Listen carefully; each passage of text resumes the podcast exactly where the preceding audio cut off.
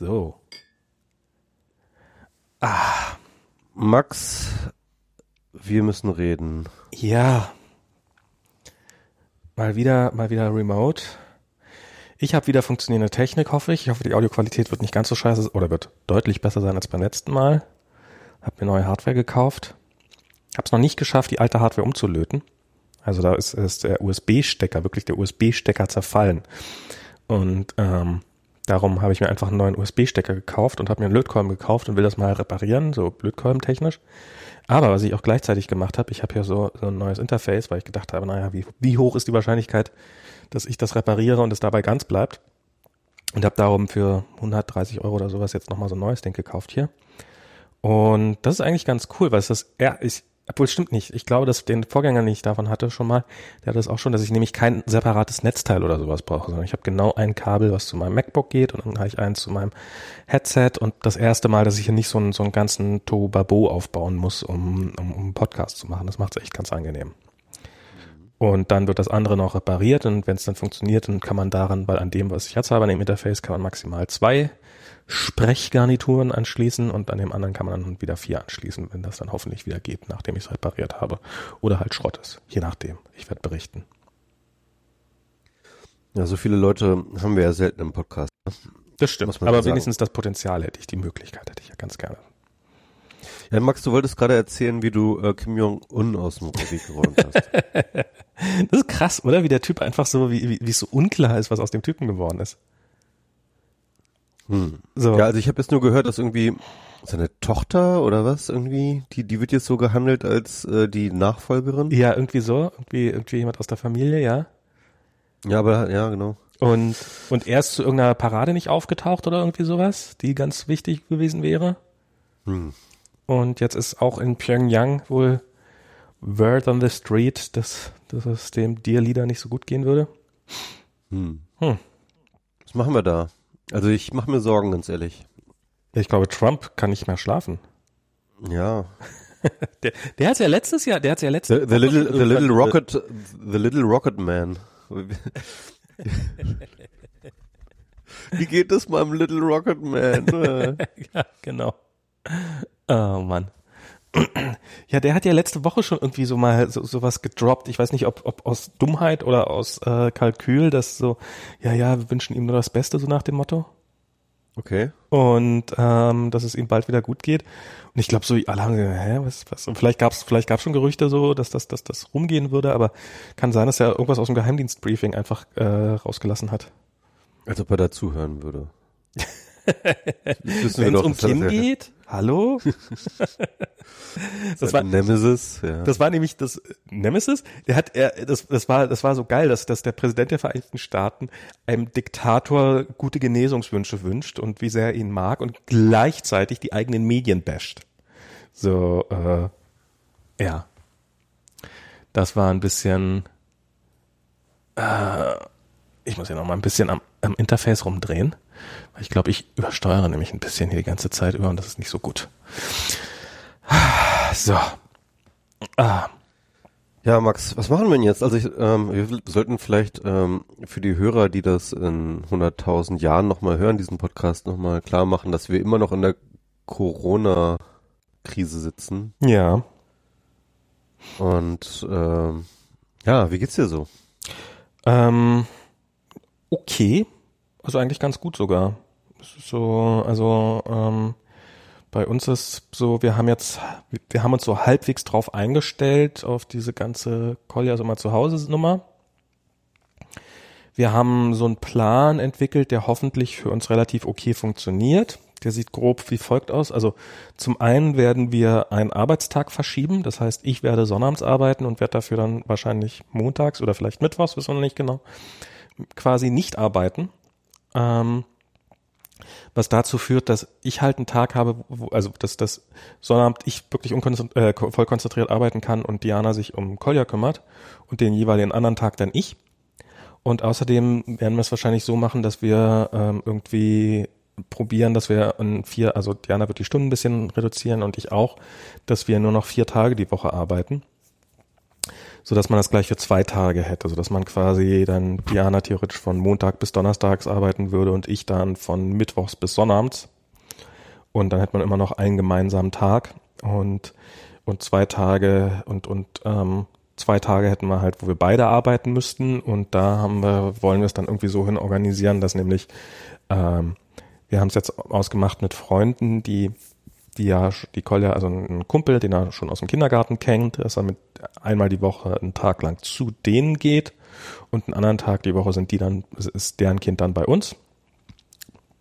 Und dadurch hoffen wir das dann ein bisschen, bisschen einzukriegen. Die haben sich letzte Woche schon mal getroffen. Das ist zwar, ich weiß gar nicht, ob das irgendwie erlaubt ist, in Anführungsstrichen, ähm, dass man, aber der, es war, es war, es war, es war echt ähm, gut für ihn, dass er da mal wieder jemanden gesehen hat und ähm, da wird dann die Corona-Polizei bei, bei, bei euch einreiten. Nein, in Berlin wird das jetzt, in Berlin gibt's jetzt eine offizielle Regelung, dass man bis zu Dreiergrüppchen bilden darf, quasi mit, mit anderen Kindern. Also ich weiß nicht, ab wann die offiziell ist, aber im Geiste sind wir da auf jeden Fall safe. Und ähm, ja, das ist, ähm, mal gucken, wie das alles geht. So aus dem Kindergarten, das erste, äh, ein Kind aus seiner Gruppe wird, wird jetzt demnächst wieder in den Kindergarten gehen, weil sie, weil die Eltern halt jetzt nach der neuen Definition systemrelevant sind und so. Also da, da wird dann was passieren. Der hat, ähm, die Kindergärtnerin hatte die hervorragende Idee, dass man den Morgenkreis ja per Zoom machen könnte. Also jetzt hat Kolja jeden Morgen eine Videokonferenz, genau wie Mama und Papa. Und ähm, das, das war, glaube ich, ganz gut für ihn, weil er hat da mal so gesehen, so die, den anderen geht's auch so und so und hat seine, seine Erzieherin wieder gesehen und sieht die ganzen anderen Kinder aus seiner Gruppe nochmal und sowas. Und das ist, glaube ich, schon für ihn ganz cool gewesen, das dann auch zu haben. Und dann kann er natürlich erzählen, was er so alles gemacht hat und so und was er für tolle Sachen hat und wie, wie, wie, wie toll alles ist und so. Und insofern, ja, ähm, so, so weit, so gut. Und bei dir?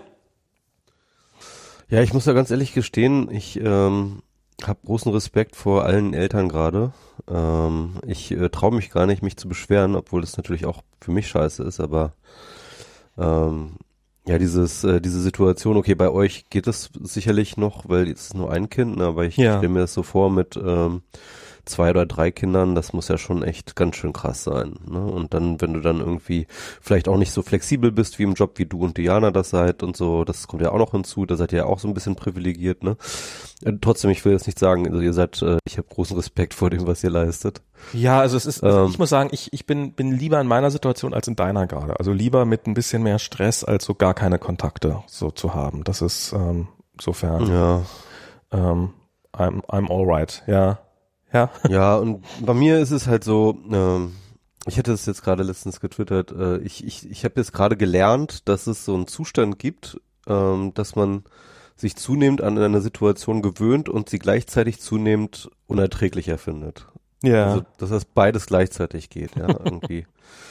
und, und das ist irgendwie so dieses paradoxe Wechselspiel der Gefühle. Oh so. Gott. Ich habe das Gefühl, ich komme so ein bisschen rein, ich ähm, habe mich so eingerichtet in der Situation, so habe so meine Routinen äh, entwickelt, ähm, komme jetzt auch langsam wieder sozusagen zum Arbeiten. Das heißt, ich bin jetzt wieder, ich bin jetzt tatsächlich, ich schaffe es jetzt produktiv zu sein einigermaßen. Also ich bin mhm. nicht auf dem alten Stand und so.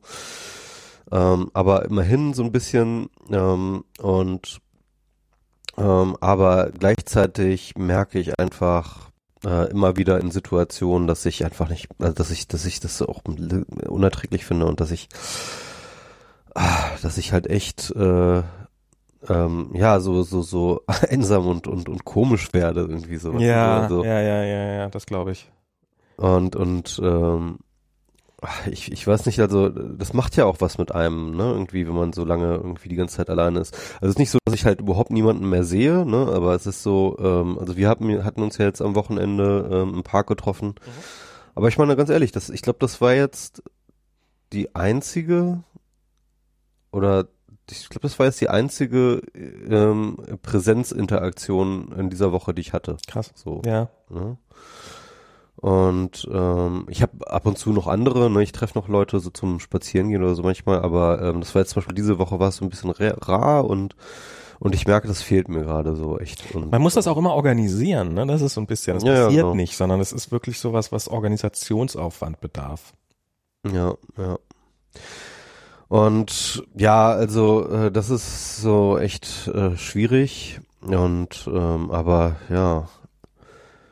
Ja, und das ist und was mich so am meisten abfuckt, ist halt immer immer wieder dran zu denken, wie lange der Scheiß noch geht. Ja. Ne? Und ähm, und wie lange es dauert, bis man da so ein, wieder so eine Normalität wieder reinbekommt, ähm, auch gerade in der sozialen Interaktion. Ne? Und ich meine, ehrlich gesagt, so wichtig sind mir diese scheiß Läden jetzt nicht, die jetzt aufmachen. Und auch beim Friseur hatte ich Glück gehabt, dass ich halt sozusagen kurz vorher, ähm, also so einen Monat vorher war ich noch beim Friseur. Und Ich deswegen zum kann ich, Friseur. Ich kann werde ich noch ein bisschen, Friseur ich, ich kann auch ein bisschen aushalten, so, ne? Bei mir ist es fällig, aber ich gehe nicht zum Friseur. No. Ja, ist auch okay. äh, Brauchen wir auch nicht, ne? Ist ja auch gut. ja. Wir sehen jetzt eh alle aus, bescheu- bescheuert aus mit den Masken und so. Ja. ja, das war so, als, als, das, das war so, als, als die letzten, haben wir dann, danach haben wir keinen Podcast gemacht, als so das angekündigt worden ist, so diese Lockerungsmaßnahmen und sowas. Und ähm, nee, das ist ja erst seit äh, dieser Woche, ne? seit, ja, aber wann die angekündigt worden sind, das war letzte Woche, oder? Oder schon, ja, auf jeden Fall. Ähm, Mhm. und, und das war, da hätte ich am liebsten geschrien, muss ich sagen. Also, also so klar wurde, dass, dass, ähm, dass Kinderbetreuung nicht mal erwähnt wird. Mhm. nennenswert. Also es wurde irgendwie, Merkel hat es in ihrer Pressekonferenz so in so einem Halbsatz gesagt, in dieser, ähm, in dieser Leopoldina-Studie war es auch so in so einem Halbsatz drinne. Ähm, und und als, als plötzlich so, ja, Friseure machen wieder auf und Auto, Autohäuser machen wieder auf und ähm, äh, ja, und Oktoberfest mal gucken, ob das klappt und so und ähm, Baden, äh, Nordrhein-Westfalen, die werden wahrscheinlich dann Gottesdienste wieder erlauben und überlegen auch größere Feierlichkeiten, aber nicht, aber nicht mal über sich gebracht, Spielplätze wieder aufzumachen. So, ähm, als ob, als ob auch nur irgendjemand sagen könnte, dass ein Risiko, dass ein Kindergarten nennenswert größeres Risiko wäre als ein, als ein Friseur. Und das war, das war sowas, wo ich so wirklich, wirklich gedacht habe, so, go fuck yourself. Wo ich so, also das war auf der einen Seite das Gefühl, so dieses, die öffnen was und die öffnen viel zu viel und die bringen Gefahr rein und das ist ein rein politisches Ding. Und auf der anderen Seite aber so, aber in, bei meinem, bei einem- meinem konkretesten Schmerzpunkt, nämlich, dass mein Kind vielleicht hin und wieder mal ein paar soziale Interaktionen hat und dass ich gerne auch irgendwie arbeiten können würde, ohne da jedes Mal, oh- ohne nebenbei das Gefühl zu haben, mein Kind zu vernachlässigen. Und bei uns geht das ja alles noch, aber ich frage mich so, so an die Familien, die halt einfach, wo beide arbeiten, beide nicht von zu Hause arbeiten können und die haben ein vierjähriges Kind zu Hause. Was sollen die tun? Was sollen die tun? Wie, wie, wie sollen die, sollen die acht Stunden täglich ihr Kind alleine zu Hause lassen? Ähm, also Kolja war noch nie eine Sekunde allein zu Hause. Und also das geht eigentlich nicht. Das ist komplett, das, das ist, glaube ich, gesetzlich nicht erlaubt. Also dafür könntest du in den Knast gehen, wenn du das machst, wenn deinem Kind dabei was passiert. Aber irgendwie wird das so, ähm, und das, das da in, und in dieser ganzen, in dieser ganzen Nummer wurde nicht mal irgendwie so ein, wen- wenigstens ein Appell an die Arbeitgeber doch darauf Rücksicht zu nehmen oder sowas oder weiß der Teufel was zu machen, sondern das, das wurde einfach so, ja, das ist jetzt halt so. Und auch bei den Schulen, die ja nun theoretisch so ein bisschen wieder aufmachen, aber ging es ja auch null darum, dass ein Kind vielleicht, wenn es alleine zu Hause ist, den ganzen Tag über doch mal eine warme Mahlzeit haben sollte, sondern es ging nur darum, wie die ganzen Prüfungen und hm, hm, hm, und oh Gott, oh Gott, dann machen die ja kein schriftliches Abitur, oh mein Gott, oh mein Gott, oh mein Gott, die Welt wird untergehen. Und auch da ging es dann eben null darum, irgendwie, irgendwie, ja, ähm, Kinderbetreuung aufrechtzuerhalten oder wie, wiederherzustellen. Und das hat, das hat mir echt, ähm, das, das, das hat mich ein bisschen fassungslos zurückgelassen. Hm. Und äh, ja, Ich meine, äh, kannst dir sicherlich denken, ich war auch nicht sehr einverstanden mit den Ja. Maßnahmen. Ähm, aber irgendwie so richtig aufregen kann ich mich auch nicht irgendwie. Es ist, also ich ist immer so, ne? Ich habe halt ähm, ja nicht kein Geheimnis draus gemacht, dass ich äh, da eine ganz bestimmte Strategie favorisiere, Mhm. die ich gerne gesehen hätte, umgesetzt gesehen hätte, schon so praktisch seit seit Anfang an. ja, Und ähm, und ich habe halt äh, fast sowas wie campaigned, ja, irgendwie. Ja, ja. Also ich mit meinen bescheidenen Mitteln so auf Twitter äh, versucht irgendwie dafür Stimmung zu machen, aber ich hatte halt das Gefühl, dass das einfach überhaupt nicht diskutiert wurde. Das war Ja. gab halt sozusagen, es gab halt einfach ähm, äh, die, die, die Diskussion öffnen oder nicht öffnen. Ja? Mhm. Und, und, und das war die Diskussion, die geführt wurde. Und ich dachte mir immer, das, das ist doch die falsche Diskussion. So, ja, das ist doch darum. äh, Und, ähm, und ähm, ich muss das jetzt, glaube ich, nicht nochmal äh, hier ausführen, aber ich, ich war halt für diese Containment-Strategie, die, ähm, die dann auch relativ zu dem Zeitpunkt dann auch nochmal von diesem Helmholtz-Papier nochmal vorgeschlagen wurde, irgendwie, also beziehungsweise die haben halt drei Szenarien da sozusagen durchgespielt und vorgeschlagen Ja. und eins davon war halt diese Containment-Geschichte und ähm, es war relativ klar, dass die Helmholtz-Wissenschaftler, Epidemiologen ähm, diese dritte Strategie, nämlich diese ich glaube, sie haben es ähm, Ausrottungsstrategie oder so genannt. Also das heißt ja auch mal ständig anders. Suppression, äh, Containment, Ausrottung, keine Ahnung. Jedenfalls also die, die, der Versuch halt wirklich so mit allem, was du hast, halt dieses Virus so klein wie möglich zu kriegen und dann halt äh, gesellschaftliches Leben wieder zu ermöglichen. Ja. Und ähm, jedenfalls, ähm, ich habe das dann nochmal irgendwie sozusagen in dieser Debatte dann auch nochmal irgendwie versucht groß zu machen, aber irgendwie kam da kein Momentum. Es gab auch keine, also bis auf diese Helmholtz-Leute gab es auch niemand, der das irgendwie sozusagen öffentlich in den öffentlichen Diskurs gebracht hätte. So nicht mal, obwohl, Mhm. obwohl es ja schon im Gespräch war. Es gab dieses ähm, Strategiepapier von dem ähm, äh, von, von von dem Innenministerium und so schon vor ein paar vor ein paar Wochen. Ähm, aber irgendwie in der öffentlichen Diskussion kam das nicht vor und ich habe mich gedacht, äh, was ist denn da los? Und jetzt, ja, so nachdem jetzt diese Öffnung beschlossen wurde, ja, Hm. stellt sich der Drosten hin, überall schon in zwei Podcast-Folgen ähm, im Fernsehen, äh, bei der äh, äh, im, im österreichischen Fernsehen, beim langen Interview mit Armin Wolf und im Guardian und überall stellt er sich hin und sagt, ja, also eigentlich hätte ich es gut gefunden, wenn wir diese Suppression-Strategie gemacht hätten. Hm. Ich denke mir nur so, Wah! Ah, ja, da habe ich mich echt über Drosten aufgeregt, so Okay. ehrlich. Ähm, warum der das nicht früher sagt, weißt du so? Ich meine, das ist jetzt der Corona-Papst in Deutschland, ja, irgendwie. Und ähm, ich glaube, er hat ein paar Andeutungen vorher auch schon gemacht im Podcast und in, und ein paar öffentlichen Geschichten, dass er das äh, irgendwie für eine Möglichkeit hält irgendwie und aber aber jetzt kommt er damit raus und und wirbt dafür, wo jetzt die politische Entscheidung schon getroffen ist, ja. Und ich denk mir so, Alter, also das ist so, da, da reg ich mich, ich reg mich da gar nicht über die Regierung auf, so weißt du, weil der, der öffentliche Diskurs hat ja, ist ja gar nicht stattgefunden. So, das gab gar keine Lobby für diese, für, für diese Geschichte.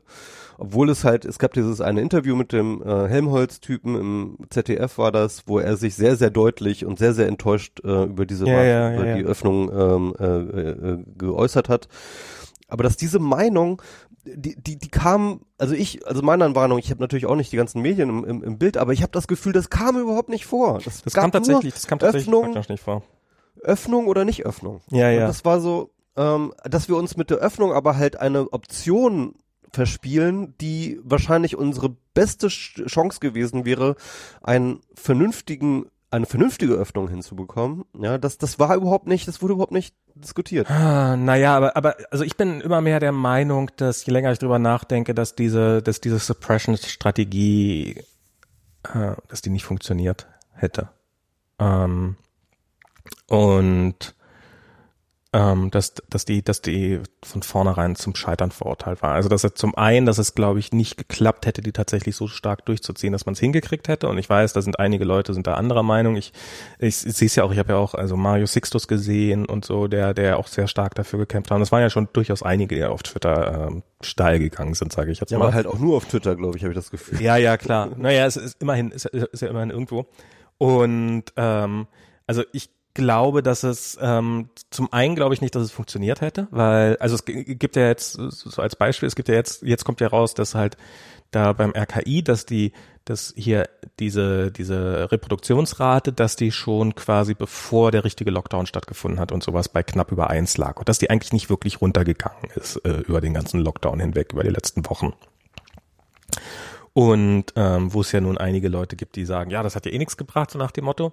Und ähm, jetzt hat ja Was ja aber auch wieder Quatsch ist. ne? ja, ja, klar. Und jetzt hat sich ja Drosten dazu geäußert Ähm, und, und dessen Theorie fand ich da ganz, also was auch nur eine Theorie, also auch reine Mutmaßung von ihm war, ist jetzt nicht irgendwie wissenschaftlich belegt oder sowas, aber dass er halt sagt, naja, das wird schon was gebracht haben, aber das wird halt aus, äh, ausgeglichen worden sein von anderen Sachen, die halt nicht funktionieren, also die, die halt schlimmer geworden sind, was weiß ich was. Dass halt irgendwelche ähm, Altenheime plötzlich, dass es da rund gegangen ist oder in irgendwelchen Krankenhäusern oder sowas und in irgendwelchen Bereichen, wo du es nicht wirklich verhindern kannst, dass plötzlich so richtig so Hotspots waren und dass das, was wir halt dadurch, dass wir alle zu Hause geblieben sind und äh, gar nichts gemacht haben und keine Schulen und so weiter und so fort, ähm, was, was wir dadurch halbwegs wieder gerettet haben, dass das dadurch ausgeglichen worden ist an anderen Stellen, wo es sich halt nicht verhindern ließ. Und ja, er hatte mehrere Ansätze ja. zu erklären. Also es, es gab, also eine ist der zum Beispiel, er meint halt, glaube ich auch richtigerweise, dass vor den offiziellen Lockdown-Maßnahmen bereits schon ähm, sozusagen in äh, sozusagen schon der der private ähm, Verhalten schon längst angepasst war. Mhm. Ja, also es sind schon ganz viele Leute im Homeoffice geblieben. Es sind schon Veranstaltungen und äh, und so Sachen abgesagt worden, bevor überhaupt äh, sozusagen da irgendwie Regierung, Regulierungsgeschichten äh, stattgefunden haben. Ich kann mich auch erinnern, ne, als ich hier nach Berlin kam, äh, nach äh, nach nach Bali. Das, das war ja noch zwei Wochen vom Lockdown, also vom offiziellen, ja. Oh, da war ja hier schon äh, oder oder eine Woche, ich weiß nicht mehr so genau. Aber auf jeden Fall, ähm, da war ja hier schon irgendwie der Verkehr fast zum Erliegen gekommen, die Leute sind zu Hause ja, geblieben ja. und äh, so weiter und so fort. Also ähm, also das ist glaube ich so ein Punkt, ja, dass okay. halt auf jeden Fall die äh, sozusagen das Verhalten hatte sich schon angepasst und das kann man übrigens auch schon an Daten sehen. Es gab so Mobility Reports mhm. von Google und Apple und anderen, da konnte man schon sehen, dass tatsächlich vor dem Lockdown in Deutschland schon schon längst ähm, äh, die Mobilität eingeschränkt wurde äh, oder eingeschränkt war, ja. Ähm, dann hatte er noch einen, der hatte noch ein paar andere Theorien. Eine war, war so ein bisschen die spannendste, und zwar, dass ähm, es so war, dass ähm, sie ja so einen Boost hatten in ähm, Testing-Kapazitäten. Ja, ja, ja, logisch. Zwischenzeitlich und dann, ähm, der dann aber irgendwann sozusagen ähm, sich nicht mehr in den Zahlen abgebildet hat, weil dann sozusagen ähm, äh, sozusagen die Lücke geschlossen, oder die sozusagen die, die, die durch mangelnde Testkapazität entstandene Lücke geschlossen war und mhm. dann halt sozusagen die Zahlen nicht mehr gleichmäßig weiter hochgegangen sind, was natürlich dann auch wiederum sozusagen in den, als Effekt in, in diese Rechnung des RKI reingeht. Ja, logisch. Ähm, und, und hat auch irgendwie die Epidemiologen gefragt, ob sie das, ob sie diesen Effekt da mal äh, berücksichtigen könnten. Na, jedenfalls, ähm, ähm, also es gibt verschiedene Theorien, warum das, äh, die sind alle irgendwie auch mehr oder weniger schlüssig. Wahrscheinlich auch aber, eine Kombination was, wo, wo, wobei du aber recht, wo, wobei du recht hast, ist natürlich, dass tatsächlich ab diesem Zeitpunkt, wo wir dann auf eins waren und wir sind schon sehr lange auf eins, dann sozusagen mehr oder weniger eine lineare Kurve hast, mhm. also so, so, so einen linearen Verlauf, Verlauf hast. Ähm, und ähm, dafür habe ich wiederum, gab es da letztens irgendwie eine chinesische Studie, ähm, auf die hatte Katharin hingewiesen und beziehungsweise da war auch ein Interview von einem chinesischen Wissenschaftler oder war das irgendwie auf jeden Fall so ein asiatischer Wissenschaftler, ich weiß nicht mehr, was, was das war. Ich glaube, ein Chinese war das. Oder Hongkonger, glaube ich, ja, um genauer zu sein.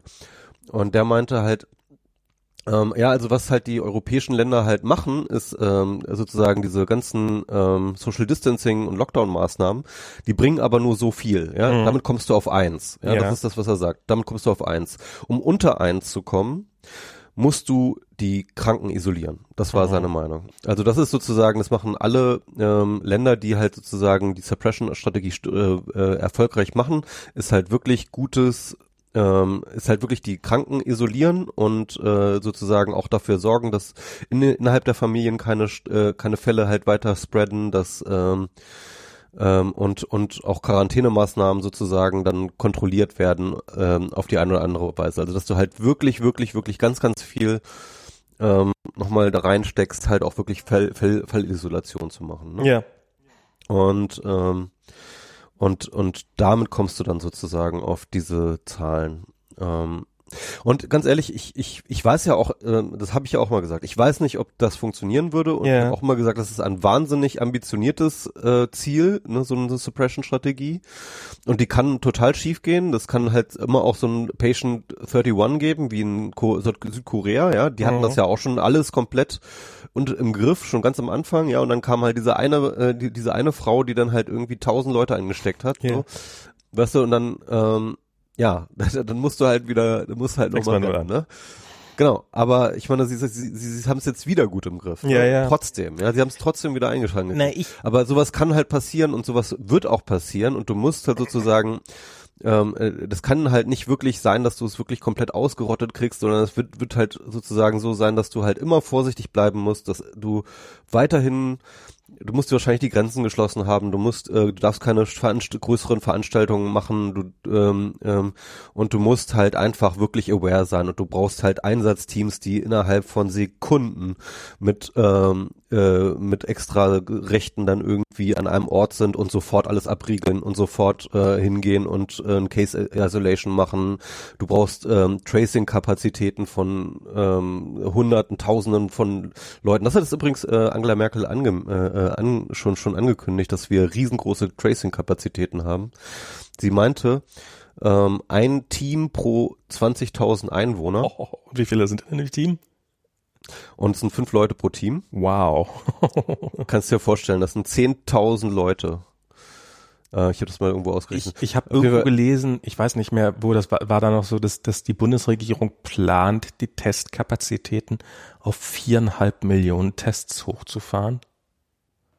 ja, also das ist die Frage, ob wir das hinkriegen. Viereinhalb Millionen Tests. Ja, na, aber Genau. im Augenblick sind es wie viel? Und- 500.000 oder sowas? Und, Ja, und das sollten wir jetzt schon drüber sein. soll, ja, aber es ist, ja. ich, ich habe ja, ich gucke ja hier immer TLDR, dieses äh, TLDR News, Mhm. dieses, äh, was in erster Linie um britische Sachen, die kriegen es nicht hin, 40.000 Tests pro Woche zu machen. 40.000 Wo in, den USA oder was? Oder? in Großbritannien. In Großbritannien, okay. Hm. 40.000 kriegen die nicht auf Wobei die die doch mittlerweile besser geworden sind. Nee, nee, das war, das war jetzt, ist jetzt ein paar Tage her. Die haben, Okay. die, die, die haben, die haben sich irgendwie diese, die haben sich irgendwie diese Tests, diese massenhaft Tests aus, aus China eingekauft, Mhm. ähm, wo sie die, diese gekauft haben, so, egal ob die funktionieren oder nicht. Und dann hat sich rausgestellt, sie haben nicht funktioniert. Dann haben sie irgendwie 20 Aha. Millionen für verblasen. Ähm, und, und jetzt haben die, und, und jetzt haben sie, jetzt haben sie die Testkapazitäten wohl für die 40.000. Sie testen aber nicht für die 40.000, weil es zum einen keine, nicht hinreichend viele Testcenter gibt. Und zum anderen die Bedingungen, unter denen du, also selbst wenn du Krankenhauspersonal bist, musst du, und selbst wenn du Symptome zeigst, musst du trotzdem noch nachweislich Kontakt zu jemandem gehabt haben, der es auch hat oder irgendwie sowas. Also wirklich so, so äh, rigorose Maßnahmen, so dass es einfach auch kaum Leute gibt, die überhaupt getestet werden. Also die, die, die Bedingungen erfüllt, um zu test, getestet zu werden. Und, und da finde ich hier so irgendwie so diese Testkapazitäten von weit über 500.000 pro Woche. Ähm, auch wenn ich davon in der Praxis nicht mitkriege. Also ich glaube, ich würde nach wie vor einfach keinen Test kriegen. Ähm, wir können es jetzt vielleicht mal testen, ehrlich gesagt, weil äh, Kolja hat einen roten Hals und hat sich über Halsschmerzen beschwert.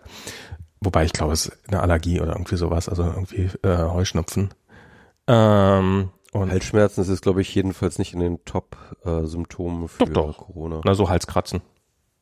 Das ist so eines der klassischen Symptome. Okay. Ähm, und naja, ähm, also ich glaube nicht, dass es hat, aber ähm, ja, mal gucken, wie das weitergeht. Ähm, Ja, mach das mal. Einfach, ich würde mich auch mal interessieren einfach.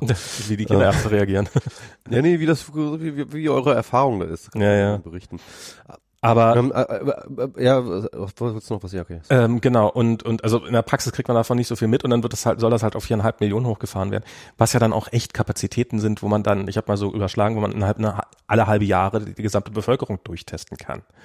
Und ähm, und das wird hoffentlich dann, ähm, also so, so diese, dies, dieses ganze, dieses ganze ähm, äh, Masch Maschinerie hochfahren finde ich schon beeindruckend hier. Ähm, es gibt einige Sachen, die ich jetzt zwischen eher scheiße finde, wie sie laufen. Ähm, aber, aber so dieses Ganze, dass da, dass da einfach diese, dass da diese Kapazitäten hochgefahren werden und sowas, das finde ich schon nach wie vor ziemlich beeindruckend. Äh, weil du meintest mit dem Tracing-Team für, für Mhm. das Ja. wo 20.000 Leute ein Tracing. Muss man natürlich sehen, wie gut das dann funktioniert, ne? Klar. Ähm, also erst erstmal musst du erstmal diese, diese Leute musst du auch erstmal finden, ne, dass die da irgendwie, die du rekrutierst. Ich meine, du du hast jetzt schon ein bisschen Arbeitslose generiert jetzt durch Corona, die kannst du äh, da irgendwie wieder einsetzen sozusagen. ja, ja, klar. Aber ähm, ja, also ich habe keine Ahnung. Ähm, äh, es ist jetzt jedenfalls das Vorhaben, was die Kanzlerin so gesagt hat oder das Ziel. Das kann natürlich auch alles äh, nicht so gut funktionieren und selbst wenn sie die Leute finden, äh, ist das ein wahnsinniger organisatorischer Aufwand. Ja, irgendwie. Ähm, also ähm, dann gibt's halt auch eine riesensteile Lernkurve, weil ich glaube tatsächlich, dass dieses ähm, äh, Contact Tracing ist halt auch wirklich äh, keine triviale Angelegenheit. Das ist, Ja. glaube ich, schon etwas, was du lernen musst. Aber ich glaube, es gibt Leute, die Ähm. werden da Naturtalente für sein. Ja, natürlich, aber kann, du wirst keine 10.000 Naturtalente. Das stimmt, ne? das stimmt.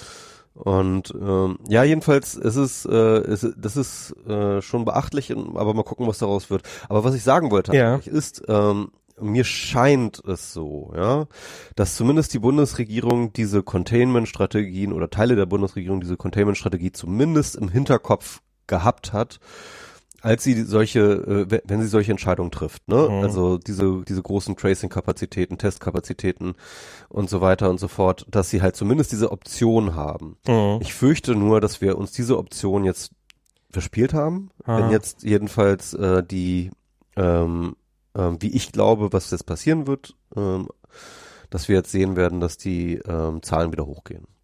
Das ist auch meine Und dann nämlich und dann nämlich das Problem ist nämlich, wenn du dann die Lockerung hast und dann nochmal wieder zurückschrauben willst, dann wird's halt doppelt hart, ja, und zwar politisch und so und den Willen der Bevölkerung und dies und Ja, naja, wenn die Leute sehen, dass die Zahlen wieder nach oben gehen, es steigt, glaube ich, auch die Bereitschaft, das wieder zu machen. Also das ist ähm, so ein bisschen, ähm, also da bin ich, ich bin halt bei diesem ganzen Containment, was halt für mich eigentlich nachher die Hauptfrage ist. Nehmen wir mal an, wir schaffen das in Deutschland, das auszurotten. Und dann? Weil ähm, in Frankreich wird es noch sein, in Österreich wird es noch sein, in, in, in Italien wird es noch sein. Wir leben halt in einem Land mit, und mit Belgien wird es noch sein. Das ist ja auch sehr, sehr stark und Holland und so.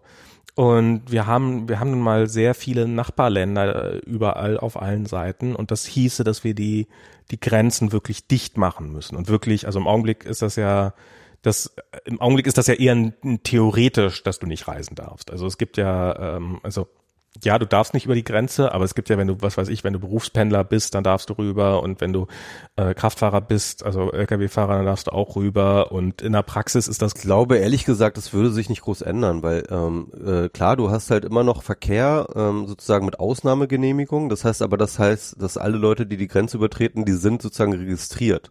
Wenn du jetzt dann noch mal irgendwie, Ja, du müsstest äh, überall dann, Grenzkontrollen hinmachen erstmal. Nee, die sind schon am Start. Du hast, Nee. überall, du hast überall Grenzkontrollen. Überall. Nein. Überall. Doch, doch, Nein. auf jeden Fall. Das sind doch du Feld. keine? Ach Quatsch, das ist doch, das ist doch, ich meine, es gibt doch Leute, die Ja, haben. okay, du hast an einer grünen Grenze natürlich nicht. Du hast natürlich keine Mauern oder so. Klar, Ja, ne? ja. Also du hast, äh, aber alle äh, sozusagen alle bekannten Wege werden kontrolliert, ja. Das, also ich, da, ich meine, es gibt so Grenzen da, das würde ich mir, würde mich mal interessieren, wie das da aussieht, so, so, ähm, da Du Richtung kannst natürlich Holland. keine oben- illegale, du kannst natürlich keine illegale äh, Einreise kontrollieren, aber ich ehrlich gesagt, dass das so, das würde so wenig, äh, äh, so gering sein, dass, äh, dass das nicht das Problem wäre. Also es gibt so viele Leute, die auf, die, die einfach in einem Land arbeiten und im anderen wohnen oder, oder die sogar, um ihr Grundstück zu verlassen, die Landesgrenze übertreten müssen oder sowas.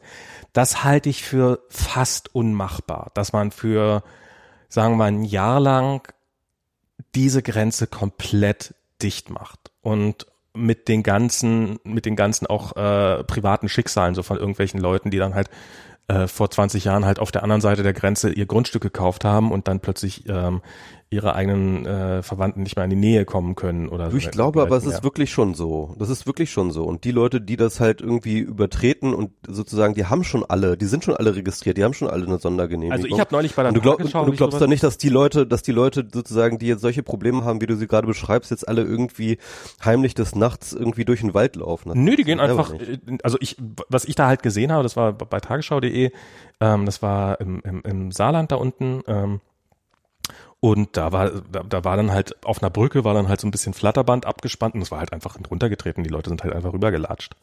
Und weil es halt nicht, weil es halt so viele Stellen gibt und das halt nicht wirklich nennenswert kontrollierbar ist. Und dann gibt's natürlich ein paar andere Leute, da war dann so ein schöner Fall dabei, so eine Story von jemand, der sich halt, der hatte seine Bäckerei auf der anderen Straßenseite und der wollte halt immer Baguette haben von dieser Bäckerei und dann hat er sich das halt per Angel rüberreichen lassen oder sowas. Also das sind natürlich so die, die, die, die, die diese ganzen Geschichten.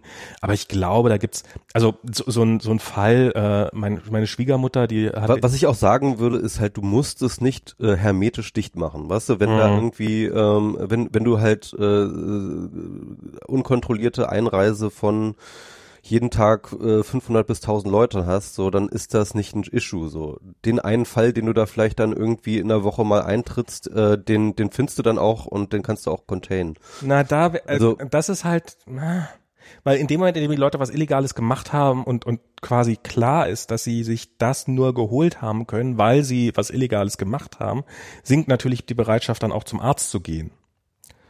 Und ähm, also ich kann mir vorstellen, dass es dann halt Leute gibt, die was weiß ich was schwarz irgendwie. Das kann natürlich passieren, das kann natürlich passieren, aber ähm, ich bin mir ziemlich sicher, dass du auf die auf die trotzdem kommst. Selbst mhm. wenn du, wenn da jemand sozusagen unentdeckt illegal da ist, der irgendwie mehrere Leute ansteckt, dann findest du über die Ansteckungsketten, weil die die verfolgst du ja alle zurück. Also das ist das das ist das eine große Problem, was ich sehe, halt die die die also die dieses die illegalen Grenzüberschritte. Ich sehe aber auch wie wie, soll Import und Export funktionieren.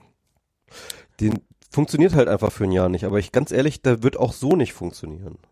Na doch, im Augenblick, also ich meine, und aber wir brauchen ja zum Beispiel, äh, Deutschland ist halt auch angewiesen, ich weiß nicht, wie es mit Lebensmitteln aussieht und so weiter, ob wir über, also so, wenn du sagst, so der funktioniert dann halt für ein Jahr nicht, dann hast du halt ein Jahr keine Normalität, dann ist die Wirtschaft sowieso. Erstens ist erstens ist ja, die Wirtschaft sowieso im Arsch, wenn wenn wenn. Er wird halt in dem gleichen Maße funktionieren wie jetzt, so. Na, im also, Augenblick, im Augenblick funktioniert es ja noch relativ, das ist ja einer so der wenigsten Sachen, die noch relativ okay funktionieren, glaube ich. Genau, also, also ich, also ich, ich sehe einfach, ist ja, schau mal. Wir können natürlich tausend Eventualitäten hin und her diskutieren, aber ich, ehrlich gesagt, glaube ich nicht, dass das was bringt. Ich sage nur, ähm, wir würden dafür eine Lösung finden, ja, und ich glaube, wofür keine Lösung finde, ist handelbar und, äh, aber, aber jetzt hier irgendwelche Eventualitäten hin und her zu diskutieren, dafür wissen wir beide zu wenig darüber. Das stimmt, aber, aber also ich glaube, solche Probleme wie schaffen wir es, die Lebensmittel für die gesamte Bevölkerung für dieses Jahr ranzuschaffen, trotzdem, auch trotz, trotz hermetisch geschlossener Grenzen. Ähm, keine, ich sag ja, es, es braucht keine hermetisch. Naja, aber, aber wenn du in dem Moment, in dem du anfängst, ähm, also ähm, äh, du brauchst sie geschlossen genug, als also geschlossener als jetzt. Du bräuchtest sie, du müsstest halt, du, du müsstest eine, du müsstest eine möglichst kontrollierte ähm, äh, sozusagen Immigration haben, ja. Naja, aber aber die wäre ja, also wenn du wenn wenn halt die ganzen LKWs, die die dürften halt nicht mehr fahren. Du müsstest halt eine Alternative schaffen für diese ganze LKWs.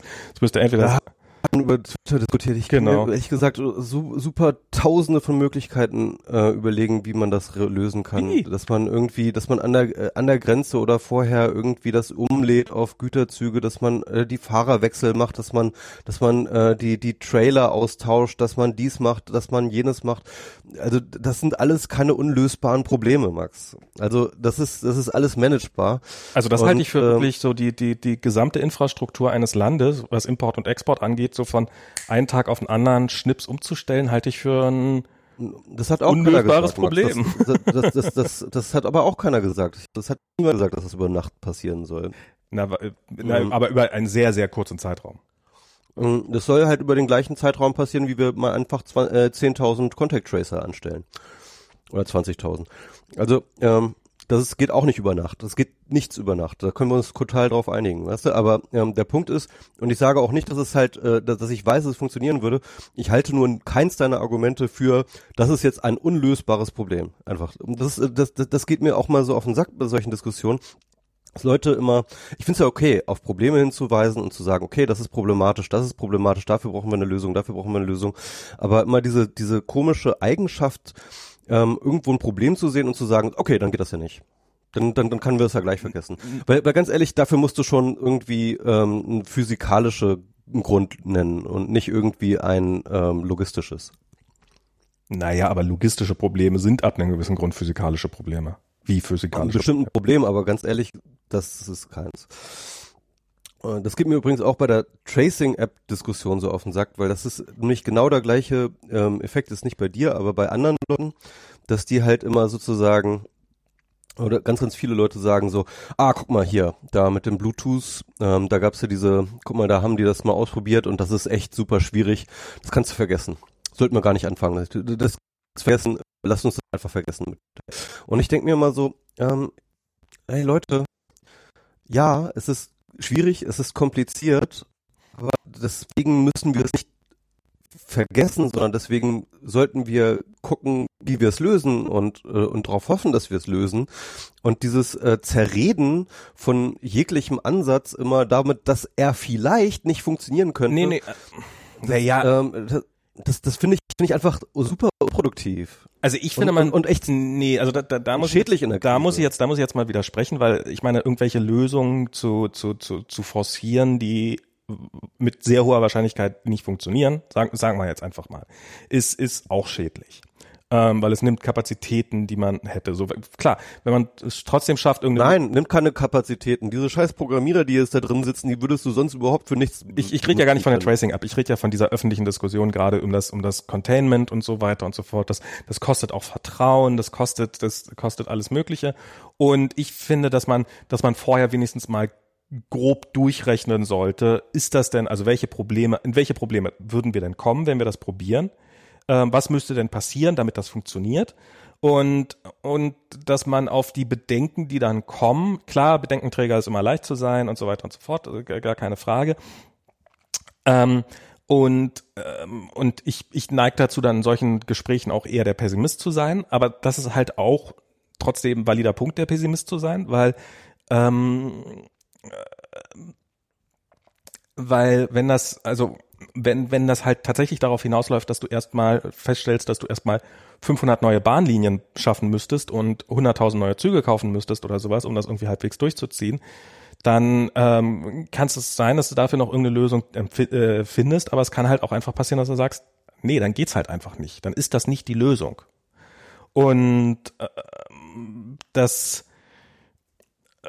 ja, das, das finde ich in dem Zusammenhang und, und dieses Deutschland hermetisch abriegeln müssen, eben oder, oder weitgehend abriegeln zu müssen, halte ich zum einen für ein, für ein politisch prob extrem problematisches Ding. Ich halte es für. Wie, das ist schon der Fall. Nö, also das ist ich gehe davon aus, dass es, ich gehe davon aus, dass es nicht stärker der Fall sein wird, als jetzt eh schon der Fall. Doch, das müsste es sein, weil du müsstest halt, also du müsstest, wie, wie gesagt, du müsstest den Güterverkehr einstellen oder beziehungsweise müsstest halt an der Grenze dann die die, die Fahrer aus. Du, du könntest keine Berufspendler mehr haben. Du könntest keine, ähm, weil weil das sind ja das sind ja mehr als 500 bis 1000 Grenzüberschreitungen. Das sind ja allein an einem Grenzübergang, wenn dann wenn da die LKWs rüberfahren, sind das ja deutlich mehr als 1000 Grenzüberschreitungen pro Tag.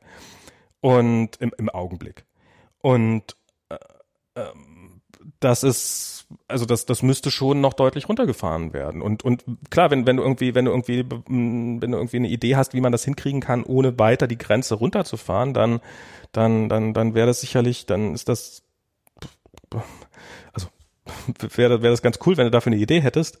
Äh, ich sag nicht, dass deswegen jemand auf dich hören würde, klar. Ähm, aber, aber ich finde, da auch zu sagen, also ich finde, ich finde halt zu sagen, ja, man sollte das einfach probieren und ähm, und ähm, äh, äh, Doing First bedenken, wie war's? Ähm, äh, first bedenken Second hier dieser FDP-Spruch. Ähm, äh, halte ich halte ich da auch für halte ich da auch nicht für für eine gute Lösung. Insofern, also ich verstehe, warum das äh, ich verstehe, warum das warum das äh, warum das warum das sehr sehr einladend wirkt, das zu machen. Ähm, aber ich mich, mich würde auch mal interessieren, warum, warum das nicht in der Öffentlichkeit stärker diskutiert wird. Also es muss ja Leute geben, die das, also ähm, ich, es klingt ja ein bisschen so, als ob die Bundesregierung durchaus in die Richtung gedacht hatte. Warum hat sie das denn wieder verworfen? Hatte das einen Grund? Das wäre das wär tatsächlich mal spannend, das zu erfahren. Und das wäre sicherlich cool, wenn das ein bisschen transparenter wäre. Ähm, oder hat sie es tatsächlich niemals in Erwägung gezogen, was ich aber nicht glaube. Bist noch da? Ich glaube nicht glaube, der Michi ist weg. Das ist natürlich doof. Ah, toll, jetzt habe ich die ganze Zeit mit mir selber geredet hier. Ah, muss nochmal anrufen. Hm, super. Ha, damit habe ich aber ganz klar hier diese. Oh. Ähm. Oh Mann. Hm, bam, bam, bam, bam. So ruft noch an.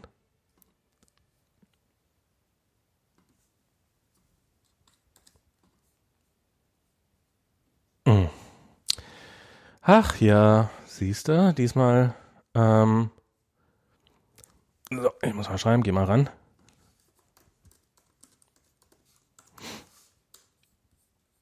Oder ruf mich an.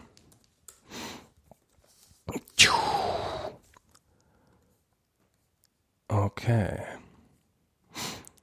So.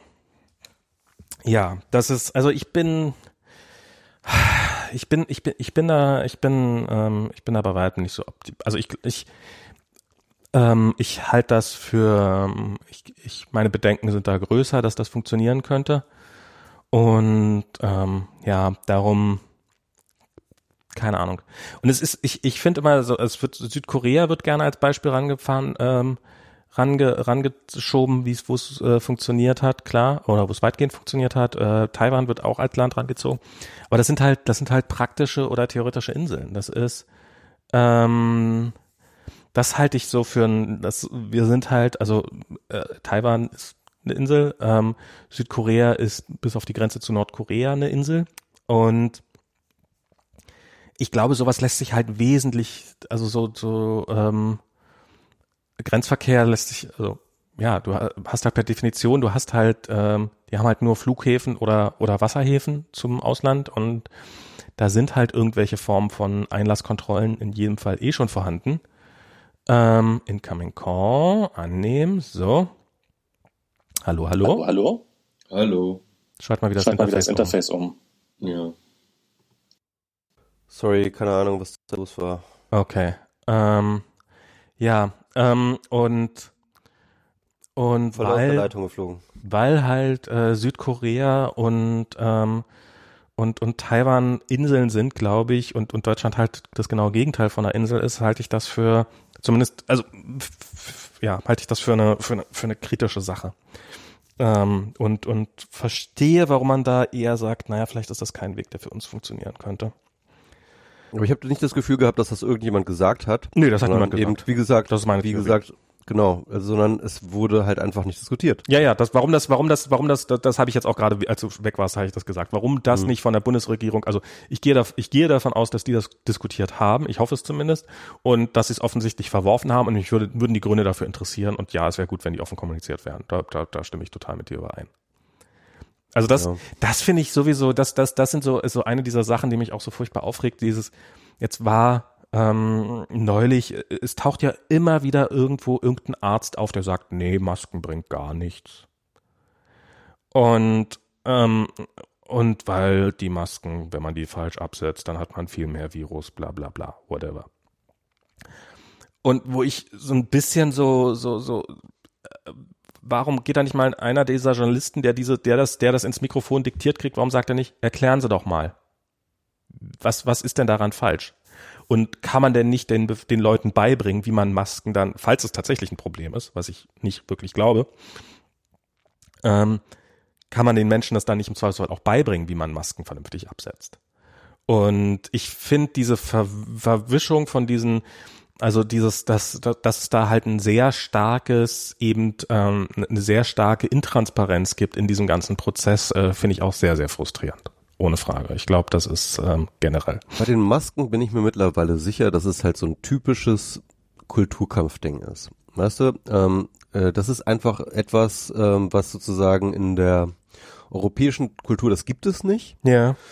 Und, ähm, und deswegen wird es bekämpft. Und das ist halt, das siehst du ja immer so. Das siehst du halt in Hm. diesem ganzen Diskussion um vegan und so weiter und so fort. Immer wenn es sozusagen so eine kulturelle Neuerung gibt und sozusagen so ein, äh, wir sollten doch alle X, ja, dann gibt's immer die Leute, ähm, die sich dann sozusagen mit Händen und Füßen wehren. Und das ist sozusagen so ein Reflex, glaube ich. Das ist so ein menschlicher Reflex, wenn es sozusagen so um, um so kulturelle Angelegenheiten gibt, erstmal dicht zu machen. Und ich glaube, ganz ehrlich, eine der, einer der Gründe, klar, einer der Gründe, warum ähm, die Experten Drosten und so weiter und so fort am Anfang immer gesagt haben, ach, Masken bringen für die Bevölkerung gar nichts und so, lag an der Marktkonkurrenz, ne, irgendwie der Krankenhäuser zu äh, den ja, Privatkunden, dass sie Angst hatten, dass da jetzt die gar keine Masken mehr an den Start kommen. Das war eine der Erklärungen, aber ich glaube, ein weiterer ist tatsächlich genau dieser Reflex auch gewesen, ne? Das hat irgendwie Drosten auch in einem der frühen Podcasts auch so gesagt. Er meinte so, ja, das ist ja auch irgendwie auch nicht Teil unserer Kultur. Ja, ja, ja, ja. ist ja auch so konkre kon Hm. kon konkret so gesagt. Und ähm, und ich glaube, das ist halt dann auch so eine Sache, dass ähm, sich das, ich weiß ehrlich gesagt gar nicht, das müsste man nochmal recherchieren, aber wie das in Asien so ist, aber da gibt's halt einfach so eine Maskenkultur, die sich, ich glaube, halt seit SARS entwickelt hat. Ja, also nach diesem, ähm, also die hatten ja sozusagen mit SARS schon ihren Ernstfall ähm, der sie halt alert gemacht hatten und das und der schon in die Gesellschaft und in die Kultur eingegriffen hat. Und ich glaube, ähm, dass äh, dort ist in den asiatischen Ländern sehr, sehr viel normaler ist, auch schon vorher, ne, auch schon vor Corona halt mit Maske in der Öffentlichkeit rumzulaufen, mhm. lag an diesem SARS-Ausbruch. Äh, ähm, aber ich müsste das nochmal genauer recherchieren, irgendwie, das war ja so 2003, ne, das heißt, es ist ja auch schon ein bisschen her. Aber wie so viele der Responses, auch gerade aus diesen asiatischen Ländern, liegt halt wirklich an diesem SARS-Ausbruch, den sie damals hatten. Ja. Und zwar das, und zwar auch, weil das halt alles noch im kulturellen Gedächtnis ist, das Leben, also alle Leute, die erwachsen sind, ja, in diesen, in diesen Ländern, die haben das schon mal erlebt, ja, die haben hier ein Déjà-vu, die wissen einfach, was hier zu tun ist, die wissen von dem Ausmaß des Problems, die wissen von der von wie, wie dieses Problem sich verhält, ja, eines eines einer Epidemie. Mhm. Ähm, und ich glaube, das ist auch ein ganz ganz wesentlicher Faktor.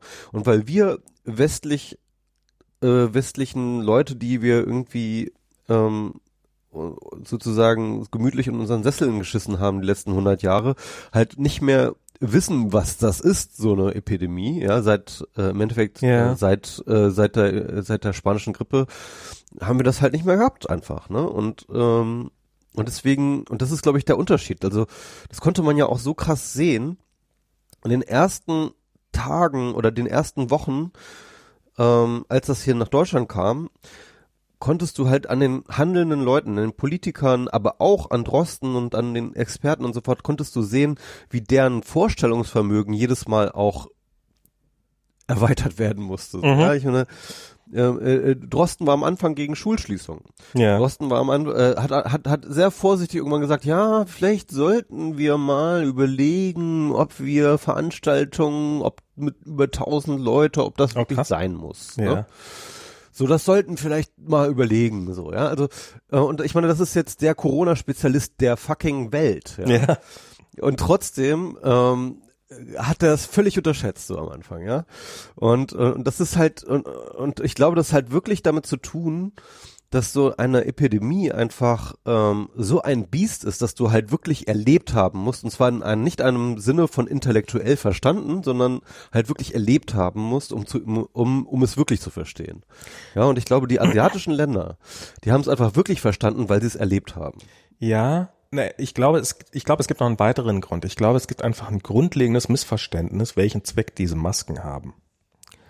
Und, ähm, und ich glaube nämlich, dass viele Mediziner, die so eine Ausbildung gemacht haben, ist jetzt meine Vermutung, dass die halt irgendwann mal gelernt haben, ja, Masken hast in der und der Bedingung auf und dann setzt du die da auf und die können folgendes leisten, die können folgendes Licht leisten und so setzt man sie auf und so setzt man sie ab und den Teil seines Körpers muss man schützen und so weiter und so fort. Und das geht natürlich, wenn du tatsächlich in diese Krankenhäuser drinne bist, wo halt Dutzende ähm, Corona-Patienten liegen und du halt sicherstellen musst, du gehst da rein und der und die Luft, die du atmen wirst, ist feindlich und ist voll, ist garantiert voll mit, mit Virus.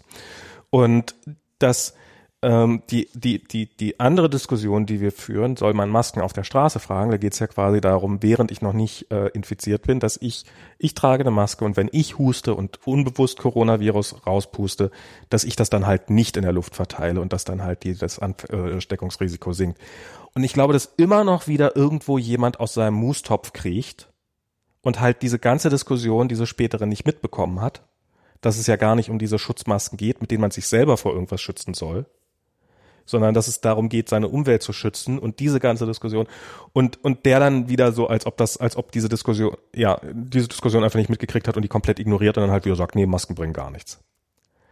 Das, das ist, das habe ich auch immer wieder das starke Gefühl, dass das noch der Fall ist. Mhm. Und ja. ähm, und das, das, das, das ist auch sehr frustrierend, weil ich krieg das auch so im, im Bekanntenkreis, kriege ich das mit, so auf Facebook und sowas wieder Leute. Ja, der Drosten hat auch selber noch gesagt, Masken bringen nichts. Ja, das stimmt, das hat er gesagt. Und ähm, zum hat einen sich aber auch revidiert. Da hat er sich zum einen revidiert, aber zum anderen hat das hat sich das halt auch auf andere Masken bezogen. Und es hat halt die die Ausgangssituation, nämlich eine Maske, wenn ich die trage, mich selber schütze ich damit nicht, ich schütze die anderen damit. Was es umso umso fieser macht, wenn man irgendwie mit so einer Maske rausgeht und dann halt irgend so, so, so, so, weißt du, so irgendwelche manly Mans ankommen und einem so, du Weichei, hast ja Schiss vor dem Virus und, und, ähm, und weil, weil die, weil die offensichtlich nicht mal kapiert haben, dass, äh, dass es gar nicht darum geht, dass, dass ich in dem Moment, in dem ich diese Maske trage, gar nicht mich schütze, sondern eher sie. Und, ähm, und dass das so, so eine reine Höflichkeitsgeste auch äh, eigentlich wäre, eine Maske zu tragen, jemand anders gegenüber. Und ja, das ähm, und und das ist halt dadurch kommen halt auch viel kommt halt auch viel Verwirrung und ähm, klar hätte man da von Anfang an, aber ja, wir sind halt alle nicht trainiert gewesen darin. Wir sind nicht Pandemie trainiert. Man muss auch ein bisschen um die Ecke denken, um das halt zu verstehen, dass halt irgendwie, dass das Total. Äh, wirklich eher eher die anderen schützt äh, vor dir als äh, und so weiter. Aber dass natürlich sozusagen ähm, die ähm, Wechselseitigkeit ja dann sozusagen auch deinen Schutz bedeutet. Das heißt also, ähm, wenn ihr beide Masken tragt, dann seid ihr beide geschützt. Aber nicht durch eure Masken, sondern durch die jeweilige Maske des anderen. genau, aber, ist, aber auch wenn ich halt, äh, wenn ich jetzt eine Maske trage und dazu, dazu mein, dadurch meinen Beitrag dazu leiste, dass die Krankenhäuser in zwei Monaten nicht komplett überlastet sind. Ja, genau. Ja. Ähm, dann ähm, dann, dann, und ich dann mir in zwei Monaten vielleicht ein Bein breche, dann kann das Bein trotzdem noch behandelt werden, möglicherweise. Oder, oder wenn ich dann selber vielleicht in der schlimmen Lage sein sollte, dass, dass ich ins Krankenhaus muss, weil bei mir dann vielleicht doch der Coronavirus trotz aller äh, Vorurteilen irgendwann, irgendwann reinge reingekommen ist. Und das finde ich, ähm, das ist auch, das ist auch eine schwere. Ich habe vorhin mit jemand auf äh, Twitter diskutiert, der war so, ja, wir gehen immer noch alle ins Büro. Ähm, und ich so, das ist doch Wahnsinn. Ja, na, bisher war ja noch keiner krank. Das ist, wenn der erste krank wird, dann gehen wir halt nicht mehr ins Büro. Ja, aber ja, wenn der erste krank wird, dann ist das ganze Büro schon krank. Und äh, das ist, das ist den Leuten offen. Es gibt wie viele Leute, die sagen, ja, wenn ich mich krank fühle, dann bleibe ich zu Hause.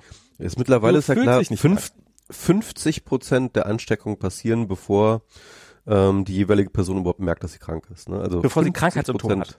Genau, bevor sie Symptome hat, ne? Das ist ja auch das Krasse, wenn du, wenn, wenn du wirklich krank wirst, in dem Moment, in dem du krank bist, bist du quasi schon nicht mehr ansteckend.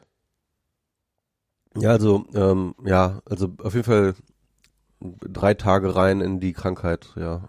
Ja, ja, also es ist so, die, die, die Fälle, die ins Krankenhaus kommen, sind eigentlich kaum noch ansteckend. Das ist natürlich dadurch, dass sie dann da liegen und halt so viel da sind und dann halt doch was rauskommt und sie intubiert werden und weiß der Teufel was und, und dadurch werden sie natürlich doch wieder ansteckend für die, für die anderen Leute ähm, und für, für, für das Personal. Aber eigentlich ist das wohl so, dass ähm, ja im Großen und Ganzen man ist halt äh, der, der Tag, der schlimmste Tag, der, der ansteckendste Tag ist der Tag, bevor man Symptome bemerkt. Ja. Corona ist a bitch. Aber auf jeden Fall, ja. ähm, was, was ich sagen wollte, es ist, ähm, ich finde sowieso diese Effekte interessant, also beziehungsweise wie die Corona-Krise eigentlich man, man muss halt systemisch denken lernen. Ja. Ne? Das und, ähm, und, ähm, und das ist halt auch etwas, was super schwierig ist, weil es auch abstrakt ist, ne? Also beispielsweise, ähm, ich denke mir halt immer so, ähm, die Leute haben immer so total Angst, äh, wenn sie so aus, äh, so draußen sind und äh, so, so vor Begegnungen. Da ist ja schon wieder jemand mir einen Meter zu nahe gekommen oder sowas. Und ähm, und das ist halt, finde ich, auch so, so eine Fallacy, weil ähm, es geht ja gar nicht darum, dass der einzelne Kontakt so wahnsinnig gefährlich ist. Ne? Ja. Erstens ist es überhaupt nicht gefährlich, weil solange du halt keine Risikogruppe bist, ist das sowieso nicht so wahnsinnig gefährlich, falls das du dich wirklich ansteckst. Äh, ähm, und, da habe ich auch ähm, Geschichten zwischen gehört. Es gibt Fälle, aber es gibt tatsächlich statistisch ist es immer noch ähm, relativ ähm, klar, dass das nicht. Du wirst ähm, wahrscheinlich nicht sterben oder hast musst sehr sehr großes Pech haben, um dran zu sterben, aber ähm, so sehr es kann es kann trotzdem schlimm es kann sehr trotzdem sehr ätzende Krankheitsverläufe ja. oder auch schwächere Krankheitsverläufe mit bleibenden Schäden oder sowas scheinen doch scheint durchaus äh, häufiger zu sein. Also ich sage nicht, dass es dass man dass das Ende der Welt ist. Es gibt weit weit weit weit weit aus schlimmere Krankheiten, äh, wenn man es hat sozusagen auf der individuellen Ebene als Corona. Aber ja, okay. Also ich will jetzt nicht. Ja, und dann haben wir und dann haben wir jetzt, glaube ich, ähm, wie viel haben wir jetzt, glaube ich, ich glaube 40.000 aktive Fälle. Ja, ähm, also kannst du ja ausrechnen, wie, Chance, wie hoch die Chancen ist, dass du halt, also selbst wenn du dann sozusagen nochmal eine, ähm, ähm, wenn du nochmal eine äh, Dunkelziffer von nochmal genau. das Doppelte, also so 80.000 oder so, selbst wenn du 80.000 aktive Fälle in Deutschland nimmst, so, da kannst du dir Chance ausrechnen, dass derjenige, der gerade an dir vorbeigegangen ist, äh, Corona hat. Also so rein chancenmäßig. Äh, dann, ähm, äh, wie gesagt, äh, Übertragungssituation Also eigentlich 15 Minuten in einem Raum sein und nicht irgendwie mal eben aneinander vorbeigehen. Ja, also das heißt also, ähm, ich glaube, äh, also die diese Idee, dass ähm, wir jetzt sozusagen alle total die Gefahr füreinander sind, Ja, ja. ist halt einfach Quatsch, ne? Total. Ich glaube, diese, diese ganze Social Distancing Nummer, die funktioniert deswegen, weil einfach sozusagen statistisch Kontakte reduziert werden und dadurch Ansteckungssituationen minimiert werden und dadurch sozusagen äh, du einen aggregierten Effekt hast. Aber nicht, weil der Einzelne jetzt total gefährlich für dich ist. Wir tun so, als ob der Einzelne total gefährlich für mich wäre oder für, also als ob der Einzelne total gefährlich für jeden anderen wäre, um zu verhindern, dass der Einzelne total gefährlich für jeden anderen wird. Ja, wobei, ja, aber dann, äh, verstehst du, was ich meine? Muss man dann halt auch nicht sozusagen äh, päpstlicher sein als der Papst, sondern wenn dann halt irgendwie jemand äh, an dir vorbeikommt, heißt das nicht, dass du jetzt irgendwie eine Angst haben musst oder dass Das du jetzt irgendwie dich aufregen musst oder dass man oder dass man da jetzt irgendwie, ähm, dass das jetzt ein Problem wäre oder so. Ich, Sondern ich, ich glaube, das ist einfach, wenn wir ja, wenn wir, wenn, wenn wir uns einfach, wenn wir uns einfach ein bisschen Mühe geben und oder es, es reicht ja sogar, wenn die meisten von uns sich ein bisschen Mühe geben und so, dann ähm, dann hat das halt schon den erwünschten Effekt so. Ne? ich, ich, halt. ich reg mich halt, also ich reg mich darüber äh, gerne auf ähm, oder viel auf. Also gestern, was weiß ich was, wir waren in diesem Park, wir haben distanziertes Frisbee gespielt, also wir haben mit großem Abstand dazwischen Frisbee hin und her geworfen. Irgendwann kam ein Hund, hat meine Frisbee geklaut. Ähm, dann hat die Besitzerin von dem Hund ähm, dem die Frisbee wieder abgenommen und hat die mir wieder zurückgegeben und gibt die mir in die Hand. Und, ähm, und ich weiß, dass dieser eine Fall total harmlos ist. Und dass, äh, also dass, dass die Wahrscheinlichkeit, dass dabei, dass ich jetzt durch diese eine kurze Bewegung infiziert worden ist, bei wahrscheinlich 1 zu einer Million oder wahrscheinlich weniger liegt. Ich find's aber, ich, ich, ich find's, ich find's, es gibt im Wesentlichen bei dieser ganzen Krise, bei dieser Pandemie gibt's zwei Regeln. Wasch dir die Hände, halte Abstand. So, das ist im Großen und Ganzen. Also ich wüsste jedenfalls nicht, was man darüber noch hinaus nennenswertes machen kann. Und das, das sind die beiden Regeln, die in meinen Augen existieren. Und wie viele Leute ich sehe, die, die entweder aus, aus Ignoranz oder aus Unfähigkeit oder aus welchen Gründen auch immer nicht in der Lage sind, ähm, sich an eine, mindestens eine, mindestens eine dieser beiden Regeln zu halten. So, und ich, ich bin, ich bin, ich, ich, mir passiert's auch ständig, gerade wenn ich irgendwie mit Kolja unterwegs bin oder sowas enger, dass ich irgendwie, dass ich irgendwie zu nah an jemanden rankomme und sowas. Und klar, das ist, äh, also ja, und, und das, da sage ich mir auch immer, aber ich habe so das Gefühl, dass es halt wirklich und und gerade dann irgendwelche Läden, was weiß ich was, wir waren vorhin bei so einem Eisladen. Und Max, ich habe da außerdem habe ich beobachtet, dass du dich ans Gesicht ins Gesicht gefasst hast. Was? Nein. Das, ich, ich, ich bilde mir ein, dass unwillkürlich tatsächlich ich mir quasi nicht mehr ins Gesicht greife. Ich weiß, dass ich mir früher ständig ins Gesicht gegriffen habe und ich habe das Gefühl und dass, dass es mir einfach nicht mehr passiert. Zumindest so diese Momente, wo ich so, die, die ich dann so am Anfang, als Corona losging, wo ich dann so, ah, ich habe mir ins Gesicht, ah, ich habe mir ins Gesicht gefasst, dass die habe ich überhaupt nicht mehr. Ähm, vielleicht, vielleicht habe ich auch einfach äh, gelernt, nicht mehr darauf zu achten, kann natürlich auch sein. Aber ähm, ja, aber, äh, was ich halt sagen, also wir waren vorhin in so einem Eisladen drinne. Ähm, und weil Kolja noch ein Eis war und dann, die hatten halt den halben Eisladen umgebaut und haben da alles abgesperrt, man konnte sich nicht hinsetzen und haben Markierungen auf dem Weg gehabt, dass man mindestens 1,50 Meter hält und so und diese, diesen, diesen Abstand einhalten und weiß der Teufel was. Und dann gehen wir da rein und dann haben die da Plexiglas aufgehängt, damit man ihnen nicht ins Gesicht atmet und, und dann, ähm, und dann ähm, haben sie haben sie so ein Tablett, wo sie das Eis dann rüberschieben. Und ähm, und und das das es einem nicht selber in die Hand geben müssen. Und dann hat dann eben Kolja noch mal irgendwie hat dann ah ich hätte gerne noch ein bisschen Sahne auf mein Eis. Hatte das noch nicht mal in die Hand genommen. Dann hat die Verkäuferin das wieder zurückgenommen hat dann noch ein bisschen Sahne drauf gemacht. Hier bitte. Und drückt's ihm so in die Hand. Und und wo ich mir dann denke so dieser ganze Aufwand dieser ganze Aufwand und dann halt das nicht auf die Reihe kriegen. Weißt du, so, so das dann halt, äh, und ich unterstelle dir nicht mal Böses oder so. Es ist einfach sowas, oder, oder wieder vorhin, wir waren am Sumter See und wir sind dann, und ich gehe mal wieder irgendwie ganz weit am Rand, dann kommt da so ein, kommt da so, so ein Rentner-Ehepaar vorbei, die dann halt, ah, da geht jemand am Rand, dann gehen wir wohl in der Mitte des Weges entlang. Ähm, und, und und, in, und sich quasi noch dafür bedanken, dass ich äh, ihnen aus dem Weg gegangen bin. Und, und ich, We weißt du, das kannst du einfach, ähm, du musst ihn einfach, wenn sie dann an dir vorbeigehen, einmal richtig schön anhusten. sorry, sorry. Das ging in ihre Richtung. Ähm, äh, hätten, ah. Es, war, es war bestimmt kein Corona. Ich habe nur so ein komisches Halskratzen. ja, genau. Aber ich fühle mich nicht krank. Aber ich fühle mich noch nicht krank. Ich fühle mich noch nicht krank. ähm, ja, also das ist. Ich habe das mal. Äh, irgendwann habe ich das mal tatsächlich. Da, weiß ich nicht. Da hat irgendjemand so so so, so ein so ein Spruch so irgendwie so, ja, das passiert ja eh nichts und so. Und dann habe ich so gesagt, naja, aber ich könnte sein, dass ich es habe. Und das, und das war richtig so, das war so ein richtiger Moment, wo es dann so, what? Also so, so, so, so, so, die, so, so die, die, die Augen aufgingen äh, bei, beim, bei dieser anderen Person. Und das, äh, und wo, wo dann so, äh, ja, das ist halt die Realität. Es könnte jeder haben. Es könnte, ja, ja. jede einzelne Begegnung könnte die sein, bei der man es, bei der, also jeden Tag holen sich so und so viele Leute, zum Glück nicht sonderlich viele, aber holen sich bei solchen Begegnungen genau, holen sie sich Corona. Und, ähm, und die sehen nicht anders aus als wir. Die Leute, die es dann haben, die es, die es übertragen. Wie, wieso ich dachte, das sind, die, äh, das sind alles diese Chinesen, dachte ich immer.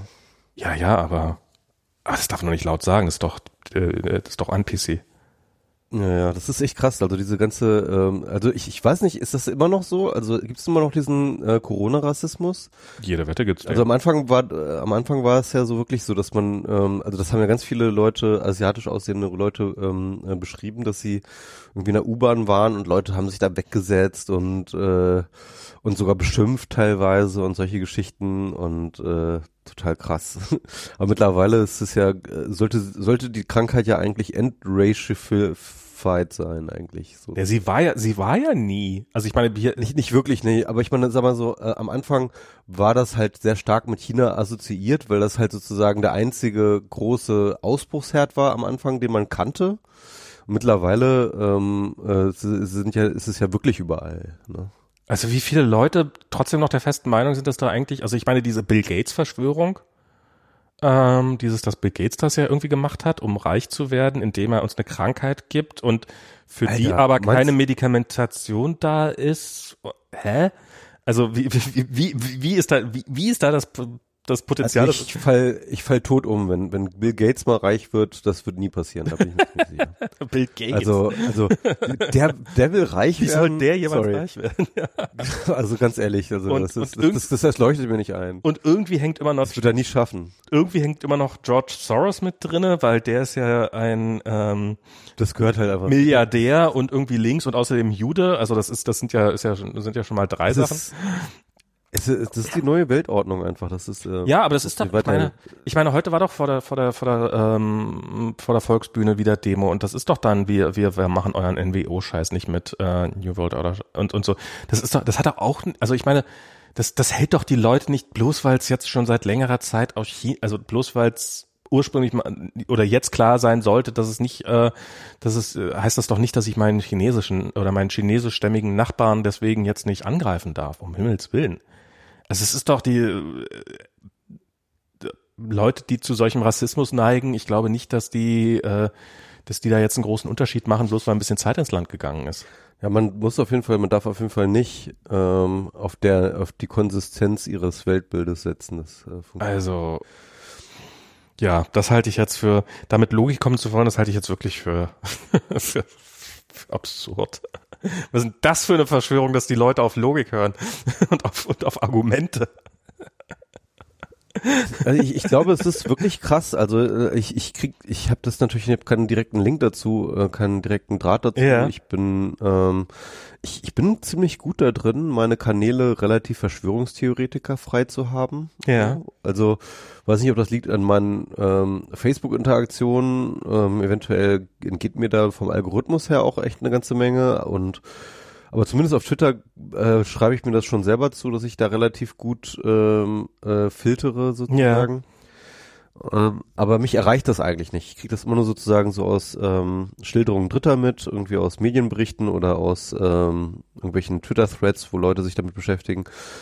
Aber so wie ich das mitbekomme, jedenfalls was die Leute erzählen, ist wohl diese ganze Verschwörungsgeschichte wirklich explodiert jetzt nochmal richtig durch Corona. Also explodiert. Also, also was, was ich gesehen habe, ist also, ich habe so einen entfernten Bekanntenkreis von Leuten, bei denen das sowieso schon immer so ein bisschen vor sich hin schwelte. Ich glaube, das ist ähm, bei der Person, die ich jetzt konkret meine, ist das kein, also ich glaube nicht, dass die das selber ist, sondern das ist mehr so ihr soziales Umfeld, was dann hin und wieder mal so reinfringed.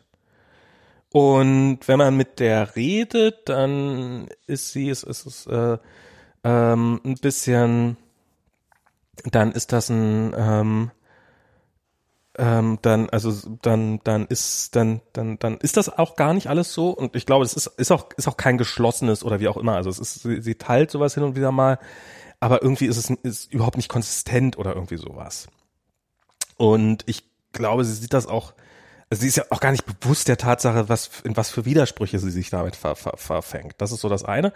Das überrascht mich nur so mäßig. Aber ich habe es in einem anderen Fall heiß erlebt, da taucht das plötzlich bei jemanden auf, der, den ich so überhaupt nicht in so eine Richtung geschätzt hätte. Aber da war das dann auch nach zwei Tagen wieder vorbei. Also entweder hat diese Person ähm, das entweder, entweder äh, hat die das dann wieder sein lassen und hat sich eines Besseren belehren lassen oder hat dann halt einfach, okay, dann poste ich das halt nicht mehr. Ähm, oder? Also okay, in meinen Menschen verlaufen sich manchmal auch so Leute. Aber ganz ehrlich, äh, die blocke ich dann einfach. Ja, nee, also so, so auf, auf Twitter habe ich nicht die nötige Reichweite, das jetzt oder nee, da, da taucht das bei mir an den Menschen auch nicht auf, muss ich sagen. Also so dieses Trollgehabe oder auch nur ganz selten, ganz selten, also so so äh, ich, ich gehe da ja auch nie drauf ein oder so, ne? Aber es, ähm, andere Leute gehen dann halt in, sozusagen in den Threads drauf ein. Ja, ja. Dann mache ich die dann drauf aufmerksam, hey, könnt ihr bitte das nicht äh, diskutieren mit diesen Leuten? Mhm. Ähm, ja, weiß nicht. Also das krasseste finde ich ja tatsächlich, dass diese Verschwörungstheorie, dass ähm, 5G ähm, äh, Corona verbreitet, ne? Ähm, also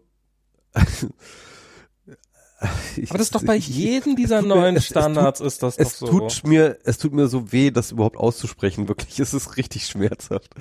Und ähm, also ähm, der, der, es, es hat, und jetzt habe ich jetzt gelesen, dass die WHO tatsächlich dazu Stellung benommen hat und ähm, klargestellt hat, dass sich Viren nicht über Funkwellen verbreiten. Ja, das würde ich anstelle der WHO auch machen, wenn ich die ganze Welt kontrollieren will, indem ich sie danach Ganz, verchippe ganz ehrlich, ich halte das für total kontraproduktiv, dass die WHO solche Sachen sagt. Ganz ehrlich, weil das validiert diese Aussage zu einem grammatikalisch richtigen Satz. Und ähm, das ist er nicht, ja. Ähm, Funkwellen übertragen Viren ist ein Satz, auf den man nicht antworten darf. Es ist ein Satz, ähm, für dem, auf dem man die einzige Antwort vielleicht noch ein Lachen wäre oder sowas, ja, oder oder einfach nur ein, ans Gesicht fassen, wenn das noch erlaubt wäre. Ähm, aber das ist nichts, das man irgendwie auch widerlegen sollte, sondern das ist etwas, worauf, das ist eine, das ist eine Sache, auf die man sich nicht einlassen sollte. Das ist einfach nur Wahnsinn. Und die Leute, die das sagen, ähm, den sollte man ihre Führerscheine entziehen, ihre, äh, die, die sollten nicht mehr für sich sorgen dürfen, ja. Naja, wenn, wenn, wenn du das machst, dann hast du, dann hast du nicht mehr allzu viele Leute für dich übrig, die für sich selber sorgen dürfen.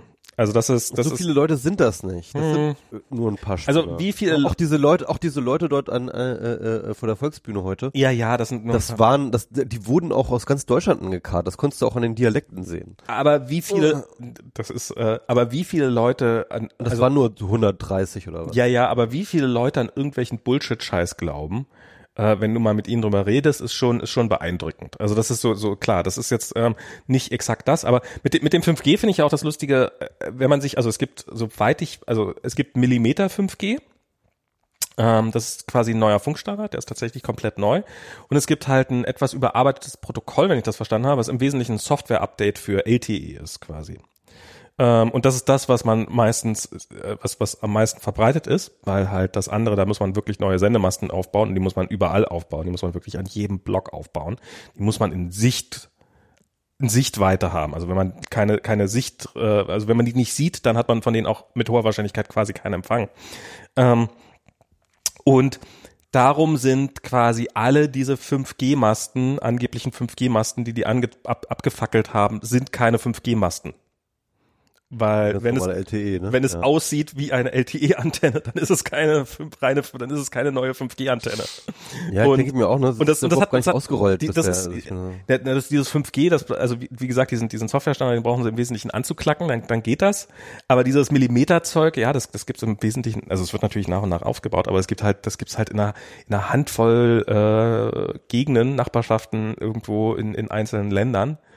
Ähm, und, und, und das ist, ich habe ich hab ein paar Reviews davon gesehen, von den allerersten Telefonen, die da rauskamen damit und sowas. Das sind wirklich Leute, die, die, die müssen, wenn die hier stehen, wenn die zehn Meter weitergehen, haben die plötzlich, haben die kein 5G mehr. Also wenn- ich hier auf der Straßenseite stehe, dann ist, dann habe ich ein Gigabit, aber wenn ich da hinten hingehe, 20 Meter weiter in die Richtung oder dahinter hinter diesen Busch oder was auch immer, dann ist es plötzlich, dann äh, äh, habe ich nur noch ganz normales LTE. Und ähm, also das ist ja, aber aber wie gesagt, Menschen, äh, redet ihr doch nicht ein, dass sich Menschen von Fakten überzeugen lassen, gerade solche Leute. Das hat, glaube ich, damit wirklich nichts zu tun. Absolut nichts. Und es ist ja auch, ich meine, ich, ich wenn ich, wenn man mal drüber nachdenkt, wodurch ist unser Weltbild entstanden? Worauf basiert unser Weltbild? Es basiert darauf, dass wir Informationen, die uns andere geben, dass wir denen vertrauen. Und wenn wir denen, wenn wir anderen Informationen trauen, dann würden wir andere Sachen glauben. Und das, ähm, das sagst du ja auch selber, dass, dass so die Leute, die halt sich immer für es gibt Skeptiker schon sowas halten. wie, ähm, in, es gibt schon sowas wie innere Kon Konsistenz von Argumenten und äh, Schlüssigkeiten und sowas. Also, also ja, natürlich, also, aber, aber, aber das ist doch, ich meine, Und, und, und ich, ich bin eigentlich auch nicht der Freund von sagen, okay, ähm, man könnte äh, solche Sachen jetzt alle sozusagen weg educaten, so, ja, also man könnte die jetzt nicht einfach weglehren durch, Ja. bei, bei, bei diesem Mangel an Wiss- Wissen haben. Aber sowas wie, dass Viren sich nicht über elektromagnetische Wellen verbreiten sollte, also, ähm, also da, ganz ehrlich, wenn man das glaubt, dann hat man weder Viren noch elektromagnetische Wellen auch nur im Ansatz verstanden, ja. Und ich meine, ja, da, aber, da aber wie viele Leute haben schon, wie viele Leute haben schon Elektro, äh, oder elektromagnetische Wellen im Ansatz verstanden? Die sollten das alle im Unterricht einmal gehabt haben. Zumindest.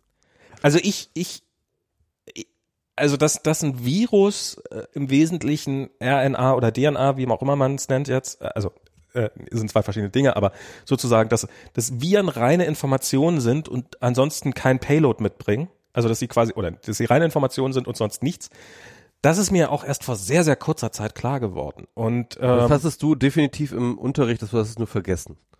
ja, und, das kann ähm, durchaus aber- sein, das aber- kann durchaus sein. Aber Aber, aber, aber das ist doch der Punkt, ähm, ist doch, dass, ähm, ähm, dass du trotzdem weißt, dass Viren irgendwie Organismen sind, die irgendwie ähm, physisch sind und dass die nicht über elektromagnetische Wellen ver Naja, aber das, aber das setzt ja schon mal voraus, dass, also äh, ich meine, das kann man jetzt einfach widerlegen, indem man einfach dir sagt, äh, ja, du glaubst doch nicht ernsthaft, dass Corona von Viren übertragen wird. Ja, natürlich, ich bin auch kein Idiot. Ich sage, es wird von 5G-Wellen übertragen, nicht von irgendwelchen Viren. Fertig. Also das ist, ich, Okay, das dann halt, du, du, du leugnest einfach, dass sozusagen, dass es eine Virusinfektion ist. Oder, oder glaubst du vielleicht grundsätzlich nicht an Virusinfektion? Also, ich, ich weiß gar nicht, wa- was ist denn überhaupt das Weltbild von denen? Also, dass irgendwie alle Vireninfektionen vielleicht einfach nur eine Das ist- das von hat- irgendwelchen Funkmasten sind oder ich meine, so? Oder? Flat Earther hier, ähm, Mhm. wie, wie sie, wie, wie sie, wie sie im Nachhinein, wie, sie- wie, wie es alles darauf basiert, dass die NASA ja eigentlich nur ein äh, großes Scheme hat, um Milliarden einzusammeln und, ähm, und oder Billionen einzusammeln und, ähm, und, und sich davon fettes Leben zu machen und hin und wieder mal eine Mondlandung zu faken und ansonsten das Geld für äh, Koks und Nutten auszugeben.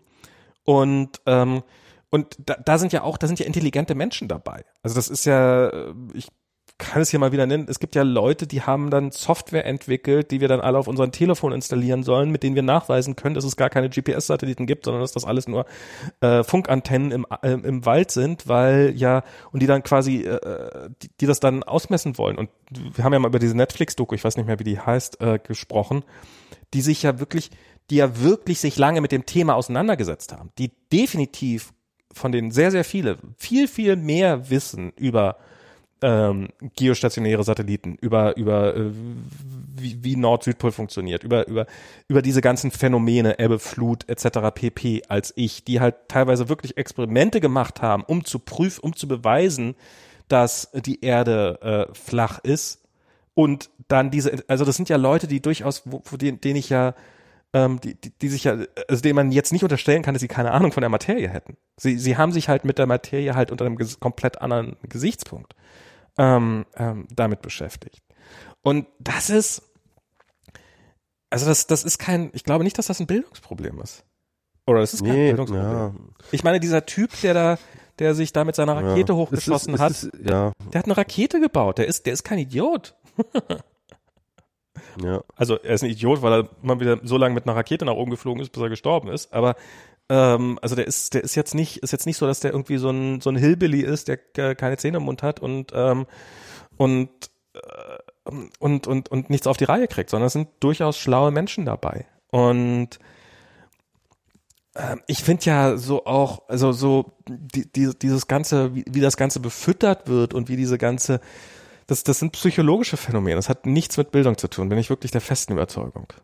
Ähm, und insofern halt, Nee, du hast ja auch recht und ich, und ich bin ja eigentlich auch der Meinung, aber ich aber ich verstehe den Frust. Halt, ja, ich, ich verstehe, also ich meine, ich verstehe nicht so, wie man wie man so dumme Dinge sagt. Na, na Diana, was, Äh. was Diana sagt zu dem Thema, ist halt, dass die Leute nicht damit klarkommen, dass es Un Ungewissheit gibt. Ja, das stimmt. Ja. Und sie wollen halt Experten haben, die ihnen die Wahrheit sagen können. Und was ist denn ein Experte? Und das, da ist ja was dran. Was ist ein Experte wert, der einem nicht sagen kann, wie es ist? Und vor allem die, Be- ja, das habe ich von jemandem wie Drosten, wenn der vor zwei Wochen das sagt, worauf, wo kann ich, wie kann ich mich denn darauf verlassen, dass er, dass er, dass nicht wieder in zwei Wochen was eine andere Meinung vertritt, als er heute vertritt zu irgendeinem Thema. Und das ist, das ist ja, das ist ja ein total valider Punkt. Und ähm, und und dann halt sich Leute zu suchen, die ihnen sagen, so ist es. Aber das ist wirklich interessant, ne, weil ich, ähm, vielleicht ist das auch, ähm, ja, das will ich das schon wieder auf Bildung oder sowas ähm, machen. Aber ähm, ich weiß nicht, wie es dir geht, aber ich finde tatsächlich, ähm, dass Drosten sich irrt und seine Fehler korrigiert und dass er Unsicherheiten immer zugibt und immer mit einbaut und sie auch immer kommuniziert, finde ich total reassuring. Ja, also das total. macht mich ihm total viel glaubwürdiger in meinen Augen. Ne? Also es ist so, ähm, dass ich äh, gerade in seiner, in seinem ja, also ich bin ja kein, äh, ich, ich bin ja kein äh, Immunologe, ich habe keine Ahnung von Win Impfstoff, äh, Dings so. Ich weiß nur, was man so als Virologe darüber weiß und weiß natürlich tausendmal mehr als wir oder so. Ja, ja, klar. Und äh, kann uns ja trotzdem ja ganz viel interessier äh, interessante Sachen erzählen. Und ähm, also, aber ich finde das halt total wichtig auch und und und, und gut. Es gibt auch dieses, äh, gab auch ein schönes Video von äh, MyLabs auch äh, wieder. Ähm, da hat sie einen äh, Virologen-Vergleich gemacht. Das fand ich ganz witzig. Es gibt sozusagen, Ah, ja, ja, ja, die, die Experten-Expertin ist jetzt und äh, hat jetzt die Experten unter die Lupe genommen. Und da hat natürlich auch Drosten am besten abgeschnitten. Ähm, und äh, aber hatte dann auch eine ähnliche äh, Argumentation. Warum? Ne? Also weil er halt äh, sozusagen sehr, sehr ähm, nah an seinem Fach bleibt, dass er immer kommuniziert, wenn er ähm, out of depth, depth kommt, wenn er Unsicherheiten hat, ähm, wenn er Sachen sagt, äh, die äh, vielleicht noch nicht hundertprozentig vom wissenschaftlichen Diskurs gedeckt sind, dass er das dazu sagt und solche Sachen. Also dass er solche solche Dinge mitkommuniziert, äh, hat sie ihm hoch angerechnet. Und Ja. das ist, und das ist halt auch einfach der Punkt. Und aber aber ich kann mir auch und ich verstehe schon, dass halt Leute dann sagen, ja, aber guck mal, äh, dieser andere Virologe, der tritt mit einer viel größeren Sicherheit auf und sagt, wir sollten jetzt mal alles aufmachen. Mhm. Und äh, da können wir auch mal drüber reden. Ich meine, haben, es wurde auch schon tausendmal drüber geredet, über Henrik Streeck und äh, äh, dieses ganze Heinsberg-Desaster, so, ja. Ja. Ähm, ähm, ich kann natürlich überhaupt nicht einschätzen, ob Hendrik Strick ein guter Virologe ist und ähm, ich denke mal, er wird schon fachliche Kompetenz haben, sonst wäre er nicht an der Situation, in der er ist. So, ja, aber ähm, ich glaube, man kann halt wirklich, wirklich sagen, dass er dort definitiv Scheiße gebaut. Zumindest was die Wissenschaftskommunikation angeht. Ähm, er hat ähm, da eine Studie gemacht in Heinsberg und ähm, die Studie ist noch nicht fertig äh, und wir können nichts sagen über diese Studie und das ist auch was Horst ja immer sagt, er kann nichts sagen über diese Studie, solange Ja. er die Paper nicht hat, ja. Ähm, aber was er dann sozusagen mit welcher ähm, Nonchalance und solche, welcher äh, Sicherheit er da sich da in diese Pressekonferenz sagt und sagt, ähm, hier meine äh, halbfertige Studie, die ähm, Die ich euch nicht, nicht gebe. repräsentativ, äh, die, die nicht, die ich euch nicht gebe, die nicht repräsentativ ist für Deutschland, sagt ganz eindeutig, wir sollten jetzt die Maßnahmen lockern. Ja? Also das ist ähm, das ist unseriös, ja? Ja. Und das kannst du drehen und wenden, was du willst. Und wenn die Studie nochmal am Ende auch noch total super toll und, äh, äh, und, und, und gut ist und richtig ist und so weiter und so fort, das wird das alles nicht mehr ausmachen, weil das ist unseriös, ja. Und dann auch noch irgendwie im Vorfeld im Endeffekt diese gesamte Messaging schon von einer Agentur ausgearbeitet zu haben, bevor du die Studienergebnisse hast. Das ist einfach, sorry, das kann ich nicht. äh, Also, Aber das ist das ist klassisches Conman-Verhalten, so dieses, äh, so dieses, äh, wenn man das halt mit einem, also Conman kommt ja von Confidence, also so, ähm, so, so wie halt Trump, der halt von nichts eine Ahnung hat, aber das sehr, sehr, sehr, sehr von sich selbst überzeugt rüberbringen kann. Und das offensichtlich bei hinreichend vielen Leuten Eindruck hinterlässt. Und die halt sagen, äh, und, und was ja auch schwer ist, wenn man, also wenn man, wenn man es tatsächlich, wenn man es, je weniger man es an irgendwelchen sonstigen Merkmalen einschätzen kann, wer von den beiden hat recht, würdest du dann, wenn, wenn du, wenn du keine Ahnung hättest, wenn du ein Alien wärst und Drosten und äh, Trump würden gemeinsam auf einer Bühne stehen und würden über irgendwas reden, über, über äh, Coronaviren, ähm, würdest du dann, würdest du dann dem Typen trauen, der da ähm, ein bisschen schmächtig dasteht und sagt, ja, ich habe ja eigentlich auch nur von dem Bereich so richtig viel Ahnung, oder würdest du dem Typen sagen, der so, also ich finde, wir sollten alle Bleiche saufen. Ähm, also ich glaube, es kommt drauf an, ob ich ein Alien aus einem Zivil von einem zivilisierten Planeten quere. ja, also, aber nehmen wir mal an, du hast jetzt von diesen Themen keine Ahnung. Ich meine, Religion basieren im Wesentlichen auch darauf, dass sie, wir haben seit 2000 Jahren keine Fehler zugegeben. Das ist, Aber das wusste ich tatsächlich nicht, dass ähm, ich, ich wusste tatsächlich nicht, dass Conman von Conv Confidence kommt. Aber Ja, das, das- macht total Sinn. Ja, ja, ja, das äh, kommt, kommt, kommt von Confidence Man. ja. Ähm, und äh, das, das, ja, das ist, ist so halt äh, dieses, dieses äh, und das, das ist halt, das, ja, misstraut Leuten, die total von ihrer Meinung überzeugt sind. ja. Das ist, glaube ich, eine gute Mache. Also das heißt mit anderen Worten, hört auf, WMR zu hören. Und, und ich gehe noch darüber hinaus. Fangt an, euch in Zweifel zu stellen, wenn ihr total von eurer Meinung überzeugt seid. Das auch, ja. Weil das ist auch, das ist auch für, die, für sich selber ist das auch, glaube ich, sehr, sehr wichtig, dass man das, dass man das, also das, das, das, das, das, das zerbricht einen natürlich dann irgendwann ab einem gewissen Punkt auch, wenn man da, also es ist natürlich auch, man muss auch eine Balance mitfinden. Also es gibt halt, es gibt halt auf der einen Seite gibt's halt die Idioten, die halt äh, niemals irgendwie bereit wären, Fehler einzugestehen und so weiter und so fort. Aber es kann natürlich auch, und ich würde sagen, Drosten ten- tickt manchmal ein bisschen in die Richtung. Ähm, und, äh, und, und ich kenne es auch von mir, dass es dann halt auch so überhand nimmt, dass man dann irgendwann, dass, dass man sich selber gar nichts mehr glaubt. Was Max, Max, Max ich hatte gerade eine Idee. Ähm, ich glaube, wir brauchen einander, weil wir uns immer ständig widersprechen und äh, sozusagen wir sind sozusagen das Korrektiv, das uns immer wieder ähm, verbietet, ähm, äh, mit unserem Ego davon zu galoppieren, mit unseren Meinungen. Also mein Ego klein zu halten, schaffe ich auch alleine inzwischen ganz gut. Ähm, erschreckend. Das merkt man dir manchmal nicht an. Manche, ja, das Aber- stimmt. Das, das, das, äh, manchmal läuft es dann doch wieder frei, das, das stimmt. Also klar, aber so, so. Nee, aber, aber ver verstehst du, was ich meine? Also wir, äh, äh, ich glaube, dass äh, unsere Streits halt auch äh, äh, recht heilsam sind. Ja. Für, für uns beide sozusagen. Natürlich. Ne? Weil weil es halt, ähm, ja, ähm, also ich glaube, es gibt halt Leute, die sich nur mit Leuten umgeben, die ihnen nicht widersprechen, so. Und ähm, wenn wir, äh, wenn wir für uns etwas ähm, äh, reklamieren können, dann ist das, dass wir das nicht tun. Ja, ich, ich bin ja, ich bin, äh, ich, ich äh, bin jetzt gerade in einer Position, dass ich so an der Arbeit ähm, quasi, ähm, dass, dass ich ein bisschen in so einer Lead-Position bin und in einem Bereich, von dem ich eigentlich erklärtermaßen keine Ahnung habe. Also ich bin da, ich, also ich habe von anderen Sachen, die die machen. Virologie oder was? Ich, ja, genau, ich bin jetzt Virolog. bist jetzt Chef der Virologie. Ja. Hab keine Ahnung. Ich, ich, ich, here? ich nehme noch mal einen Schluck Bleiche. ich hat mir jemand gesagt, der das sehr, sehr, sehr, der sehr viel Ahnung zu haben schien, dass das gut sei. Ähm, ja, und, und, äh, nee, so wie bei hier äh, IT Crowd, wo so äh, erste Folge, wo Jen beim Interview ist und äh, Head of IT und so, ja, ja, I know clicking, scrolling. ja, also ich habe, äh, also ich, ich ich glaube auch, dass ich das gut kann, aber ich habe halt äh, so, äh, ich glaube und ich, ich glaube auch, ich werde gut darin, aber ich muss halt auch und das ist das ist auch lustig dann jetzt plötzlich, dass ich dann halt in der Situation bin, dass ich jetzt mit Leuten reden muss, die dann glauben, dass ich das alles besser wüsste als sie und denen ich explizit sage, ihr wisst, du weißt davon mehr als ich, ich, ich probiere gerade von dir zu lernen und die es einem trotzdem nicht glauben.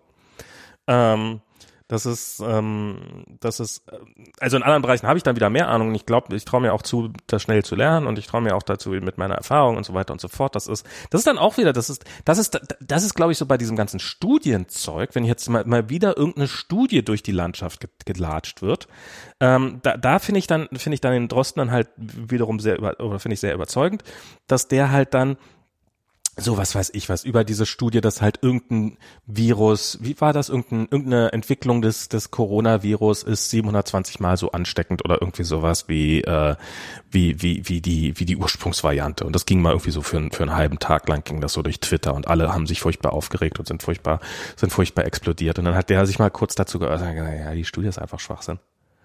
Und und hat nee, nee, vor allem vor allem die Interpretation der Studie war auch Schwachsinn, weil es war nur sozusagen in Laborbedingungen hat sich ein, ein, ein Virus, eine, ein Virusstrang so und so viel mal mehr in der, obwohl du hast recht, die, die war auch, ähm, äh, die, die war auch in sich flawed, die Studie. Die war in ja. sich flawed aber auch, und, und, sie haben auch, die, das war auch dann tatsächlich, also die, die Studie die war dann auch tatsächlich, war auch falsch, ja. die war auch, das, das, das steckte, das, dieses 720-fach, das haben die dann durchaus drinne gehabt. Das war nicht nur die Interpretation des Ganzen, sondern die haben halt einfach eine schlechte Studie gemacht. Und er hat gesagt, ja, hätte das irgendein, hätte das irgendein Doktorand von mir gemacht, dann hätte ich den halt, äh, hätte ich freundlich gesagt links und rechts um die Ohren gehauen. Also ich, so hat, hat er es natürlich nicht gesagt. Ich sage das jetzt mal. Ich so. hätte sie nochmal ins Labor geschickt. Ich hätte sie nochmal ins Labor geschickt, dass sie es nochmal machen sollen.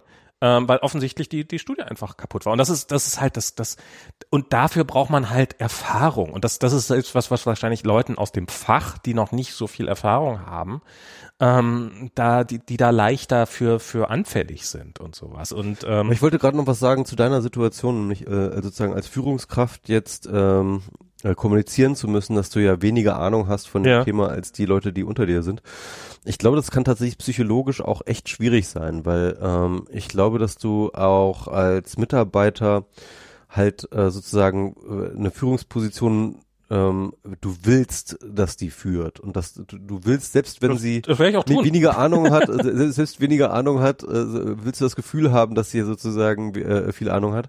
Und das siehst du halt jetzt momentan an diesen Zustimmungswerten für Trump, ja. Ja. Obwohl es so offensichtlich ist, dass er von nichts eine Ahnung hat, nur Scheiße baut, ja. Ähm, du siehst in diesen Zustimmungswerten einfach diesen unbedingten Willen der Hast Bevölkerung. Hast du mich gerade mit Trump verglichen? ich dachte, ich mache das elegant. Dann fällt es nicht so auf. Hast du gesagt, ich bin präsidential? du, du ja. willst, du willst, dass deine Führungsperson Ahnung haben. Ja, und, ja, äh, Du ignor äh, und und du willst es unbedingt, ja, weil du, weil sonst fühlst du dich unsicher. Mhm. Aber aber so geil sind die Zustimmungswerte für Trump doch gar nicht mehr. Ja, 40 Prozent. Ah, ich, ich weiß nicht, also es ist jetzt, äh, jetzt also sind nicht Zustimmung, sind nicht super im Sinne von ähm, jeder andere Präsident war wäre das der Tiefpunkt, ja? Ja, Aber, ja. Ähm, sie sind halt innerhalb des Trump-Spektrums sind sie halt. Aber ich glaube, selbst da sind sie jetzt mal, also sie sind, sie sind zwischendurch mal wieder kurz hochgeschossen und haben jetzt gerade, also ich finde es ja so, so lustig, diese, diese, diese Presseerklärung, die er da jeden Tag gehabt hat jetzt, oder diese, diese, diese, diese One-Man-Show, die, die hat er jetzt ja, mal gucken, ob er das durchhält, hat er jetzt ja gesagt, dass die nicht mehr stattfinden, weil die Medien ja äh, seine, seine tiefgründigen Analysen immer ähm, dann falsch interpretieren, indem sie sie eins zu eins ausstrahlen und dann halt äh, einfach das wiedergeben, was er gesagt haben und äh, dadurch alles kaputt machen. Fake News Media, ja. Ähm, also da, da hat er ja quasi jetzt äh, angekündigt, dass das jetzt nicht mehr stattfinden wird. Ähm, und ich glaube, der Grund dafür ist, dass jetzt selbst bei ihm durchgedrungen ist, dass das für ihn nicht sonderlich geil ist. Aber, mhm. ähm, wer weiß. Ja, also, aber ich meine, ähm, äh, also bisher war es eigentlich ja immer relativ gut ähm, zu sehen, dass halt ähm, alleine Media Coverage ähm, korreliert mit Zustimmungswert. ja.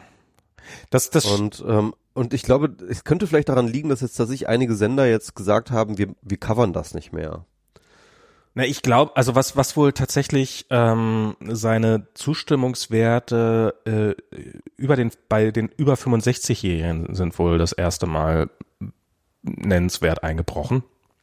Nein, nein, die sind alle weggestorben. Das ist das. Naja, oder oder die halt die halt sich denken, oh, der will der will gerade mein Leben opfern. Ähm, Ich und habe keine Ahnung, ja. ja. ja, ja, das ist mh, also ich ich halt's also ich ich halte es immer noch für wahrscheinlicher, als es jemals möglich sein sollte, dass Trump nochmal Präsident wird oder Präsident bleibt. Ähm, aber ich habe Hoffnung, dass, ähm, dass, das, äh, dass das vergehen wird. Aber wir werden es sehen. Ich habe keine Ahnung. Ich will noch mal ein Thema noch mal ein bisschen. bin gerade sehr froh, dass ich ich bin gerade sehr froh, dass wir nicht mehr in den USA leben im Augenblick. Also das ist, Das glaube ich wohl, ja. Das glaube ich sehr. Das glaube ich wirklich. obwohl es in Kalifornien glaube ich wirklich besser ist. Aber ähm, Aber ich wollte ein Thema wirklich noch mal ein bisschen, ähm, äh, bevor wir hier ähm, zu weit in die Zeit reingehen, äh, wollte ich ein Thema noch mal genauer ansprechen und zwar die Corona-App, äh, weil ich mich Ja. damit jetzt die letzten Tage auch echt sehr, sehr intensiv auseinandergesetzt habe. ich nicht sehr gut. Dann mach mal. Genau. Also, mh, also es gab jetzt äh, ja, wie vielleicht Leute, die zumindest auf Twitter unterwegs sind, ähm, mitbekommen haben, eine sehr, sehr krasse Diskussion um diese Corona-App, die letzten ja, Wochen kann man sagen, äh, Corona-Tracing-App. Und ich fand diese Diskussion aus verschiedenen Hinsichten spannend. Mhm. Ich will vielleicht erstmal ganz kurz einmal ganz kurz meine meine Position dazu definieren. Ich glaube, wir haben da im letzten Podcast auch schon ein bisschen drüber geredet. So. Mhm. Ähm, da habe ich das eigentlich auch schon ein bisschen an eigentlich schon angerissen. Also ich bin, ich sag mal so vorsichtig optimistisch, was die den Prospect auf so eine Corona ähm, äh, äh, angeht. Das ist so ein bisschen ähnlich, wie ich das mit diesem ähm, ähm, mit dieser äh, Containment-Strategie auch handhabe. Also halt auch so ein, ich weiß nicht, ob es funktioniert, ja, und ich bin total offen für Argumente, warum es nicht funktioniert. Ähm, und es gibt ähm, unglaublich viele möglichen, mögliche Argumente, die man bringen kann, warum es nicht funktioniert. Und äh, die sind, glaube ich, auch, soweit ich das sehen kann, alle vari äh, äh, mehr oder weniger äh, valide. Manche haben sich aber auch schon wieder in Luft aufgelöst, das muss man auch noch dazu sagen, hat sich ja viel, ge äh, viel, viel getan die letzten Tage.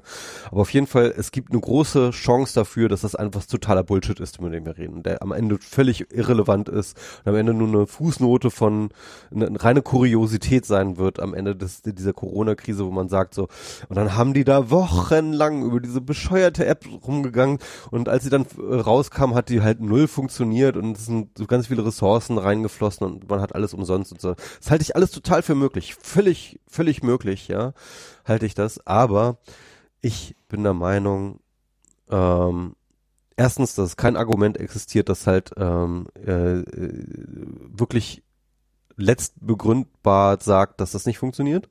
Und zweitens, ähm, dass wir es auf jeden Fall deswegen auch probieren sollten, bevor wir so eine App totreden, sage ich mal. Ja? Mhm. Weil das ist ähm, ein, ein großer Punkt, und das hat ja auch Ulf Burmeier in Lage der Nation immer wieder betont, ist, ein, ein, ein, ein, wesentlicher Faktor des Erfolgs dieser Apps wird natürlich die Akzeptanz sein und deswegen sollten wir in diesem Diskurs um diese App auch vorsichtig sein, halt äh, self-fulfilling prophecy mäßig ähm, diese App totzureden, bevor sie überhaupt eine Chance gehabt hat. Mhm.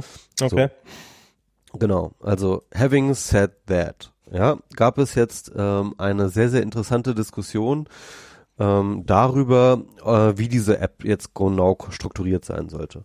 Und da gab es eben zwei konkurrierende Ansätze, nämlich die dezentrale und die zentrale Variante, ähm, die ähm, um das, ähm, jetzt muss ich jetzt nicht ins Detail gehen, ähm, um das kurz klar zu machen, die dezentrale App will alles auf dem Telefon machen und nur einen dummen Server, der mehr oder weniger so ein bisschen Daten durchleitet. Ähm, und äh, die zentrale Variante will eigentlich sozusagen so ein dummes Telefon haben, das nur so ein dummer Sensor ist und die gesamte Logik und alles soll auf dem Server stattfinden. Mhm. Ja. Und das ist so ein bisschen grob gesagt die zwei Paradigmen, die da diskutiert worden sind. Am Anfang, genau, es gab halt sozusagen dieses PEP-PT, das Pan-European ähm, Privacy Preserving äh, Proximity Tracing Projekt. Das habe ich jetzt dieses Akronym auswendig gelernt. So, Oh, wow. so rein habe ich mich ich bin- reingenötigt. Okay. Ja, auf jeden Fall, ähm, ähm, die am Anfang zumindest so getan haben, als würden sie sowohl als auch ähm, sozusagen äh, dezentrale und zentrale Ansätze formulieren und sozusagen eher so ein allgemeines Framework äh, definiert haben, äh, worum es gehen sollte, äh, äh, wie die Funktionsweise passieren sollte und irgendwie kompatibel zu beiden Sy- Systemen waren. Dann gab es das ähm, DPDGT, äh, DP3T, DP3T, ja, Ja, schon fällt das Fachwissen wieder auseinander. naja, jedenfalls ähm, dieses äh, Projekt, das halt sozusagen als eine am Anfang als Referenzimplementierung von PP äh, von PEPPT äh, galt Mhm. Und dort auch als äh, sozusagen äh, unter Projekte sozusagen offiziell aufgelistet wurde als eine mögliche Implementation dieses Ansatzes, dann aber halt irgendwann rausgeschmissen wurde, kommentarlos aus der Webseite und äh, sozusagen die beiden ähm, Parteien sich zerstritten haben und dann wurde klar, dass tatsächlich die Macher von PEPPT, was unter anderem äh, vor allem dieser Chris Boos war, der so ein ähm, enger Berater auch der Bundesregierung ist, der sitzt so im Digitalrat, dies, das und der war so ein bisschen der Treiber des Projektes, ähm, äh, dass der halt eigentlich ähm, doch eine zentralistische ähm, Version, also das heißt eine, eine serverbasierte Version favorisiert. Dann gab es natürlich den alles entscheidenden ähm, und für Leute, die sich so ein bisschen mit Digitaltechnik auskennt, eigentlich sozusagen, da war eigentlich schon alles klar, als eben Apple und Google mit einer gemeinsamen API an die Öffentlichkeit gegangen sind. Hallo, wir haben das hier mal einfach mal ähm, ähm, äh, uns Gedanken gemacht und das einfach mal implementiert. Und äh, die haben halt sehr, sehr klar und deutlich den dezentralen Ansatz implementiert. Mhm. Und ähm, damit war eigentlich für alle Beobachter eigentlich klar, dass das, dass das jetzt ein dezentraler Ansatz wurde. Ja. Ähm, weil ne, irgendwie Android und äh, Apple haben zusammen Marktanteil von in Deutschland, keine Ahnung, 99 Prozent oder so. Äh, Wahrscheinlich so. von sind jedenfalls ja. Smartphone. Ja. Smartphone-Markt und ähm, das heißt mit anderen Worten, an denen geht nichts vor dran vorbei. Ähm, vor allem gab es ja ähm, schon im Vorfeld immer die das Problem, dass halt vor allem die iOS-Geräte, dass man da keine äh, Bluetooth, ähm, äh, konnte man nicht mit Bluetooth einfach in die Welt lauschen, ohne dass die App im Vordergrund lauf, lief. Ne? Ich das glaube, lauschen kann man schon, aber senden kann man nicht. Man kann lauschen, aber nicht auf alles Mögliche. Verstehst du? Ja, ja, ich- Äh, ich, äh, du kannst halt ich- bestimmte äh, bestimmte IDs kannst du sozusagen festlegen und da kann auch im Hintergrund lauschen, aber du kannst nicht sagen, lausch doch, lausch doch mal, was da so läuft oder so. Ja. Das kannst du halt einfach im Hintergrund nicht machen. Aus logischen, aus nachvollziehbaren Gründen, weil Apple will halt verhindern, dass äh, das, weil halt das mass massenhaft genutzt wird, um Leute zu tracken. Genau, und das ist Logischerweise. auch ein, es ist ein Security- und Privacy-Ding Genau. auf jeden Fall und, Und es halt deswegen abgeschaltet. Genau. Irgendwie kann man das aber wohl irgendwie bei Android umgehen oder zumindest ähm, hatten sie diese Probleme nicht so massiv dort, ähm, weswegen jetzt aber die Bundesregierung und vor allem auch Frankreich offiziell äh, dann angefangen hat, Druck auf Apple auszuüben Hm. zu sagen, hallo Leute, ähm, und äh, schöne API habt ihr da, aber das interessiert uns eigentlich gar nicht. Wir wollen, dass ihr uns Zugriff äh, sozusagen direkt auf die Hardware-Ebene von, ähm, von Bluetooth gebt Ja. für unsere App, damit wir unsere, ähm, wie Frankreich das so schön ausgesagt hat, ge- gesagt hat, unsere europäisch souveräne Lösung ähm, ähm, äh, äh, äh, bauen können. Und das ist halt wirklich interessant, dieser ähm, Streit, ne? Weil du hast jetzt plötzlich sozusagen diese zwei Parteien. Du hast ähm, auf der einen Seite Apple und Google, du hast auf der anderen Seite Deutschland und Frankreich.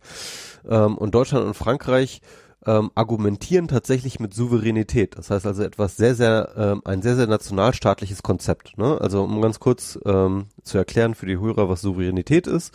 Souveränität ist ähm, im Endeffekt sozusagen die, äh, äh, die, die Selbstbestimmung von Staaten, kann man eigentlich sagen. Ja, also so ein bisschen so dieses, ähm, ähm, wir verbitten uns, dass andere Staaten in unser Territorium hinein regieren. Ja, das ist sozusagen Souveränität.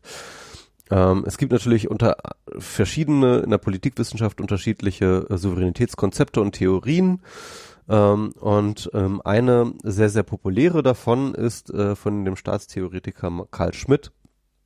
Ähm, der sagt halt, souverän ist, wer den Ausnahmezustand ähm, verhängen kann. Mhm. Und das heißt also mit anderen Worten, ähm, was er damit meint, ist, jeder Staat ist ja eigentlich erstmal eine gesetzliche Ordnung. Ne? Das heißt, du hast jetzt sozusagen Regeln, ja, irgendwie, und diese Regeln werden gemacht und an diese Regeln wird sich gehalten. Aber er sagt halt sozusagen, souverän ist nicht, wer die Regeln macht. Souverän ist nicht, wer sich, äh, wer die Regeln durchsetzt. Ja, das ist ähm, sozusagen, das ist für ihn nicht die Definition von Souveränität, sondern souverän ist, wer diese Regeln außer Kraft setzen kann. Mhm. Wer die Macht hat, diese Regeln außer Kraft zu setzen. Ähm, und und das ist interessant, weil du hast jetzt sozusagen diese Situation mit äh, Google und Apple, die sozusagen ein Regelsystem aufgebaut haben. Die haben gesagt, okay, pass mal auf, wir haben diese API, das ist sozusagen so ein Regelsystem, ja. Und ähm, oder oder auch der Zugriff auf Bluetooth und so weiter und so fort, gibt es ein Regelsystem für. Und ähm, jetzt klopfen halt Deutschland und Frankreich an und sagen, hallo, wir wollen aber eine Ausnahme. Mhm. Ja, also das heißt äh, sozusagen, äh, konntest sozusagen diesen Souveränitätsbegriff dort direkt sehen. Ja, also die wollten halt ähm, sozusagen ihre eigene Souveränität dadurch ähm, begründen, indem sie in den Betriebssystemen ähm, von den Herstellern von Apple und Google ähm, sozusagen eine Ausnahme begründet bekommen. Mhm. Ja, das heißt, das, das, das, das wäre sozusagen die Durchsetzung ihrer Souveränität gewesen. Ähm, eure Telefone funktionieren auf unserem Staatsgebiet und deswegen können wir die Ausnahme bestimmen. Ja. Und ähm, deswegen ist es, glaube ich, nicht ganz irrelevant für, sag ich mal, einen politikwissenschaftlich äh, machtpolitischen Engel, dass sie das nicht durchgekriegt haben. Mhm. Denn ähm, tatsächlich haben sie es nicht durchgekriegt. Ähm, ähm, äh, Deutschland und äh, Frankreich äh, sind jetzt eingeschwenkt. Also sie haben jetzt Frankreich auch, das heißt, ich wusste nur, dass Deutschland dann jetzt äh, ja, also Frankreich wird das nicht. Also ich, ich ehrlich gesagt, ich weiß gar nicht, ob das Frankreich jetzt offiziell schon so gesagt hat, aber ganz ehrlich, ohne Deutschland werden sie es natürlich nicht machen. Ne? Mhm. Also wenn sie jetzt nicht alleine irgendwie. Vermutlich nicht, Wohl, ja. Bei den Franzosen kann man natürlich. Also ich halte das auch gar nicht für so unwahrscheinlich, dass Apple da sagt, ja, okay, dann mach das halt. Also das ist, ähm, also dass sie das können, dass sie das, dass die die Entitlements dir geben könnten, um im Zweifelsfall zu sagen, okay, diese App hat halt mehr Zugriff auf dieses ganze Bluetooth-Zeug. Das würde mich keine Sekunde überraschen, wenn es das sogar schon im System gäbe. Aber dass, dass es so eine Ausnahmeregelung gibt für einzelne Apps, die dann trotzdem mehr können, das passiert relativ häufig mal. Insofern, äh, also auch die Uber-App hat irgendwelche besonderen Entitlements und sowas. Also die, die Uber Watch-App zumindest hatte die und so. Also es gibt schon einige Sachen, die, wo, wo dann irgendwelche einzelnen Apps, also wenn da so ein, irgendwie so ein Staat ankommt und sagt, hey, damit wir hier diese App, die wichtig ist, damit wir, äh, von der wir glauben, dass sie wichtig ist, um die, um, um unsere Bevölkerung vor äh, Krankheiten zu schützen, kann ich mir schon durchaus vorstellen, dass die, dass äh, Apple da auch eingeknickt wäre vor Deutschland und Frankreich oder auch allein nur vor Frankreich. Ich glaube ganz ehrlich ähm, nicht. Und zwar aus ähm, einem sehr bestimmten Grund. Also ich, ich, ich äh, glaube dir, dass es sozusagen solche Entitlements gibt, aber Ja. ähm, das ist in diesem Fall nicht gemacht haben. Erstens, weil sie ja schon eine Alternative angeboten haben. Mhm, sie haben ja, ja. schon eine API entwickelt, ne? das heißt, sie, sie sagen, wir haben, äh, äh, ja, wir geben, sie, im Endeffekt sagen sie ja, ja, wir geben euch Zugriff auf das, was ihr wollt, aber unter unseren Bedingungen. Ne? Das ist ja das, das ist die API. Also ihr müsst über diese API gehen. Mhm. Ähm, und äh, das heißt also mit anderen Worten, das, das sehen sie bereits schon als diese Art von Konzession. Das zweite ist, ähm, dass halt tatsächlich dieser die, zentrale Ansatz ähm, sehr, sehr problematisch wäre und natürlich auch komplett außerhalb der ähm, ähm, äh, außerhalb der Bestimmungen und und und und der Kontrolle von Apple. Das heißt mit anderen Worten, ähm, da würde jetzt irgendwie dieses komische Deutschland würde jetzt irgendwas bauen, was dann sozusagen über ihre Schnittstelle dann irgendwie irgendwelche Dinge macht, die sie nicht unter Kontrolle haben und die vielleicht, die problematisch werden und die vielleicht irgendwie auch schiefgehen können und vielleicht sogar schiefgehen werden. Und sie wissen, dass wenn das passiert, also wenn da was schief geht, dass das trotzdem zurückfällt. Ja? Also ich glaube, Google und Apple haben beide ein wahnsinnig großes Interesse daran, dass das Ding nicht schief geht, sondern dass das Ding auch wirklich sozusagen ähm, in der Security und in dem Datenschutz sozusagen ähm, sauber läuft, weil nur so wird das nicht ein PR-Desaster für sie. Hm. Also das da da bin ich mir also ich glaube, dass dass Apple, dass das keine also dass sie das entwickelt haben bei Apple und Google, dass das tatsächlich keine Concession ist, sondern ich glaube, ich gehe davon aus, das sind Leute innerhalb der entsprechenden Firmen, die die gesagt haben, hey, wir müssen hier was machen und wir könnten das so und so machen und dieses Protokoll, das erscheint uns eine gute Idee und darum sollten wir das machen und dann haben sie halt das okay bekommen. Also dass das gar nicht so ein, das, sondern dass das tatsächlich so ein Versuch ist, proaktiv, guck mal, wir zeigen hier, wie man's, äh, wie wir helfen können, damit das gut wird. Ist ja dann genau. im Zweifel so eine gute PR für sie und so weiter und so fort. Also ich sehe das jetzt nicht so als, hey, wir, wir kommen euch, ah ja, äh, meinetwegen, dann kommen wir euch halt ein bisschen entgegen, sondern das ist, das ist sozusagen äh, das Angebot der, der, dieser beiden Firmen an die Welt. Und das ist ja auch eine gute Sache, dass sie gleich das gleiche Protokoll entwickeln, dass es untereinander kompatibel ist und so. Das, das klingt ja auch, das klingt ja wirklich nach der äh, pragmatischsten, besten Lösung, die erstmal, zumindest zunächst erstmal relativ frei von Politik ist. Ähm, dass es zurückfällt. Also das, das, das ist so ein PR-Desaster wird, das kann es auch so noch werden. Ähm, das hat im Zweifelsfall. Ja, das könnte man doch trotzdem noch schief gehen. Aber Im Zweifelsfall, so, dass irgendwie irgendwo ein Telefon anfängt zu brennen und dann sagt jemand, da war 5G dran schuld, weil da Corona eingebaut war. Ähm, also aber ganz ehrlich, ähm, letztes Wochenende hat jetzt PepPT endlich mal seine Specs veröffentlicht oder zumindest ansatzweise. Ja. Und ähm, es wäre garantiert. ist, also, die, also die Katastrophe beim zentralen Ansatz, das wäre einfach garantiert gewesen. Ja.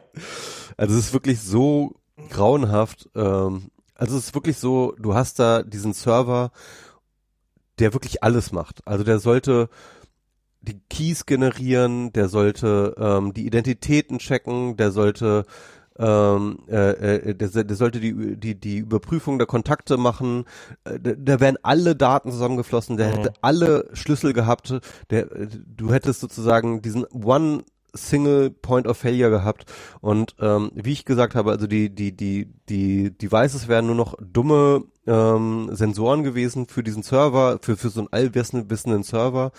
Ähm, das wäre wahnsinnig schief gegangen. Mhm. Also, äh, also zumindest gibt's da halt sehr, sehr viele Möglichkeiten, wie das wahnsinnig schiefgegangen wäre. Also ich finde, aus, aus Sicht des Softwareentwicklers macht dieser zentrale Ansatz Sinn.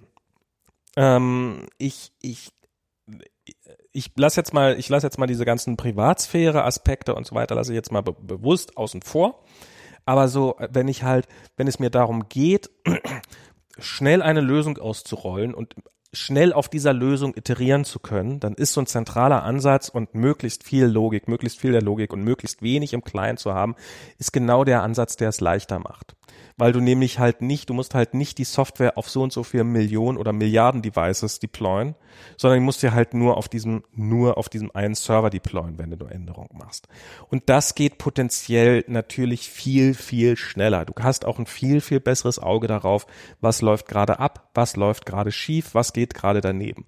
Einer der Gründe, warum so, ich glaube, weil, warum zum Beispiel so ähm, so Messenger wesentlich populärer im Augenblick sind als E-Mail, liegt daran halt, weil E-Mail kannst du nicht mehr gut verbessern, weil es halt so viele Implementierungen gibt und du kannst halt nicht diese ganzen Implementierungen. Dagegen, wenn du diesen Messenger unter Kontrolle hast, dann kannst du halt da sehr, sehr schnell iterieren und kannst halt Verbesserungen oder Veränderungen vornehmen. Das müssen ja nicht mal unbedingt Verbesserungen sein. Aber und und aus der Perspektive verstehe ich diesen zentralen Ansatz und halt, halte ihn in dieser aktuellen Situation fast für den einzig gangbaren, weil je nachdem, wer das macht, also diese Datenspende-App hier von, vom, vom, vom RKI, die hat äh, mhm. beim letzten Mal hat sie noch nicht einmal Daten hochgeladen gehabt.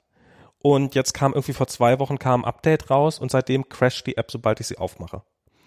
Und ähm, und sie haben seitdem auch ein paar Leute, Updates, haben seitdem auch ein paar Updates gemacht, aber die crasht immer noch bei jedem Start. Und ich habe denen jetzt neulich mal eine E-Mail geschickt, so hey, ist das ein bekanntes Problem? Aber so wäre das, wenn das Chris Boos machen würde, ganz ehrlich. Also das ist ähm, ähm, ja, also, also Max, normalerweise würde ich dir total recht geben. Ne? Ja. Also ich, ich, ich bin, ich habe da auch schon, ich habe das schon Texte drüber geschrieben, wo ich gesagt habe, ähm, äh, die Leute, die sich immer für dezentrale Ansätze an, einsetzen, die übersehen halt folgende XYZ und so. Und da bin ich, argumentiere ich eigentlich immer genauso wie du.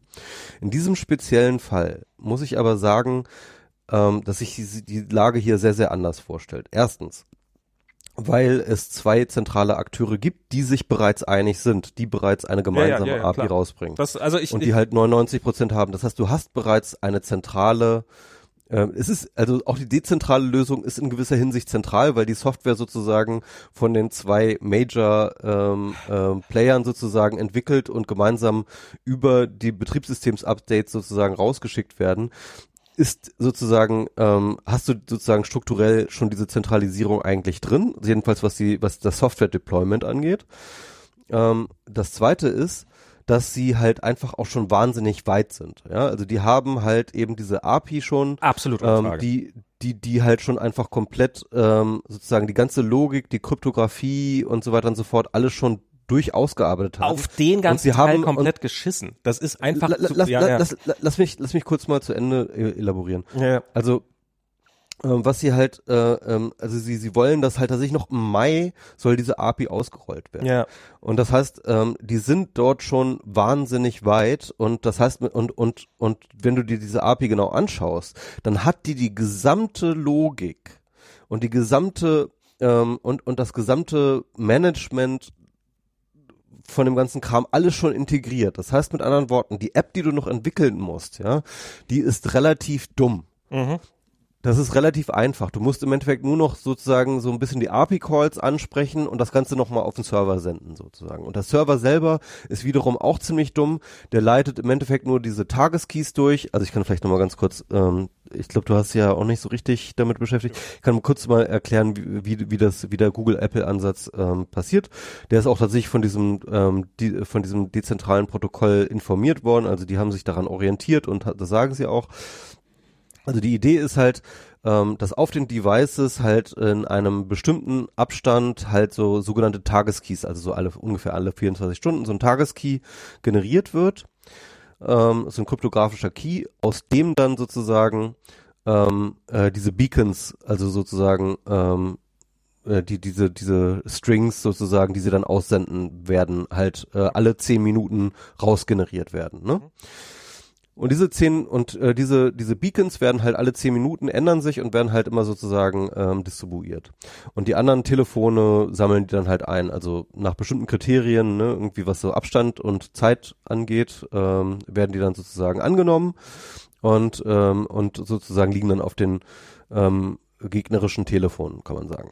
Mhm. Und ähm, was dann passiert, wenn du halt ähm, ähm, positiv getestet wirst, ist, dass du halt diese Tageskeys, also nicht die Beacons, sondern die Tageskeys an einen Server schickst, deine eigenen Tageskeys an die Server schickst, die dann sozusagen distribuiert werden an alle, alle Telefone.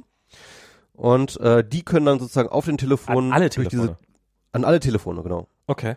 An, an alle Telefone und diese Tageskeys werden dann sozusagen, können dann von diesen Telefonen lokal auf den Geräten selber halt mit diesen eingesammelten Beacons äh, sozusagen ähm, äh, geguckt werden, ob die, ob die matchen. Also wenn, wenn ich in, wenn ich innerhalb des, des Gebiets sozusagen pro Tag jetzt sagen wir mal 10.000 neue Fälle habe, dann äh, würde mein, würde jedes Telefon, was daran teilnimmt, für jeden, sagen wir mal, es nehmen 100 Prozent teil, äh, würden 10.000 von diesen Tageskeys empfangen und die alle einmal durch, durch ex- exerzieren. Mehr als 10.000, weil ähm, du müsstest ja gucken, dass Achso, halt, es sind ja, ähm, ha, ja, ja, es sind ja, nicht nur mehrere- es sind 10.000 ja, Fälle. Es sind ja und wahrscheinlich wahrscheinlich so 14 Tageskeys pro Genau. Fall. also ne? so 10.000 mal 14 sind 140.000 ungefähr, sagen wir mal. Wenn, Und wenn, 140.000, genau. Also Okay. ähm, natürlich musst du halt an diesen Leuten vorbeigegangen sein. Ne? Also du, du sozusagen, du musst deren Keys, äh, äh, deren, deren Beacons eingesammelt haben. Also du musst denen nahe gekommen sein. Es muss ein Kontakt stattgefunden haben. Ne? ja, aber Nicht nee, nee, nee, nee, in Moment. deiner Gegend. Ja, aber, aber woher, woher, wer, wer, also irgendjemand muss ja den Match machen. Irgendjemand muss ja den Match machen und muss sagen, so, diese beiden Beacons haben sich gegen, sind sich gegenseitig begegnet. Genau, das machen die Telefone. Also, Das das ma, also, heißt, aber ähm, das würde ja bedeuten, dass auch jeder wirklich alle Daten empfangen muss. wie alle Daten. Na, dass jeder, also das, was ich gerade gesagt habe, dass jeder muss dann alle Tageskeys von allen Infizierten empfangen. Genau, genau. Also die gehen halt sozusagen alle auf den Server. Kannst dir vorstellen, äh, eine riesengroße JSON-Datei. Ähm, oder riesengroß, so groß, weiß nicht, wie groß sie wird, aber ähm, auf jeden Fall äh, eine JSON-Datei, die du halt sozusagen äh, runterlädst und dann halt ähm, sozusagen die Abgleiche Vielleicht mal, also 140.000 sagen wir mal jetzt. Ähm, ich würde mal sagen, so ein Key, der wird dann 2000 Bit lang sein. Das sind, jetzt müsste man schnell rechnen können, 2000 durch 8. Ähm, das äh, sind, es sind glaube ich 16-Bit-Keys, aber ja. 16 Bit Keys. Aber, aber für den Beacon, nicht für, für, für, Für den Beacon, Für den genau. Beacon, aber für den, für den eigentlichen Key sozusagen. Also der Beacon wird ja nur aus dem Key generiert. Ich weiß es nicht mehr. Der, der eigentliche Key wird wahrscheinlich ein bisschen länger sein. Nee, die kosten 100, 128, es sind 128 Bits, glaube ich, die, die Beacons. Und die Tageskeys auch, glaube ich. Aber egal, ich weiß Nur nicht mehr genau. 128 Bit, okay. Ja, auf, auf jeden Fall, wenn das, also, wenn das, das könnten, das könnten schon so 50, 60 Megabyte werden, würde ich mal so. Also, das ist jetzt schon mehr als nichts. Genau. Genau, also die, und die würdest du irgendwie, keine Ahnung, alle paar Stunden ähm, würdest du dann diese 50 Megabyte runterladen. Naja, das, das war jetzt, wenn es pro Tag gerechnet wäre. Aber ja, hm, okay. Und dann muss, Und, muss, und dann musst du halt durchrechnen, dann musst du für jedes dieses, diesen Key, für jeden diesen Tageskeys musst du durchgehen und musst halt alle Beacons berechnen und musst halt gucken, ob einer von diesen Beacons in deiner Datenbank ist. Das ist schon Genau. mehr als nichts. Genau, also das, äh, ich glaube, das wird schon auf jeden Fall ein bisschen Akku-Drain, da kann, ich, kann man von ausgehen. Aber auf jeden Fall, ähm, das wäre sozusagen dieses Modell, das heißt, alles wird sozusagen auf diesem Telefon stattfinden. Mhm. Ähm, und äh, das Gute daran ist halt sozusagen, dass halt äh, die Beacons und die Tageskeys sozusagen unabhängig voneinander distribu distribuiert werden. Und das heißt mit anderen Worten, wenn du eins von den beiden hast, hast du eigentlich nichts. Ne? Ähm, sondern du brauchst halt immer beides und ähm, und äh, das äh, und dieses beides funktioniert halt nur auf dem Telefon. Das passiert nur auf dem Mhm. Telefon, dieses Matching. Matching. Ähm, weswegen natürlich auch die, äh, das Datenschutzding halt relativ ähm, gut da durchgesetzt ist. Ähm, also schon ganz elegante Lösung so, ne? Ähm, und das Gute ist daran, dass sozusagen darin eigentlich schon die gesamte Logik drinsteckt, ja? Ja. Du brauchst sozusagen dann nur noch sozusagen, also in Anführungsstrichen nur noch, das ist natürlich immer noch eine Menge Arbeit, aber halt nur noch sozusagen das ähm, Identitätsmanagement und ähm, die Durchleitung äh, also wahrscheinlich irgendwie brauchst du einen Regi äh, Registrierungsprozess für die äh, Devices, für die App, ne, irgendwie und dann musst du aber eigentlich nur noch, ähm, ich glaube, so, ich, ich glaube, diese, diese Tageskeys kannst du auch komplett offen einfach distribuieren, ne? Kannst einfach einen Webserver Server hinstellen, der das einfach offen. Musste ja. Ich ähm, meine, wenn ihr eh an jedes System, wenn ihr eh an jeden Server über, äh, an jeden Ja, Client genau. ausgeliefert werden, dann, dann müssen die ja, dann sind sie ja offen. Genau, eben. Das ist Ähm, ja die Definition von Offenheit, klar. Und deswegen, ähm, und deswegen ähm, ist das jetzt nicht äh, wahnsinnig äh, aufwendig.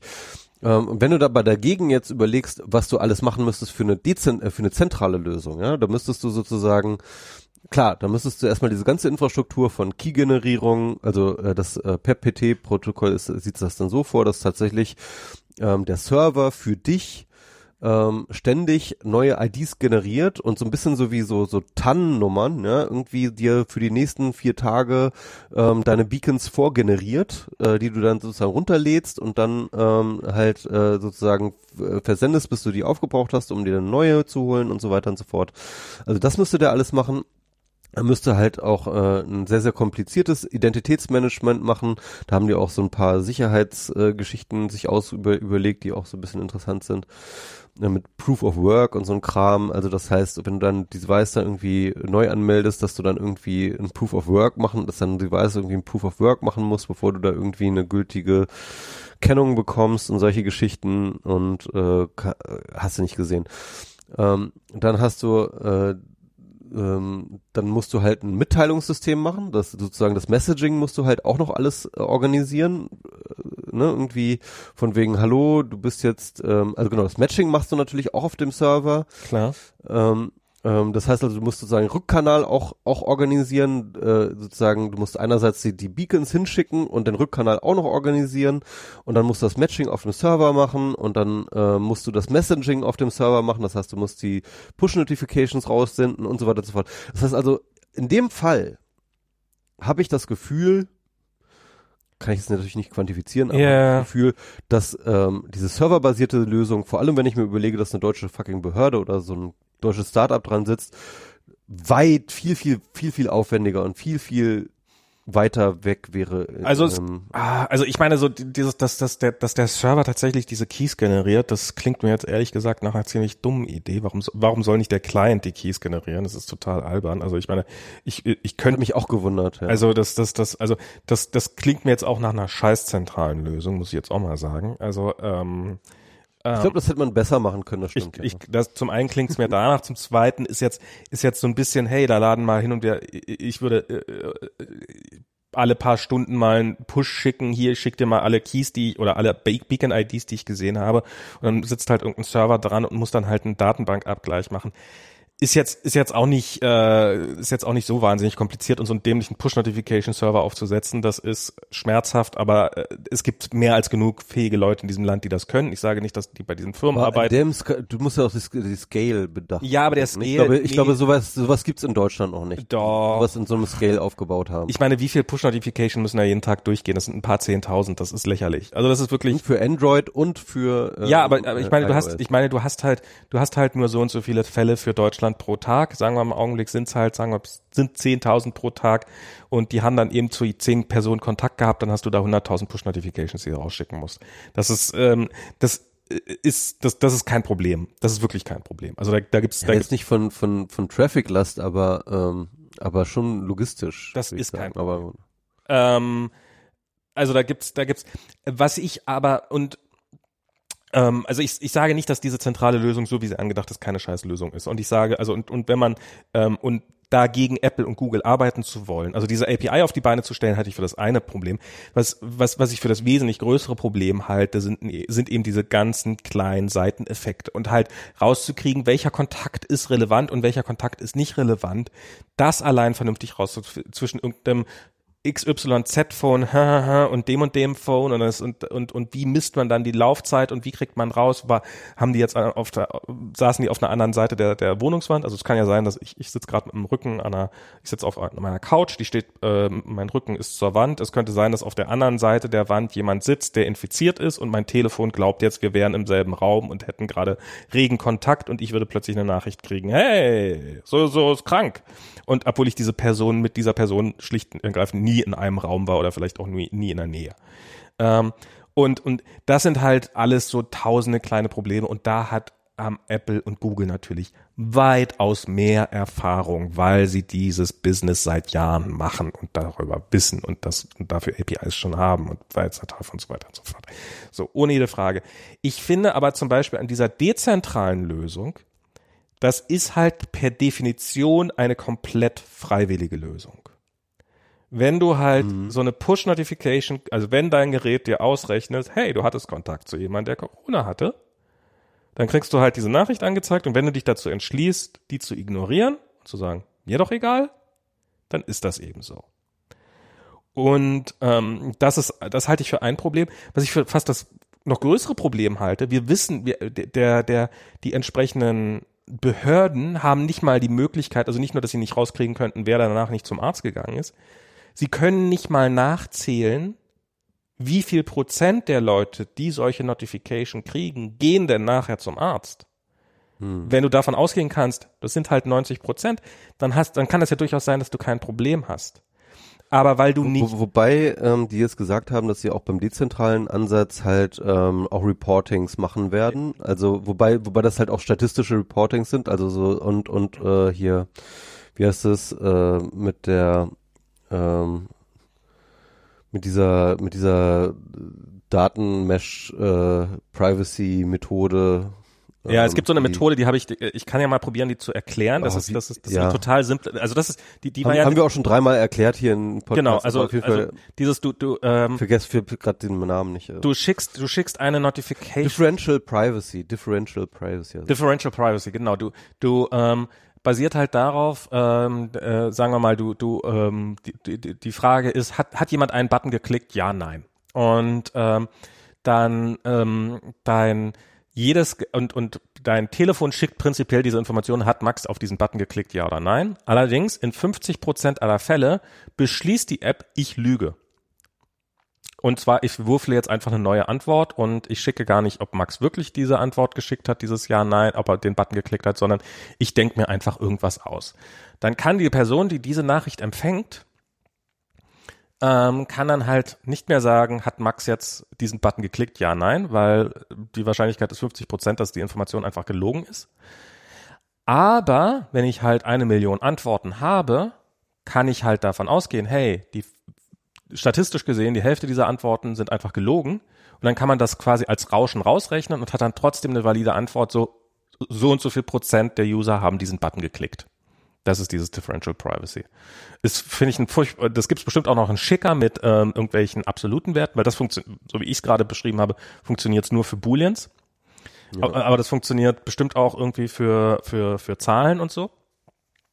Ähm, also, dass man dann irgendwie, wie viel Grad Temperatur, wie viel Grad Fieber hat denn eine Person gehabt äh, oder irgendwie sowas. Ja, oder, oder wie viele X. Einfach, wie viele ne? Kontakte also, hat denn jemand gehabt? Und dann kann man halt sagen, genau, ja, 50 Prozent aller Fälle ist das gelogen und dann kann man das halt irgendwie alles äh, ra statistisch rausrechnen. Ähm, und ja, das, also wenn, wenn das, also ja, wenn das natürlich dann alles drin ist, dann kann man damit natürlich so sicherlich, also ich meine, ich äh, bin jetzt bin ja jetzt kein Ex, bei weitem kein Experte. Wie gesagt, ich habe mich nur mit diesem Thema auseinandergesetzt und insofern jede jede jedes jeden Bedenkenpunkt, mit dem ich hier gerade ankommen kann, kann äh, jeder halbwegs talentierte Mensch, der oder der der ähnlich viel Ahnung hat wie ich, wäre auch die gleichen Fragen gekommen und ähm, hätte sie auch gestellt und hat hoffentlich eine eine befriedigende Antwort darauf gefunden. Aber ich ich ich kann verstehen, woher dieses Bedürfnis kommt, eine zentrale Lösung haben zu wollen. Ähm, die Karten sind jetzt gelegt, wo Apple und Google das gemacht ja. haben, ohne Frage. Und, ähm, und vielleicht ist es auch zum Besten so. Ich halte es aber, ähm, ich finde, ähm, ich, ich, ich, äh, ich, Tim Pritlaff, der hat einen schönen, äh, schönen Thread zu dem Thema gemacht, wo der halt. Äh, der hat auch einen schönen Podcast dazu gemacht. Ähm, äh, sein weniger bekannter Podcast, äh, äh, Unsere kleine Welt, UKW. UKW ja ähm, da hat er halt jetzt ähm, im letzten Podcast mit Pavel, also der UKW hat sich jetzt tatsächlich zu einem sehr hörenswerten Corona-Podcast entwickelt, muss man sagen. ähm, äh, er macht praktisch nur noch Corona auf dem auf dem Kanal. Und äh, da sitzt er halt sehr, sehr häufig auch mit Pavel Meyer unterwegs, so der immer irgendwie seine Zahlenspielereien, also Pavel ist ja auch ein witziger Nerd, der eigentlich auch so ein Unternehmer ist, der war auch in der Piratenpartei, auch hier in Berlin im äh, Abgeordnetenhaus und so. Ich, mhm. ich, ich finde den immer ganz witzig so, ne? Er ist halt schon echt so, so ein richtiger Nerd-Dude so, aber halt auch irgendwie, ähm, der ist schon ganz schlau.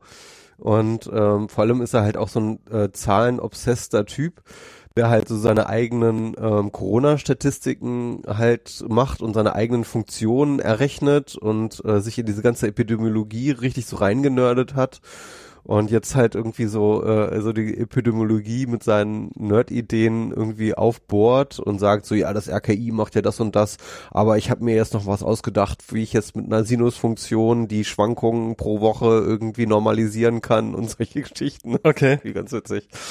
Also ähm, ich bin, ich weiß natürlich selber nicht so richtig, äh, wie ernst man äh, seine Sachen nehmen kann, aber ich finde sie immer, immer ganz gut äh, begründet. Deswegen ähm, äh, finde ich, äh, finde ich das immer ganz äh, cool, was er da so macht. Na jedenfalls, ähm, Pavel macht da immer so seine Zahlenspielereien, aber im letzten Podcast hat äh, Tim eine sehr, sehr, sehr coole und sehr, sehr detaillierte Aufschlüsselung nochmal dieses ganzen zentral versus dezentral Ansatzes nochmal äh, durchgespielt, auch anhand ja. von, äh, er hat sich auch wirklich richtig reingelesen in die per PT Specs und so, das habe ich gar nicht gemacht. Zum Beispiel, ich habe mich nur, ich habe nur in diesen Apple ähm, und Google Ansatz reingeschaut und, und das ähm, DP3 äh, 3T Projekt ein bisschen reingeschaut und so. Ähm, und, und, und da schlüsselt er das alles nochmal genau auf. Ist jetzt eigentlich auch egal, weil wie gesagt, der Drops ist gelutscht, ne? Weil, mhm. ähm, ja, die zentrale Lösung ist jetzt sowieso draußen, aber das kann man sich auf jeden Fall anhören. Ähm, äh, Podcast-Empfehlung. Auf jeden Fall ist es nicht so ein ähm, also es ist, ich hatte das Gefühl, es wurde auf Twitter auch gerne wie so ein, äh, ja, das, das sind nur die, die unsere Privatsphäre zerstören wollen, so nach dem Motto. Und ähm, die Gefahr ist natürlich da ähm, mhm. dass, dass das passiert. Aber ich glaube, das ist tatsächlich nicht der einzige Punkt. Und ich glaube auch nicht, dass das der Grund ist, warum Leute im Augenblick gerade diese zentrale Ansicht äh, verteidigt haben. Äh, und es gibt sicherlich eine Menge Ego-Scheiß dabei, ohne jede Frage, aber es gibt auch gute Gründe, für die, diese Lösung gut zu finden.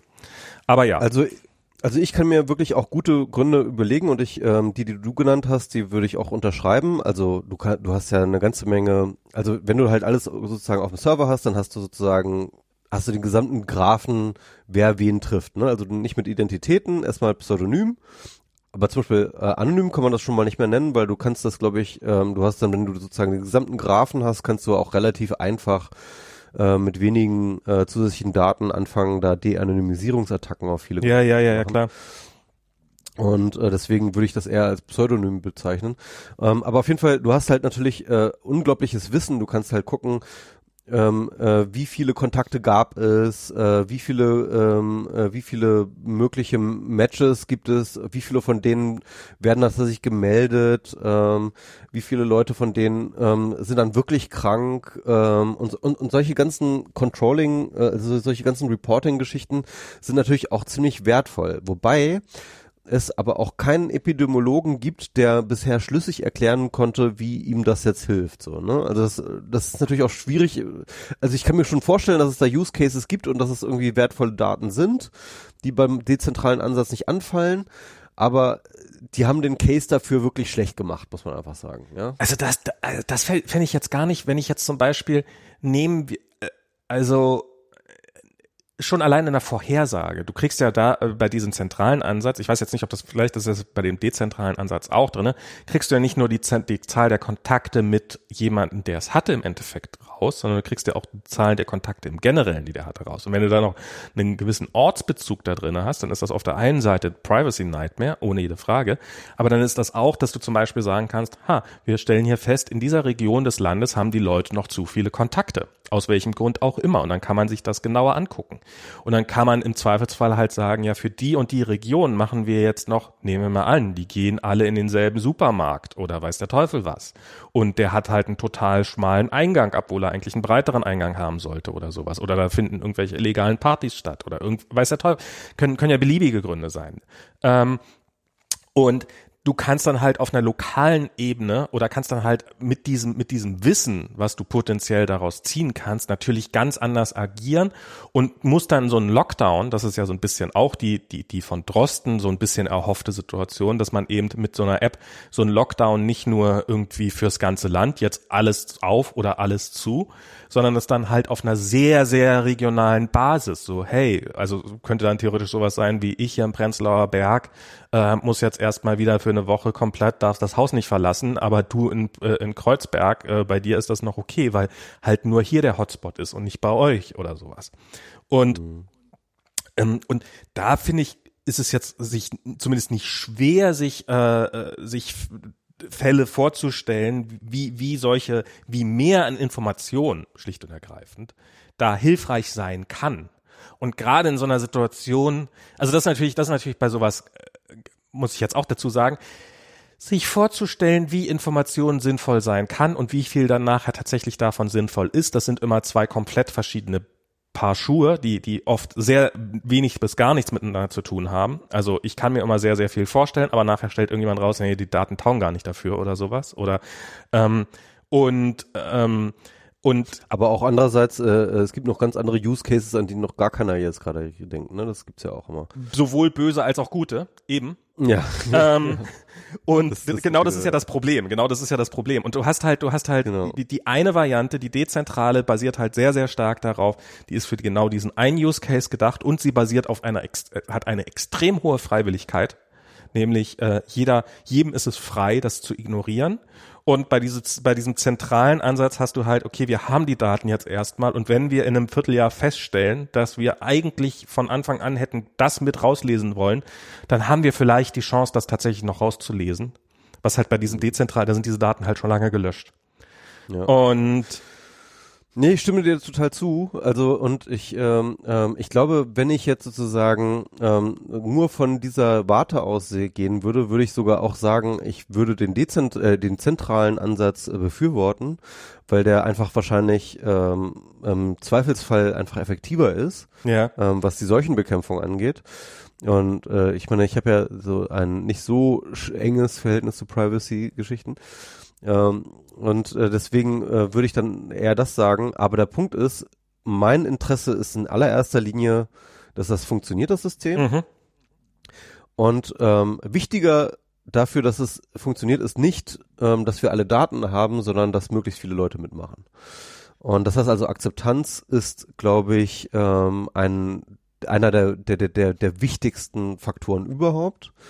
Und ähm, Mhm. Und in der gesamten Datenschutz- und äh, Aktivisten- und Hacker-Community wäre ein zentraler Ansatz nicht durchsetzbar gewesen. Ja, das ist, also das ist, also ja, ich, auch da muss ich sagen, jein, weil, weil es kann nämlich sein, dass wenn ich mit zehn, dass, dass ich mit zehn, wenn, wenn nur zehn Prozent der Leute den Zentra, die zentrale App sich installiert hätten, dass aus den Daten trotzdem so genug Information rauslesbar ist, dass man, dass man damit die Seuchenbekämpfung als Ganzes besser machen kann, als wenn man so, sagen wir mal, also zehnmal so viele Leute hat, die die dezentrale Lösung einsetzen.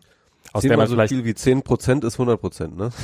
Ja, äh, ich, ich habe jetzt, also ich, ich will sagen, äh, ich will ja. sagen, in dem einen, also wir, wir werden jetzt keine, wir werden keine, aus, aus der dezentralen Variante werden wir keine Daten sammeln oder, oder nicht nur sehr begrenzt Daten sammeln können, die uns und ich glaube, das ist, das ist in dem Fall auch sehr, sehr wichtig. Halt, wir, wir haben ja irgendwann mal hier auch einen Podcast, hast du, ich habe es mir nie angeguckt, dass der Staat ja auch Sensorik braucht, dass ja ein Staat auch eben ist, ähm, du musst irgendwo Straßen bauen, aber du musst ja auch wissen, wo du diese Straßen baust und um zu wissen, wo man Straßen bauen sollte, muss man halt wissen, wo ist denn besonders viel Verkehr, der jetzt äh, auf andere Straßen umgeleitet werden müsste oder Wasserleitung verlegen oder sowas. Also Stra äh, Staat braucht ja auch Sensorik. Und ich glaube, die Frage ist, inwieweit betrachtet man diese App als reines Informationstool, was halt, oh, ich hatte Kontakt, ich sollte vielleicht was machen, oder eben als Sensorik-Tool für den Staat. Und ähm, und das ist halt das Problem. Sobald man irgendwie einen Sensor in der Hosentasche einer Person hat, ist das halt per Definition immer Privatsphäre relevant und kann missbraucht werden. Und ähm, das, das sehe ich. Aber ich, ja, ich bin, ich bin, ähm, ja, kann natürlich auch sein. Aber ich meine, man muss da vielleicht nochmal erklären, hm, die Idee der dezentralen App funktioniert ja auf diese Weise. Ne? Also du hast halt diese App immer irgendwie und die sammelt äh, die IDs ein und ähm, ab und zu kriegst du dann vielleicht eine Notification. Hallo, du warst in den letzten, keine Ahnung, drei Tagen, ähm, hattest du einen Kontakt zu jemandem, der sich am Ende als ähm, Corona-positiv herausgestellt hat und ähm, ja, das, das ist dann auch eine gute Frage, was dann passiert. Also wahrscheinlich ähm, sinnvoll wäre es dann, wenn die App dann irgendwie dir ähm, klare Handlungsanweisungen gibt. Ne? Also zu sagen, ähm, hier ist eine Telefonnummer, die kannst du anrufen, Gesundheitsamt äh, von deinem Gesundheitsamt, hier ist äh, oder, oder irgendwie eine Hotline, die dich an dein Gesundheitsamt weiterleitet, was weiß ich. Hier ist ein äh, Link, äh, den du anklicken kannst oder hier ist vielleicht gleich irgendwie eine äh, äh, Fünf-Schritt-Anweisung, was du jetzt tun kannst und so weiter und so fort, ja. Am besten, ähm, ideal wäre es natürlich, wenn sofort irgendwie so ein ähm, PCR-Taxi vorbeikommt, das mhm. halt ähm, dir, ähm, oder dass du einfach rufen kannst, äh, dass der dann vorbeikommt und dir einen Abstrich macht und so und äh, ähm, und du dich bis da, bis zum Test Und dich mitnimmt, bis das Ergebnis da ist. Und oder dich, dich erstmal einquarantänisierst, ähm, äh, bis das Ergebnis da ist, so, ne? Und ähm, ja, also sowas halt, ne? Irgendwie und äh, da muss man natürlich dazu sagen, ich, egal wie du das System designst, das wird auf jeden Fall falsch positive geben. Mhm. Und ich könnte mir fast sogar vorstellen, dass es in jedem Fall mehr falsch positive als richtig positive gibt, ganz ehrlich. Mhm. Ähm, kann ich mir fast gar nicht mehr vorstellen, dass es ähm, nicht mehr falsch positive gibt, weil ähm, und natürlich willst du die so eine App auch eher übervorsichtig als untervorsichtig eingestellt haben. Ja? Was okay sein kann, wenn, wenn die, wenn die Auswirkungen für mich nicht so schlimm sind. Wenn für mich ein False, False Positive heißt, ich mhm. gehe jetzt in ein Hotel, nimm nichts mehr mit, sag dein, sag deiner Familie nicht mehr Tschüss, ähm, du bist jetzt für zwei Wochen in ein Hotel, bis die Quarantäne vorbei ist, mhm. dann ist meine Bereitschaft, das zu machen, natürlich sehr, sehr gering wenn tatsächlich, hey, wir schicken dir ein Abstrichtaxi vorbei und du kriegst innerhalb von drei Stunden kriegst du das Ergebnis, wie dein PCR war und ähm, dann äh, sagen wir dir, ob du ob du in Quarantäne musst oder ob du ob du deines Lebens weiter, dann ist natürlich meine Bereitschaft, das zu tun, dramatisch höher. Ja, und es gibt gute Argumente zu sagen, okay, ähm, ich sag mal so, wenn du jetzt irgendwie ein prekär beschäftigter Worker bist, der jetzt irgendwie, keine Ahnung, ähm, seinen Delivery-Job macht, ja, ähm, und du dann plötzlich sozusagen so eine Notification kriegst, ähm, die ist nicht wirklich in deinem Interesse in dem Moment. Ja, ne? die, die ist in also niemandes Interesse. Ja, natürlich. Und, ähm, und das muss man auch bedenken, so. Also ich meine, Ähm, was deswegen- ist, was ist, was ja. ist, wenn mir, wenn mir, nehmen wir mal an, ich bin der prekär Beschäftigte und mein Chef guckt mir in dem Moment über die Schulter, Mhm. während ich diese Notification und der sagt mir, ich feuer dich, wenn du diesen Link anklickst. Mhm. Und ich meine, diese Aussagen gibt's ja, diese, diese, diese Leute. Es gibt ja diese Fälle, wo, wo offensichtlich irgendwelchen Mitarbeitern gesagt wird, ähm, ja, haltet doch die Schnauze, wenn ihr irgendwas von äh, mitkriegt und so und tut doch so, als ob nichts passiert wäre. Ja, so es gibt so. ja sogar immer noch Chefs, die sagen, pass mal auf, ja, du, du fühlst dich vielleicht krank, ist mir scheißegal, komm jetzt hier in die Arbeit. Ich meine, wir hatten bis, das sollte ab Das gibt's immer noch, ja. ab, Also ab unglaublich. letzten Montag, das, das hat mich, also ich meine, das haben sie dann nochmal verschoben, weil dann offensichtlich, ähm, dass das ist, sie hatten ja eingeführt, dass man Krankschreibung machen konnte, also dass wenn man quasi Grippe-Symptome hatte, dass man einfach Mhm. beim Arzt anrufen konnte und sich krank schreiben lassen konnte. Und das wollten sie ja eigentlich zu letzten Montag aus wieder rückgängig machen, dass wenn du quasi Mhm. Ach, krank haben, sie, haben sie nicht, oder was? haben sie dann im Endeffekt, haben sie sich dann doch nochmal umentschieden, nachdem so ein Das war eine öffentlicher Lobbyismus-Geschichte von, vom Arbeitgeberverband. Ja, das Muss man offensichtlich. sich, das muss man sich wirklich merken. Das muss man sich wirklich merken. Und also das, es hat sich nichts, nichts seit dem letzten, seit März an der Situation geändert. Das ist genau so eine dumme Idee, sich mit Corona in einen Warteraum zu setzen oder wie auch immer, wie es vor einem Monat war. Und es gibt nichts, was dafür spricht, dass man dieses, diese, diese ganze Sache jetzt einfach sein lässt, sondern es ist halt rein, ja, wir haben festgestellt, dass die Arbeitnehmer, ich würde mich mal interessieren, ob die wenigstens Belege dafür vorgelegt haben, weil woher wissen denn die Arbeitnehmer, ob die Leute nicht tatsächlich vielleicht gesagt haben, ha, ich habe normalerweise hätte ich zu, hätte ich damit jetzt noch nichts gesagt, aber ich weiß, dass Corona daraus rumgeht und ich will keine Gefahr für meine Kollegen sein, also lasse ich mich jetzt mal lieber krank schreiben, was eine rationale, sinnvolle Entscheidung ist. Na klar, entdecke ich bei mir viel mehr Symptome, seitdem ich weiß, dass Corona rumgeht, die Corona-Symptome sein könnten. Ich sag meiner Frau, hey du, heute habe ich Kopfschmerzen, heute habe ich ein Kratzen im Hals, einfach damit sie auch im Zweifelsfall Bescheid weiß, so so und und sie macht das gleiche mit mir. Man achtet natürlich mehr drauf und natürlich hat man da mehr False Positives. Und ich kann ich kann mir niemand erzählen, dass die dass die Arbeitgeber Arbeitgebergemeinschaft da irgendwie, ja, wir haben hier diese wissenschaftliche Studie, da haben wir das dann ausgerechnet und wir haben das mit eingeplant und dass die Leute das machen, das ist ja auch alles richtig, aber trotzdem haben wir hier 30 Prozent Anstieg in, sondern die haben einfach, ja, wir haben das Gefühl, dass das irgendwie schon ausgenutzt wird, also wird das jetzt wieder abgeschafft.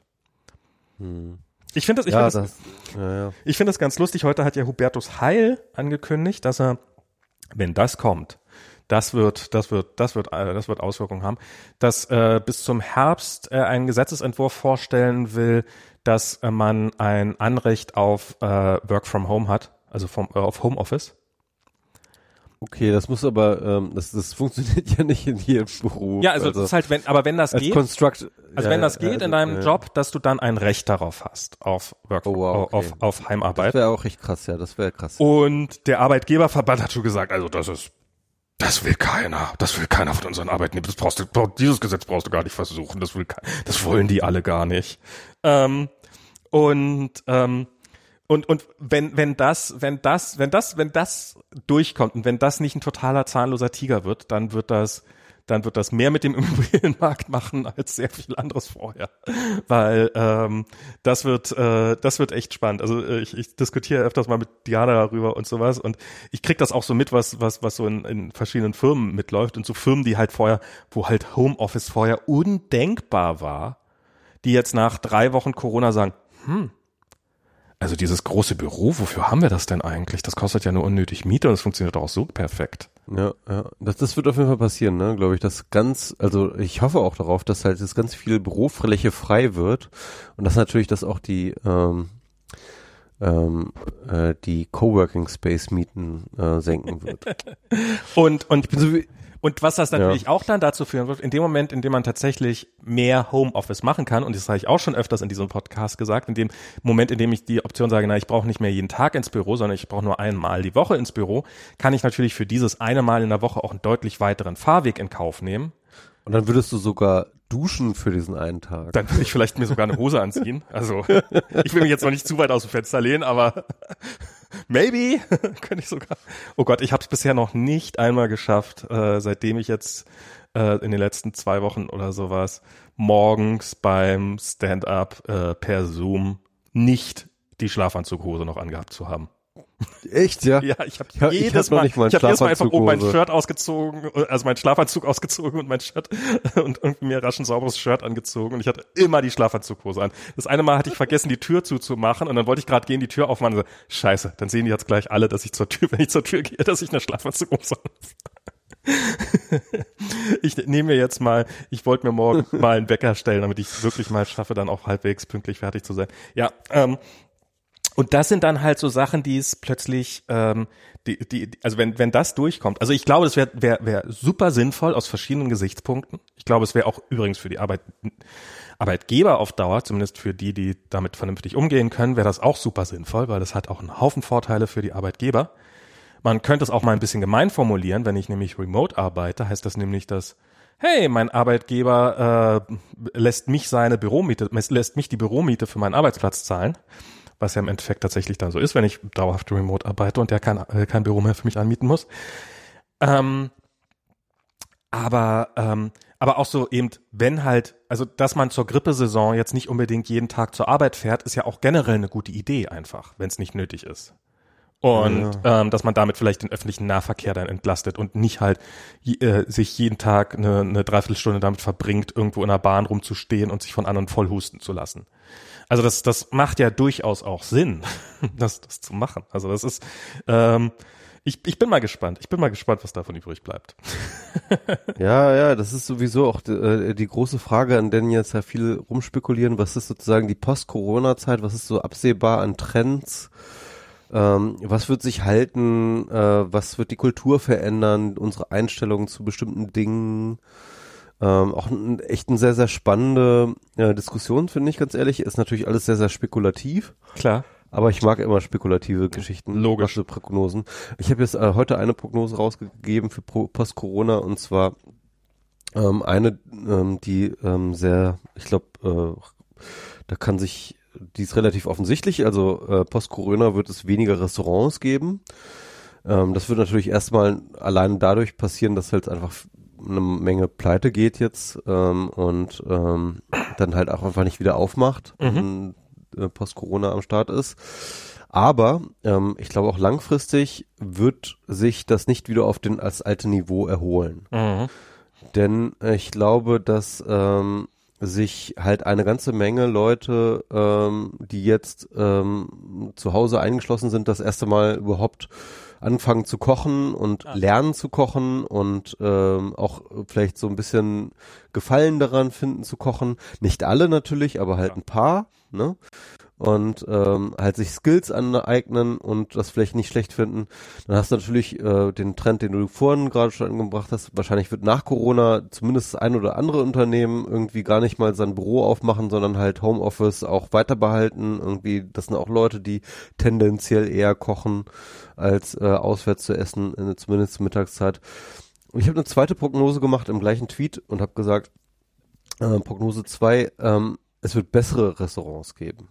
Mhm. Und zwar aus zwei Gründen. Erstens, weil ähm, Restaurants halt sozusagen so ein bisschen so ein Mission Creep haben werden, also im Sinne von ähm, die Mission wird nicht einfach nur sein, irgendwie irgendwelche arbeitende Leute irgendwie satt zu kriegen, sondern ähm, sozusagen die Idee des äh, Luxus und des Erlebnis ähm, beim ähm, Restaurantbesuch wird halt wieder eine größere Rolle spielen. Gleichzeitig werden aber auch die Standards erhöht werden, nach denen man Restaurantsbesuche ähm, ähm, äh, beurteilt, weil man natürlich auch selber kochen gelernt hat. Ne? Das heißt also, ähm, wenn man schon mal essen geht, dann will man auch wirklich was Geileres haben, als was man zu Hause macht. Ne? Und das muss natürlich auch, auch um Klassen besser sein. Ja. Und äh, deswegen glaube ich halt, dass ähm, langfristig es weniger Restaurants geben wird und äh, diese Restaurants aber besser werden. Hm. Da, da bin ich mal sehr gespannt drauf, weil ich muss sagen, ich, ich für mich, also was mh, ich festgestellt, also worauf ich mich nach Corona wieder freue, ist mich einfach in Café zu setzen und einen Kaffee zu trinken. Und zwar, also ich kann jetzt auch losgehen und mir den gleichen Kaffee holen und den mit nach Hause nehmen oder den irgendwo unterwegs schlürfen. Aber so einfach so dieser Moment des, des Aussteigens, mich hinsetzen und also, da, also ich habe eine ganz andere Appreciation, also ein ganz anderes, äh, ja, für, für, für Cafés und Restaurants, weil es eben nicht nur um das Essen geht, sondern weil es auch um die Atmosphäre geht und weil es auch um das Ganze drumherum geht. Also das, da, da freue ich mich drauf, wieder mal in ein richtiges Restaurant zu gehen. Ob ich das so häufig mache oder ob wir das häufig machen wie vorher, das weiß ich nicht. Kleiner Interlude, ich glaube, ähm, bevor die Restaurants sozusagen so normal wieder richtig aufmachen, wird es draußen Restaurants geben. Also Ja. sozusagen Außen, Außenflächen werden, glaube ich, jetzt im Sommer. Ich, kann mir gut vorstellen, dass jetzt im Sommer Außenflächen bespielt werden schon wieder. Also dass Restaurants aufmachen, aber nur draußen. Hm. Da bin ich mal gespannt drauf. Ja, das, was ich ja zum Beispiel so merkwürdig finde bei Kindergärten, es gibt ja, es gibt ja, es gibt ja Outdoor, also Waldkindergärten. Die Mhm. gibt's, das sind, das sind einfach Kindergärten, wo halt, ich kenne Freunde von uns, die, die bringen ihre, die, die bringen ihre Kinder morgens nicht in den Kindergarten, sondern die bringen die zum Bus, zur Setzen Sie- Bushaltestelle. S- Setzen sie im, äh, an der Autobahn Sie setzen ja eine Autobahnraststätte. Nee, sie bringen sie zu einer Bushaltestelle und da ist dann halt ein Bus und der bringt die Kinder dann in den Wald und dann sind die den ganzen Tag über, egal ob Winter, egal ob Sommer, dann sind die den ganzen Tag über draußen. Und was zu Corona-Zeiten jetzt gerade im Sommer eigentlich absolut ideal ist. Mhm. Ähm, und ähm, wenn Hättet ich, ihr mal die richtige Choice gewählt, ne? ich, ich weiß aber nicht, ob die, ob die nicht auch zugemacht sind. Diese Mhm, ja, Kindergärten. stimmt, ja. Weil im Augenblick, das, das finde ich gerade, finde ich an dieser Situation gerade, die wir gerade haben, so exorbitant unbefriedigend ist, dass du halt, dass es keine, dass es so wenig kreative Lösungen gibt. Also zum Beispiel, was ich ja jetzt, äh, was ich vorhin schon erzählt habe, Diana und ich, wir werden uns halt unseren, wir werden uns halt so, so ein bisschen überlappen. Wir werden halt äh, das Wochenende werden wir halt äh, zu, für einen, für mich wird es ein Arbeitstag werden, für Diana nicht und dadurch werden wir uns halt Zeit so ein bisschen stretchen. Das hätte man ja im Kindergarten auch machen können. Man könnte ja sagen, okay, ähm, bei uns im Kindergarten sind halt irgendwie 20 Kinder, 20 Kinder sind zu viel, aber sieben Kinder wären okay, sagen wir. Also ähm, machen wir, macht der Kindergarten sechs Tage die Woche auf ähm, jeder, jede, jeden Tag äh, je, äh, zwei Tage, also zwei Tage die Gruppen, zwei Tage sieben, die sieben Kinder, zwei Tage die sieben Kinder, zwei Tage die sieben Kinder. Ähm, dann hat er sechs Tage die Woche auf. Ähm, dann ist wenigstens ein bisschen was geholfen. Aber das gibt es nicht, sondern es ist halt irgendwie gerade, vielleicht kommt die ja noch, vielleicht kommen ja solche kreativen Lösungen noch. Aber im Augenblick habe ich das Gefühl, dass halt, dass, äh, dass, dass es halt einige gibt, die sich, die machen können, was sie wollen und die es einfach nicht dürfen. Also egal wie viele Vorsichtsmaßnahmen sie beachten, egal wie, viel, wie, wie sinnvoll es wäre. Also man könnte ja argumentieren, dass so ein Draußenkindergarten, so ein Waldkindergarten für die Kinder sogar, dass, sie, dass, dass da das Risiko geringer ist, dass sie Corona kriegen als zu Hause. Und ich glaube, das wäre nicht mal so weit von der Hand zu holen. Aber es ist halt im Augenblick einfach, es ist nicht, es ist nicht argumentierbar. Und auf der anderen Seite hast du aber eben sowas wie Autohäuser, die dürfen eben einfach wieder aufmachen. Und ja, die müssen theoretisch irgendwelche Sicherheitsmaßnahmen machen, aber ich glaube da ehrlich gesagt nicht so richtig dran. Und das finde ich ist gerade so eine, so eine, so eine sehr unbefriedigende Schwarz-Weiß-Denke, die da existiert. Und so eine, so eine, so, so, so, so, so, so eine, ja, so, was ist erlaubt, was ist nicht erlaubt. Also das finde ich, ähm, Ja, stimmt. Also das finde ich auch, also so kreative Lösungen, das ist eigentlich genau der Punkt, weswegen ich ja auch immer so ein bisschen mittlerweile zunehmend allergisch auf Leute reagieren, die halt jegliche Form von innovativer Idee immer so abschmettern, weil ich halt immer denke, äh, das, das brauchen wir jetzt einfach. Wir brauchen jetzt kreative Lösungen, wir Ja. brauchen jetzt ähm, neue Ansätze, wir müssen auch Dinge ausprobieren, wir müssen auch ähm, uns erlauben, Dinge auch, auch, auch scheitern zu können. ja, ja, das auf jeden Fall. Und wir, wir müssen, äh, Kreativität geht halt auch immer mit Scheitern einher. Ja. Ne? Und, ähm, und, und, und das ist einfach un, unvorhersehbar. Und, und deswegen sind so Besserwisser, sag ich mal, nicht total falsch, aber halt nur so begrenzt hilfreich manchmal. Ne, ich ich finde ich find so diese kreativen Lösungen, die müssten dann halt idealerweise nicht gleich im großen Stil ausprobiert werden, sondern die müssten halt auf kleiner Ebene erstmal ausprobiert werden. Und dass man irgendwie mal guckt, hey, funktioniert das denn in dem Bereich? Was natürlich jetzt bei Corona auch sagenhaft schwer ist, muss man halt auch sagen, weil im Augenblick ist die Gefahr, dass überhaupt irgendwie ein Kind durch deinen Kindergarten tappst, was Corona hat, nahe Null. Wie willst du da überprüfen, ob du quasi, ob deine Variante in Kindergarten aufzumachen, ob die besser funktioniert als die vom Nachbarkindergarten? Klar, das ist halt alles auch kompliziert. Das ist halt, darum gibt's halt auch so viele Studien zu, warum kriegen, kriegen Kinder das weniger, ja oder nein? Das ist halt auch so eine Frage, die super schwer zu beantworten ist, weil halt du kannst dich, du kannst dich ne, nicht neben so ein Kind stellen und warten, bis es Corona kriegt, weil die Wahrscheinlichkeit, dass es Corona kriegt, ist halt zum Glück nach wie vor exorbitant gering. Und darum kann halt niemand im Augenblick äh, im, im, im wirklich, wirklich gut diese Studien fahren. Und darum ist das halt alles immer noch so im Ver, Ver, Verwuscheln, ähm, ob, ob das jetzt, ob das jetzt der Fall ist oder nicht.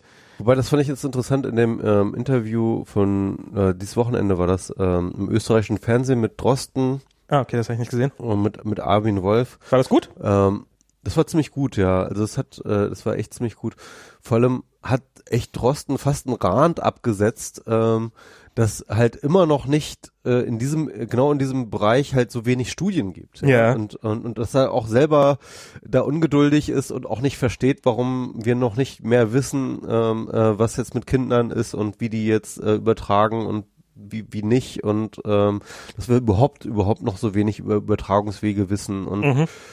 Ähm, äh, ähm, wo- wobei er dann auch eine ganz gute Erklärung dafür hatte, also zumindest für Deutschland, ähm, dass die Gesundheitsämter einfach komplett überfordert sind. Also ein, im Endeffekt wäre das jetzt sozusagen so jetzt momentan wäre das äh, Aufgabe der Gesundheitsämter ähm, halt wirklich nicht nur einfach Fälle zu reporten, was sie sowieso schon auch irgendwie immer noch ziemlich schlecht machen, Ja. irgendwie mit einem ziemlichen Time-Lag und so Mhm. und sondern halt auch äh, wirklich auch zu forschen und zu gucken, ähm, welche Ansteckungssituation gibt es denn jetzt und äh, äh, die Fälle, die wir haben, wie sind die zustande gekommen?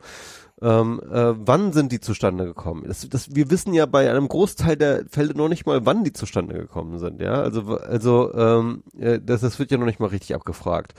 Und ähm, ähm, da gab es auch von Pavel, äh, also von dem ähm, in dem UKW-Podcast von Pavel auch einen schönen Rand dazu, dass er halt auch sagt irgendwie, äh, es ist eigentlich unglaublich, dass wir ähm, noch so wenig Daten haben, ne? Und dass äh, das Berichtswesen da immer noch nicht, äh, äh, da, da immer noch nicht auf Vordermann gebracht ist nach so vielen Wochen, die wir jetzt schon damit arbeiten und und wo eigentlich klar ist, wie wichtig das ist, ja und wie wichtig schnelle Daten und korrekte und, und detaillierte Daten sind für solche Sachen, um halt informierte Entscheidungen zu treffen über solche Sachen wie Öffnung und was können wir jetzt machen, was können wir nicht machen.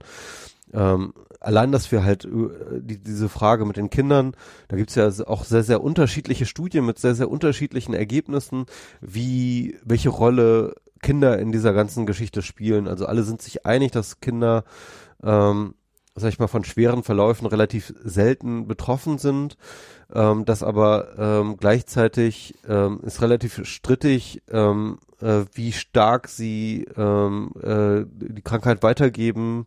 Es gibt Studien, die sagen genauso wie Erwachsene, es gibt Studien, die sagen eigentlich überhaupt nicht und ähm, ja, so eine richtige conclusive evidence gibt's da noch nicht so richtig und Worüber sich aber alle relativ einig zu sein scheinen, dass es nicht stärker ist als bei Erwachsenen. Also diese Theorie von die Kinder als Virenschleuder lässt sich da einfach nicht halten. Nee, stärker sicherlich nicht, ne? Ja, aber, auch ich das, meine- das, das hätte ja sein können, hätte ja ähm, und und ich und, und wenn du halt argumentierst, dass Kindergärten geschlossen bleiben müssen, weil die halt alle Virenschleudern seien, weil die also sich nicht an einfache Hygienemaßnahmen halten kann. Ganz ehrlich, Lia, äh, wie viele 65-Jährige ich in den letzten Tagen gesehen habe oder ältere Leute, die sich nicht an einfache Abstandsmaßnahmen halten können, da, äh, ist mein Vierjähriger weiter. Also das ist Ich habe äh, auch, ich hab auch überlegt, dass man halt jetzt mittlerweile ähm, statt okay Boomer ähm, einfach sagen okay Risikogruppe. Ja, äh, wobei es, es gibt auch, es gibt auch, ich, ich, ich finde mittlerweile kriegt, sieht man es, sieht man es, äh, mittlerweile hat man fast, wenn man irgendwie so irgendwo spazieren geht, hat man fast ein Auge dafür entwickelt, wer wird einem jetzt nicht auf den Weg gehen? Wer, also wer, wer, wer wird äh, es nicht mal versuchen? Wer, wer wird sich nicht mal der Tatsache bewusst sein, dass es ja theoretisch die Möglichkeit gäbe, sich gegenseitigen Abstand, einen Mindestabstand zu halten? Das finde ich immer wieder beeindruckend. Und das sind nicht nur irgendwelche alten Leute, sondern das sind auch gerne mal irgendwelche 20-Jährigen mit Bier oder irgendwie sowas. Ähm, also das ist ähm, ähm, Ich habe jetzt auch schon von Leuten gehört, die jetzt schon wieder heimlich Partys machen, so am See und solche Geschichten und so. Ähm, ich bin ja eigentlich auch ein Verfechter zu sagen, okay, Leute, ähm, ähm, äh, die Ansteckungsgefahr ist draußen, glaube ich, äh, wirklich radikal viel geringer als drin. ja. Aber trotzdem würde ich jetzt sagen, so, so, so Sachen wie Partys oder so, äh, also sorry, das, das kann man gerade nicht bringen. Ich meine, ich kann das verstehen au- auf so eine Art, weil ich war ja auch mal jung. Äh, Ja. Kann mich jedenfalls noch dran erinnern. und ich weiß, äh, wie Hummeln man im Arsch hat, gerade wenn es dann so Frühling wird und die Sonne draußen ist und man hat, äh, sag ich mal, noch ein ausschweifigeres äh, äh, Party-Netzwerk und Freundennetzwerk, als ich es gerade habe, die halt auch natürlich alle so drauf sind. Und ähm, und ich kann dann auch den Drang total verstehen, gerade bei jungen Leuten zu sagen, so, oh, ich will jetzt aber auch raus und das Leben genießen und und ganz ehrlich, ich will es eigentlich auch. mhm. Ich hatte mich so auf die Festivals gefreut, Max. Ich Ernsthaft? Die, ja, ja, ich, okay. ich wollte, ich hatte schon, ich hatte ein Fusion-Ticket und ich wollte auch noch auf die Bucht der Träumer und ich wollte, äh, ich hatte Bock auf irgendwie Party machen und ähm, ah. ja, das ist auf die Republik habe ich mich natürlich auch gefreut. Ähm, ich habe, ich und hab, ja, ich habe neulich äh, hier Nation of Godwana heißt das, oder? Ähm, ja, war ich letztes Jahr. Ja, die die haben ja irgendwie getwittert so, ja, wir müssen uns erstmal von dem Schock erholen, dass wir ja im Juni unser unser Festival nicht stattfinden darf. Mhm. Wo als ich diesen Tweet gesehen habe, so wow, da muss man aber schon wirklich eine ganz ordentliche, äh, ganz ordentlichen Abstand zur Realität gehabt haben, um äh, ganz gut was geraucht haben, um äh, noch die Hoffnung gehabt zu haben, dass man irgendwie Anfang Juni noch ein Festival machen kann. Ähm, ja, ähm, andererseits, ähm, ich habe tatsächlich noch vor ein paar Wochen auch noch noch nicht hundertprozentig, war ich mir noch nicht hundertprozentig, ob wirklich alle Festivals ausfallen. Ja. Weil es gab halt einerseits so ein bisschen so die Überlegung, ähm, dass ja das äh, Virus so ein bisschen in seiner Ausbreitung durch ähm, äh, Witterungs- ähm, und, und, und so Sommereffekte gebremst wird. Mhm. Und gleichzeitig hast du halt sozusagen so diese Draußen-Situation, die ja sowieso ähm, nicht so wahnsinnig äh, gefährlich ist. Und da hatte ich schon so eine kleine Hoffnung, zumindest vor ein paar Wochen noch irgendwie, dass eventuell ähm, Festivals im Sommer noch irgendwie stattfinden. Unter vielleicht irgendwie Auflagen oder was weiß ich, Sicherheitsvorkehrungen und ähm, aber ähm, du hast schon recht, also mittlerweile glaube ich da auch nicht dran, weil Abstandsregeln sind in so einem Festival einfach nicht, das funktioniert nicht, ne? Also das äh, kann man vergessen. Also und äh, da wird's, äh, da wird's also trotz trotz draußen und allem wird's da Hunderte von Ansteckungen geben. Ja. Ne? Also auf so einem Festival, das, kann, das ist nicht auszuschließen und äh, das ist äh, das ist relativ sicher. Und ähm, deswegen kann ich mir auch nicht vorstellen, dass das irgendwie stattfinden wird. Also ich wäre dieses Jahr mehr überrascht, wenn ich nochmal ins Büro gehe, als wenn ich nicht nochmal ins Büro gehe. Also ich war schon im Büro. Ja, aber äh, also bei, bei, bei uns ist das gerade im Augenblick das einfach zu. Ich, ich dürfte es nicht mal betreten, wenn ich wollte. Mhm. Also ich habe das Verbot, das Büro zu betreten gerade. Und, ähm, und für mich gibt's halt keinen Grund, dahin zu gehen. Und, ähm, und im Augenblick habe ich auch kein Bedürfnis. Und ähm, also ich, ich halt, ich, ich sehe im Augenblick nicht, das, das ist so das nächste, weil als, als so mit diesen Kindergarten ist dann die Kindergärten, ja, die machen dann ab August sollen die dann wieder in Normalbetrieb übergehen. So war, was hat sich, was soll sich im August exakt geändert haben gegenüber der Situation zu heute? Mhm. Ähm, was, was soll da, was, was glaubt ihr denn, was bis dahin passiert sein wird, was es ermöglicht, dass man die Kindergärten wieder in den Normalbetrieb überführt, was es jetzt gerade unmöglich macht? Und ich glaube, das ist, ich glaube, das, das, das, es gibt kein, es gibt keinen rationalen Grund dafür, warum man sagt, ab August dürfen die Kindergärten wieder aufmachen. Ähm, sondern das ist einfach das halt, naja, irgendwann müssen wir die Kinder gerne haben, sagen wir ab August. Und ich halt, und wenn, selbst wenn sie ab August wieder aufgemacht, aufmachen würden, ist ja nicht, ob es passiert, halte ich es nach wie vor für sehr wahrscheinlich, dass sie dann spätestens im September, Oktober, November wieder dicht machen, wenn die Grippesaison wieder losgeht. Und ähm, falls bis dahin nicht ein Impfstoff bereitsteht. Also ich, ich im Augenblick, ich gehe davon aus, das wird sich auf die an, eine oder andere Art wird sich das hier noch fortsetzen, dieses ganze, dieses ganze äh, Social Distancing, bis wir im großen Stil einen Impfstoff haben, einen guten Impfstoff. Und also einen guten Impfstoff im Sinne von einem Impfstoff, der für, je, für hinreichend viele Leute verfügbar ist und, und halt hinreichend große Teile der Bevölkerung durch, durch immunisiert sind. Vorher wird sich daran nicht viel ändern, glaube ich.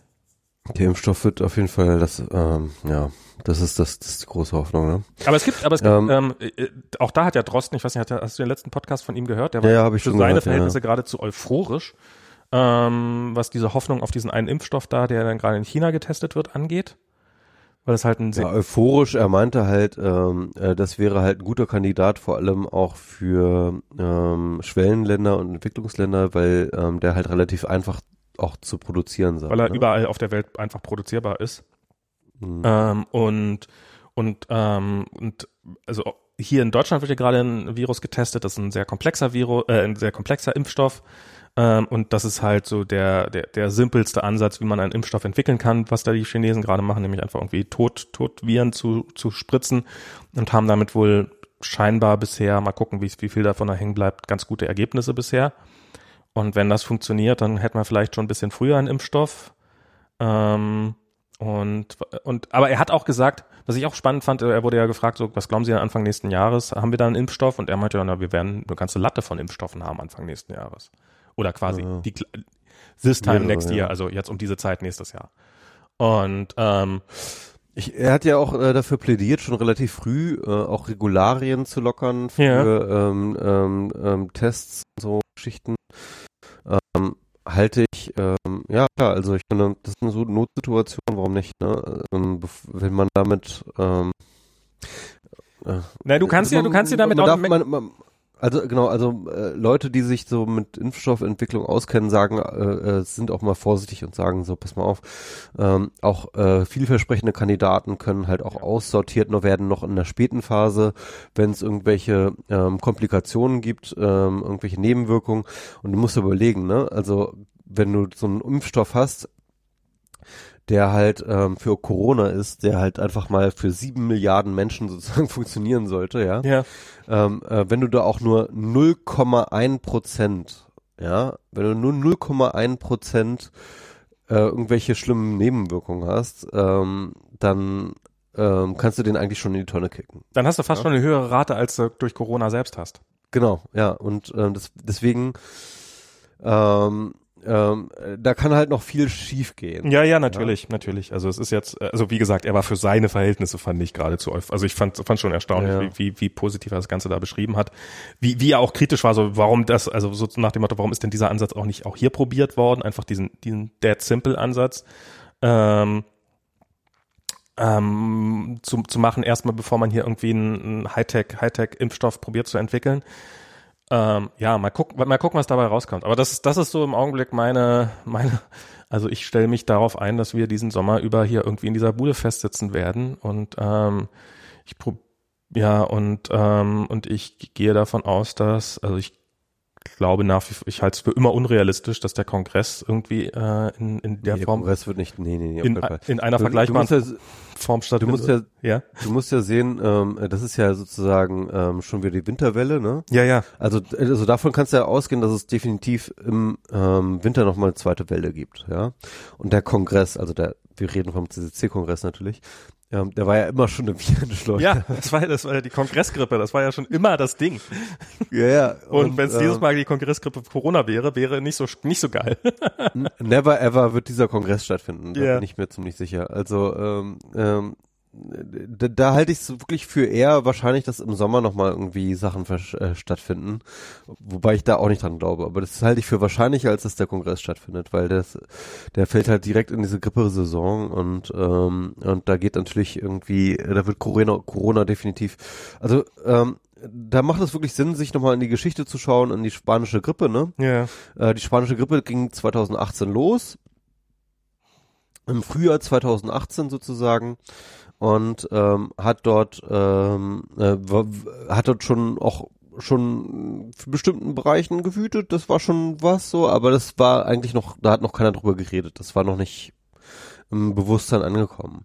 Es war dann erst sozusagen im Winter 2018, 2019, wo dann so richtig 19. ähm, 19. ja, genau, 18, 19, ähm, also im Ja, Winter 19, 18, sozusagen. 19. Ich glaube, du hast gerade 2018, 19 gesagt. Also genau, 19, 18, 19, äh, 19, 18 und 19, 19, so, ja. Okay. Ja, so, so, wollte ich das sagen. Ja, ja. Ähm, jedenfalls, ähm, ähm, äh, äh, da kam dann sozusagen die zweite Welle und die zweite Welle war halt wirklich die verheerende. Ja. ja. Vorher war halt, äh, ja, das war halt so ein, waren halt regionale Ausbrüche. Und das hat ja auch der Drosten nochmal irgendwie in den vorletzten Podcast gesagt, irgendwie, dass der Gefahr jetzt besteht, dass ähm, in dieser Phase, wo wir jetzt sozusagen so eine ähm, Ausbreitungsgeschwindigkeit von R gleich eins haben, dass der Virus zwar nicht total abgeht, aber sich halt ähm, diffundiert in die Bevölkerung, in die Ja. Region sozusagen, überall halt irgendwo so ein bisschen ist, ja. Und wenn dann die zweite Welle kommt, dann halt sozusagen überall gleichzeitig ausbricht. Genau. Und dass man dann halt auch nicht mehr irgendwelche regionalen Cluster hat, die man noch irgendwie isolieren könnte, sondern wo dann plötzlich sozusagen einfach, überall einfach den ganzen Scheiß hast, überall, ja. Mhm. Und das ist halt sozusagen ähm, so ein bisschen die Gefahr der zweiten Welle und die zweite Welle, die wird, ähm, ähm, die war auf jeden Fall bei der spanischen Grippe die eigentliche Welle. Hm. Es gab noch eine dritte Welle, die war dann auch noch krass, aber nicht mehr ganz so krass wie die zweite. Ähm, also das hat sozusagen auch, das ging zwei Jahre sozusagen, kann man, kann man eigentlich sagen, irgendwie mit der spanischen Grippe. Ähm, und ähm, ja, also ich glaube, was wir jetzt gerade erleben, ist sozusagen der Ausläufer. Wir laufen gerade sozusagen raus aus der ersten Welle und spätestens im Herbst geht die zweite Welle los. Ähm, ja.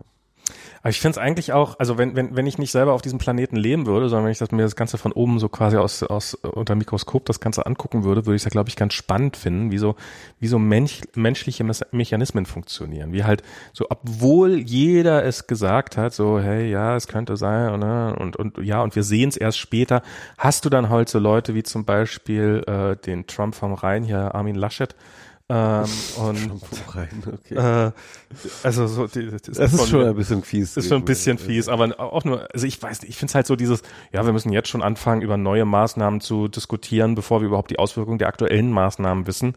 So, wo, go fuck yourself. Also wirklich so, so, dies, aber wie, wie, wie groß diese Bereitschaft ist, also wie, wie, wie viele Leute jetzt auch äh, eigentlich auch intelligente Leute auch plötzlich anfangen, äh, solche Plattitüden rauszuhauen und zu sagen, so, ähm, also so allein so Sätze wie dieses, diese sechs Intellektuellen jetzt, die hier im Spiegel da gefordert haben, dass man ja, ich, ich habe den Artikel selber gar nicht gelesen insofern, aber so Ja, ja, oh, Ähm, Juli C. und so. Hm. ähm, so, so dieses, dass man kann, kann doch alles nicht sein, wir müssen doch jetzt, das, man kann doch, also äh, ja, die Realität ist nun mal so wie, also es ist, es ist, ist ein bisschen so wie in einer, sich im Stau drüber aufzuregen, dass man jetzt nicht die Höchstgeschwindigkeit fahren darf. Ja, wir müssen doch jetzt einfach mal anfangen, die Höchstgeschwindigkeit wieder zu fahren. Ja, wir stehen im Stau. Ja, aber Hallo, hier darf man in 100 fahren, fahr jetzt 100. Hallo, du bist hier in Deutschland.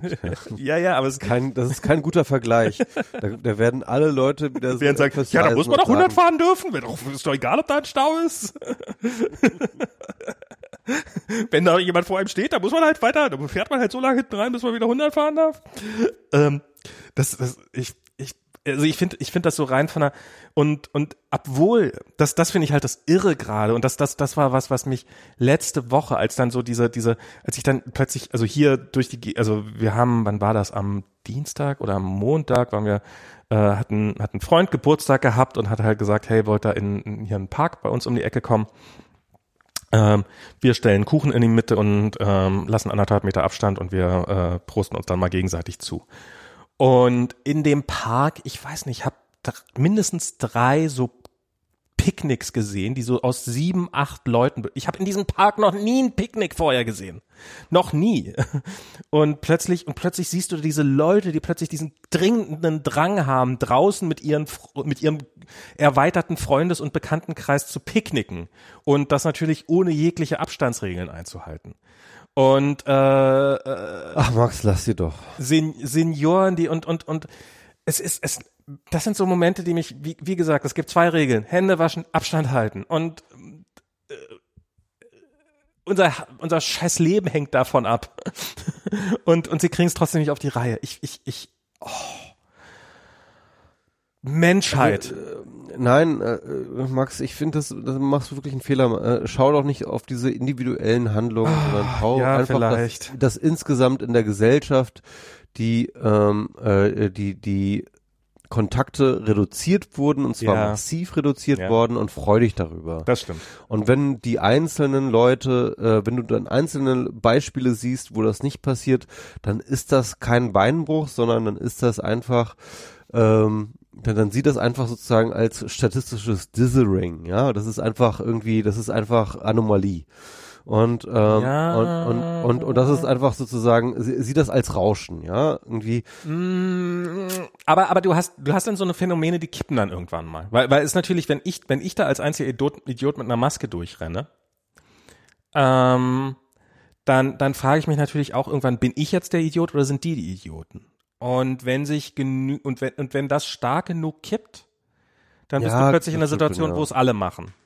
Und was ich natürlich auch sagen muss, was man natürlich, ich habe diese Idioten im Park gesehen. Wen man aber nicht sieht, sind die, sind die 95 Prozent der Leute, die halt brav zu Hause bleiben und halt nicht draußen sind.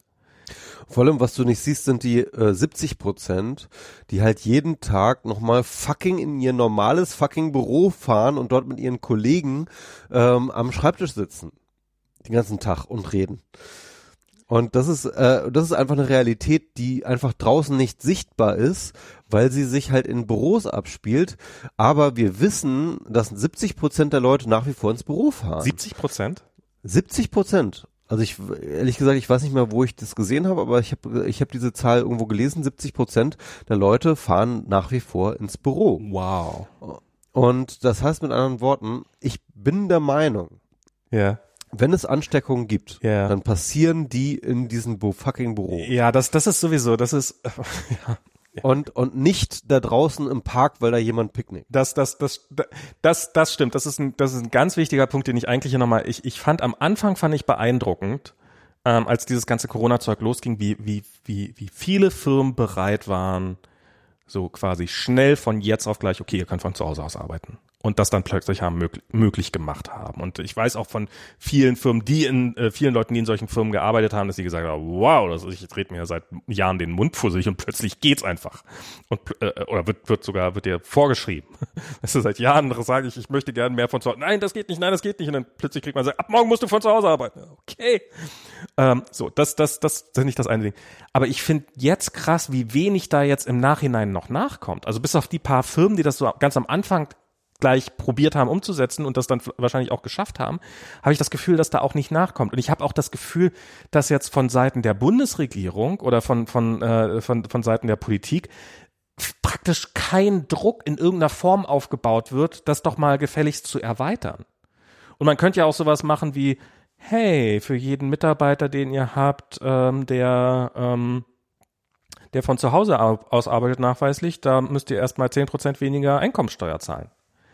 Was, was sich wahrscheinlich äh, von alleine rentiert. Sozialversicherung oder sowas. Ja, irgend, irgendwas kriegst halt einen Rabatt, wenn deine Leute von zu Hause arbeiten und wenn du das irgendwie nachweisen kannst. Dann gibst du den Arbeitnehmer dann auch noch was, dann ist der sofort auch motiviert von zu Hause arbeiten. Und plötzlich wäre auch noch der hinterletzte Laden plötzlich, glaube ich, in der Lage, ähm, äh, seine Mitarbeiter von zu Hause aus arbeiten zu lassen. Und diese ganzen Sachen, die jetzt angeblich alle nicht gehen, die wären plötzlich gar kein Problem mehr. Aber das, das passiert irgendwie nicht. Finde ich, das, das, das, das finde ich echt tragisch. Also es ist, wie gesagt, ich, mein, mein Kind darf seine Freunde nicht sehen.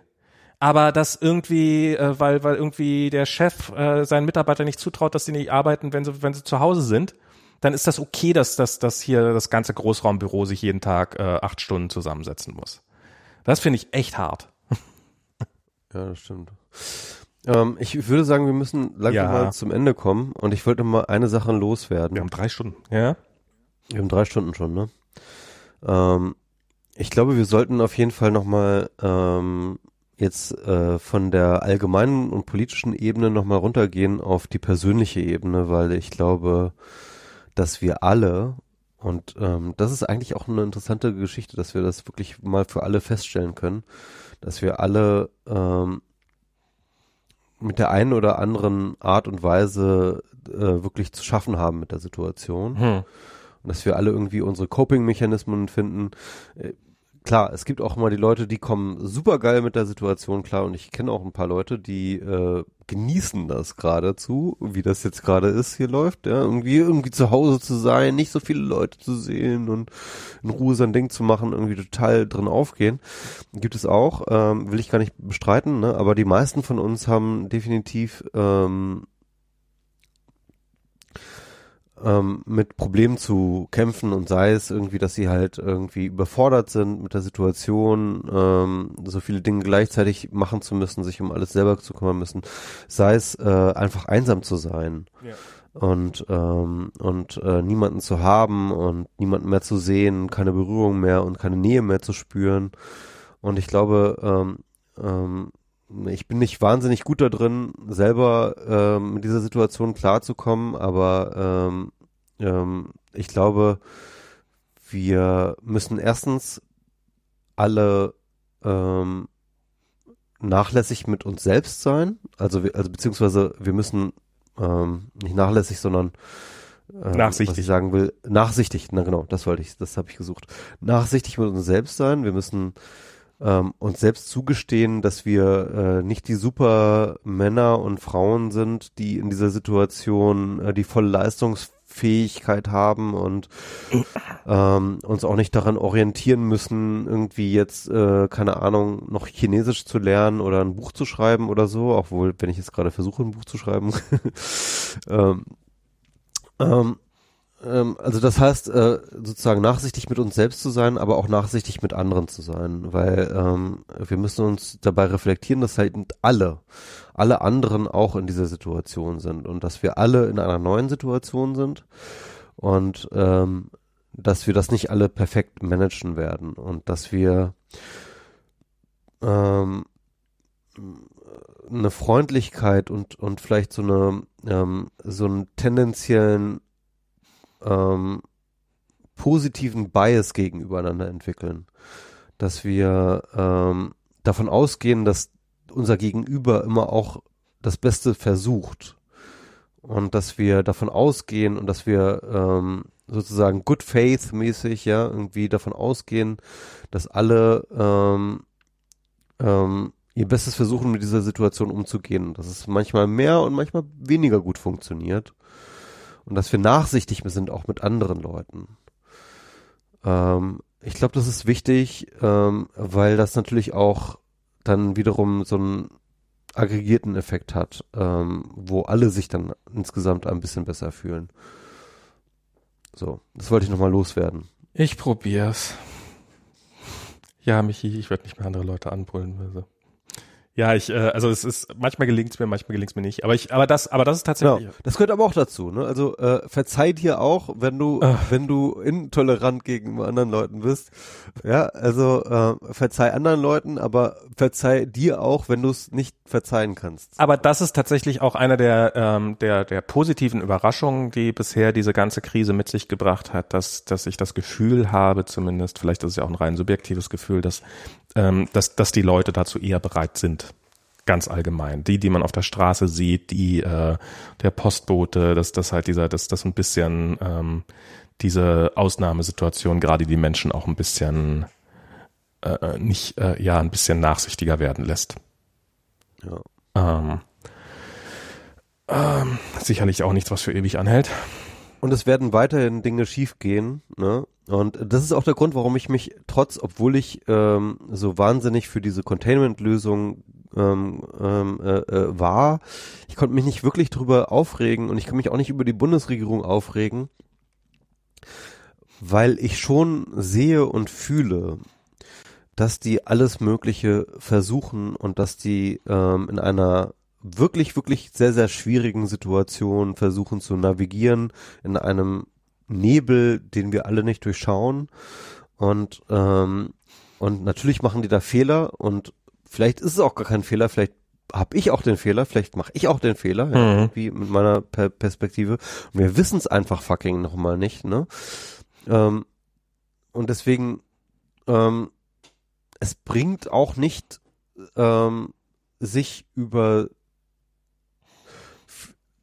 ich glaube, es ist nicht die Zeit, sich aufzuregen. Vielleicht auch einfach so. Ja, also es ist, ähm, ich glaube, man, man, man sollte argumentieren, wenn man glaubt, dass man, ähm, äh, dass man da einen Punkt hat und dass, dass, dass die Situation in die eine Richtung gehen sollte, lieber als in die andere Richtung. Das sollte man tun. Man sollte sich nicht über Leute aufregen, die eine andere Me- Meinung haben, weil ich glaube, in dieser Sit derzeitigen Situation und mit dem wenigen Wissen, das wir haben, kann die eine Meinung genauso richtig sein wie die andere. Ja, und Nein, kann sie äh, nicht, weil meine Meinung ist richtig. Hallo? Ja, ja, ja, ja, ja, aber- Was, verstehst du? worüber redest du hier die ganze Zeit? ähm, wir, wir fahren alle nur auf Sicht, ja, Ja. und äh, und und Fehler werden passieren. Das ist einfach völlig klar, dass Fehler passieren werden und im Nachhinein werden wir sowieso alles viel besser wissen, ja. Aber ähm, einfach ein bisschen nachsichtig sein mit sich selbst, mit den anderen und mit allem, mit der Situation, mit der Gesamtsituation. Und dann dann dann ist auch, glaube ich, entspannter für einen selbst auch einfach. Ja.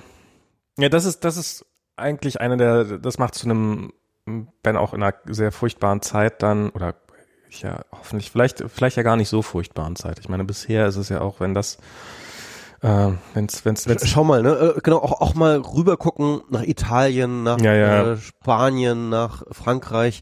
Das, was wir hier durchmachen, das ist ein Kinderspiel. ja, ja, das im Augenblick, noch, noch, noch, mal gucken, wie lange noch. gegenüber den, was, was andere Länder durchmachen, die haben richtigen Lockdown, ja. Ja, ja. Das, was wir haben, ist gar kein Lockdown, ja. Ich meine, wie gesagt, ich war jetzt mit Max, Diana und so weiter, wir waren jetzt irgendwie Frisbee spielen. Ähm, das, das ginge in Frankreich gar nicht, ja. Ja. Da kommst du gar nicht raus. Da da darfst du pro Haushalt eine Stunde draußen sein. Und zwar nur mit einem berechtigten Interesse. Ja, also wie einkaufen oder was weiß ich.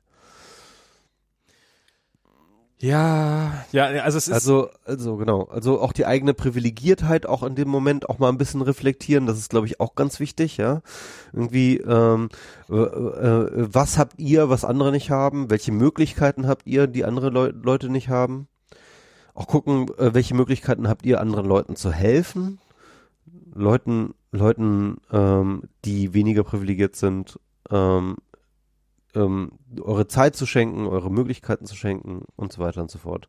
Also, ähm, genau. Also ich, ich wollte nochmal darauf hinweisen, einfach ein bisschen sehr, sehr bewusst mit dieser Situation umzugehen, was einen selbst angeht, was sein Gegenüber angeht, was die andere Leute angeht, was die eigene gesellschaftliche Situation angeht, was die gesellschaftliche Situation Deutschland versus andere Länder angeht, wie privilegiert wir sind. All diese Sachen sollte man sich immer wieder ins Bewusstsein rufen. Ich glaube, das ist ganz wichtig jetzt gerade in der Zeit.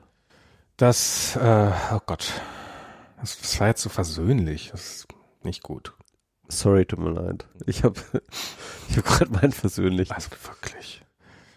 Du jetzt, jetzt, jetzt, jetzt habe ich ein ganz schlechtes Gewissen, dass ich, dass, dass du hier so einen super versöhnlichen, deine, deine, deine Ausbildung, deine, deine Umschulung zum Pfarrer merkt man langsam durch.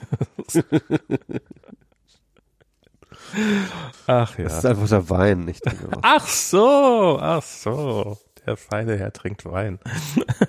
Ich habe ja. Ja. tatsächlich, äh, ich habe ja tatsächlich mir vorgenommen, ich trinke jetzt kein Bier mehr ähm, bis zum Ende der Corona-Zeit, sondern werde jetzt sozusagen die gesamte äh, die gesamte Isolationslage mit Wein bekämpfen, weil das ist einfach irgendwie, das passt besser zur Isolation als als Bier.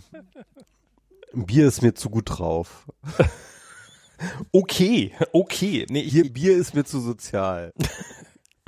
Nee, ich trinke tatsächlich, ich habe, äh, ich, äh, ja, ich, ich trinke, äh, ich glaube, ich, glaub, ich trinke einfach, ich, ich habe neulich Rotwein getrunken und mir ging's danach nicht gut. Und darum werde ich auf jeden Fall meinen Rotweinkonsum, und das war jetzt auch nicht das allererste Mal, dass es mir, äh, dass es mir danach so ein bisschen das so, so nicht ganz so geil ging und darum werde ich wahrscheinlich einfach meinen Rotweinkonsum komplett einstellen. Und ähm, ähm, darum ist jetzt für mich wahrscheinlich dann bald äh, Alsterzeit jetzt angesagt. Alter, natürlich auch geil, ja. Hm. Gut. Kann- kannst du- kannst uns was, Kannst ja Wein mit Sprite trinken. Lass uns dabei bewenden Mhm. und ähm, Auf die Alsterzeit. genau und auf die Post-Corona-Zeit, die hoffentlich irgendwann bald kommt. Äh, bald, also bald glaube ich nicht. Wir werden sehen. Also äh, irgendwann kommt. Okay, bis zum, bis zum nächsten Mal. Ah, war sehr schön, mal wieder mit dir zu reden. Und äh, ich hoffe, das Audio-Equipment hat gut durchgehalten für uns alle. Und ähm, Ich musste zwei Recordings machen. Mal gucken. Ich, ich weiß gar nicht, ob das jetzt alles geklappt hat. schick mir, schick mir. Aber es war auch, also es gab auch hin und wieder ein Knacksen in der Leitung, aber ansonsten war das auch alles ganz okay. Bis auf den einen Ausfall da halt. Dinge passieren, ne? Ist lustig. Okay. Okay, bis, bis, bis, bis zum nächsten Mal. Tschüss. Tschüss.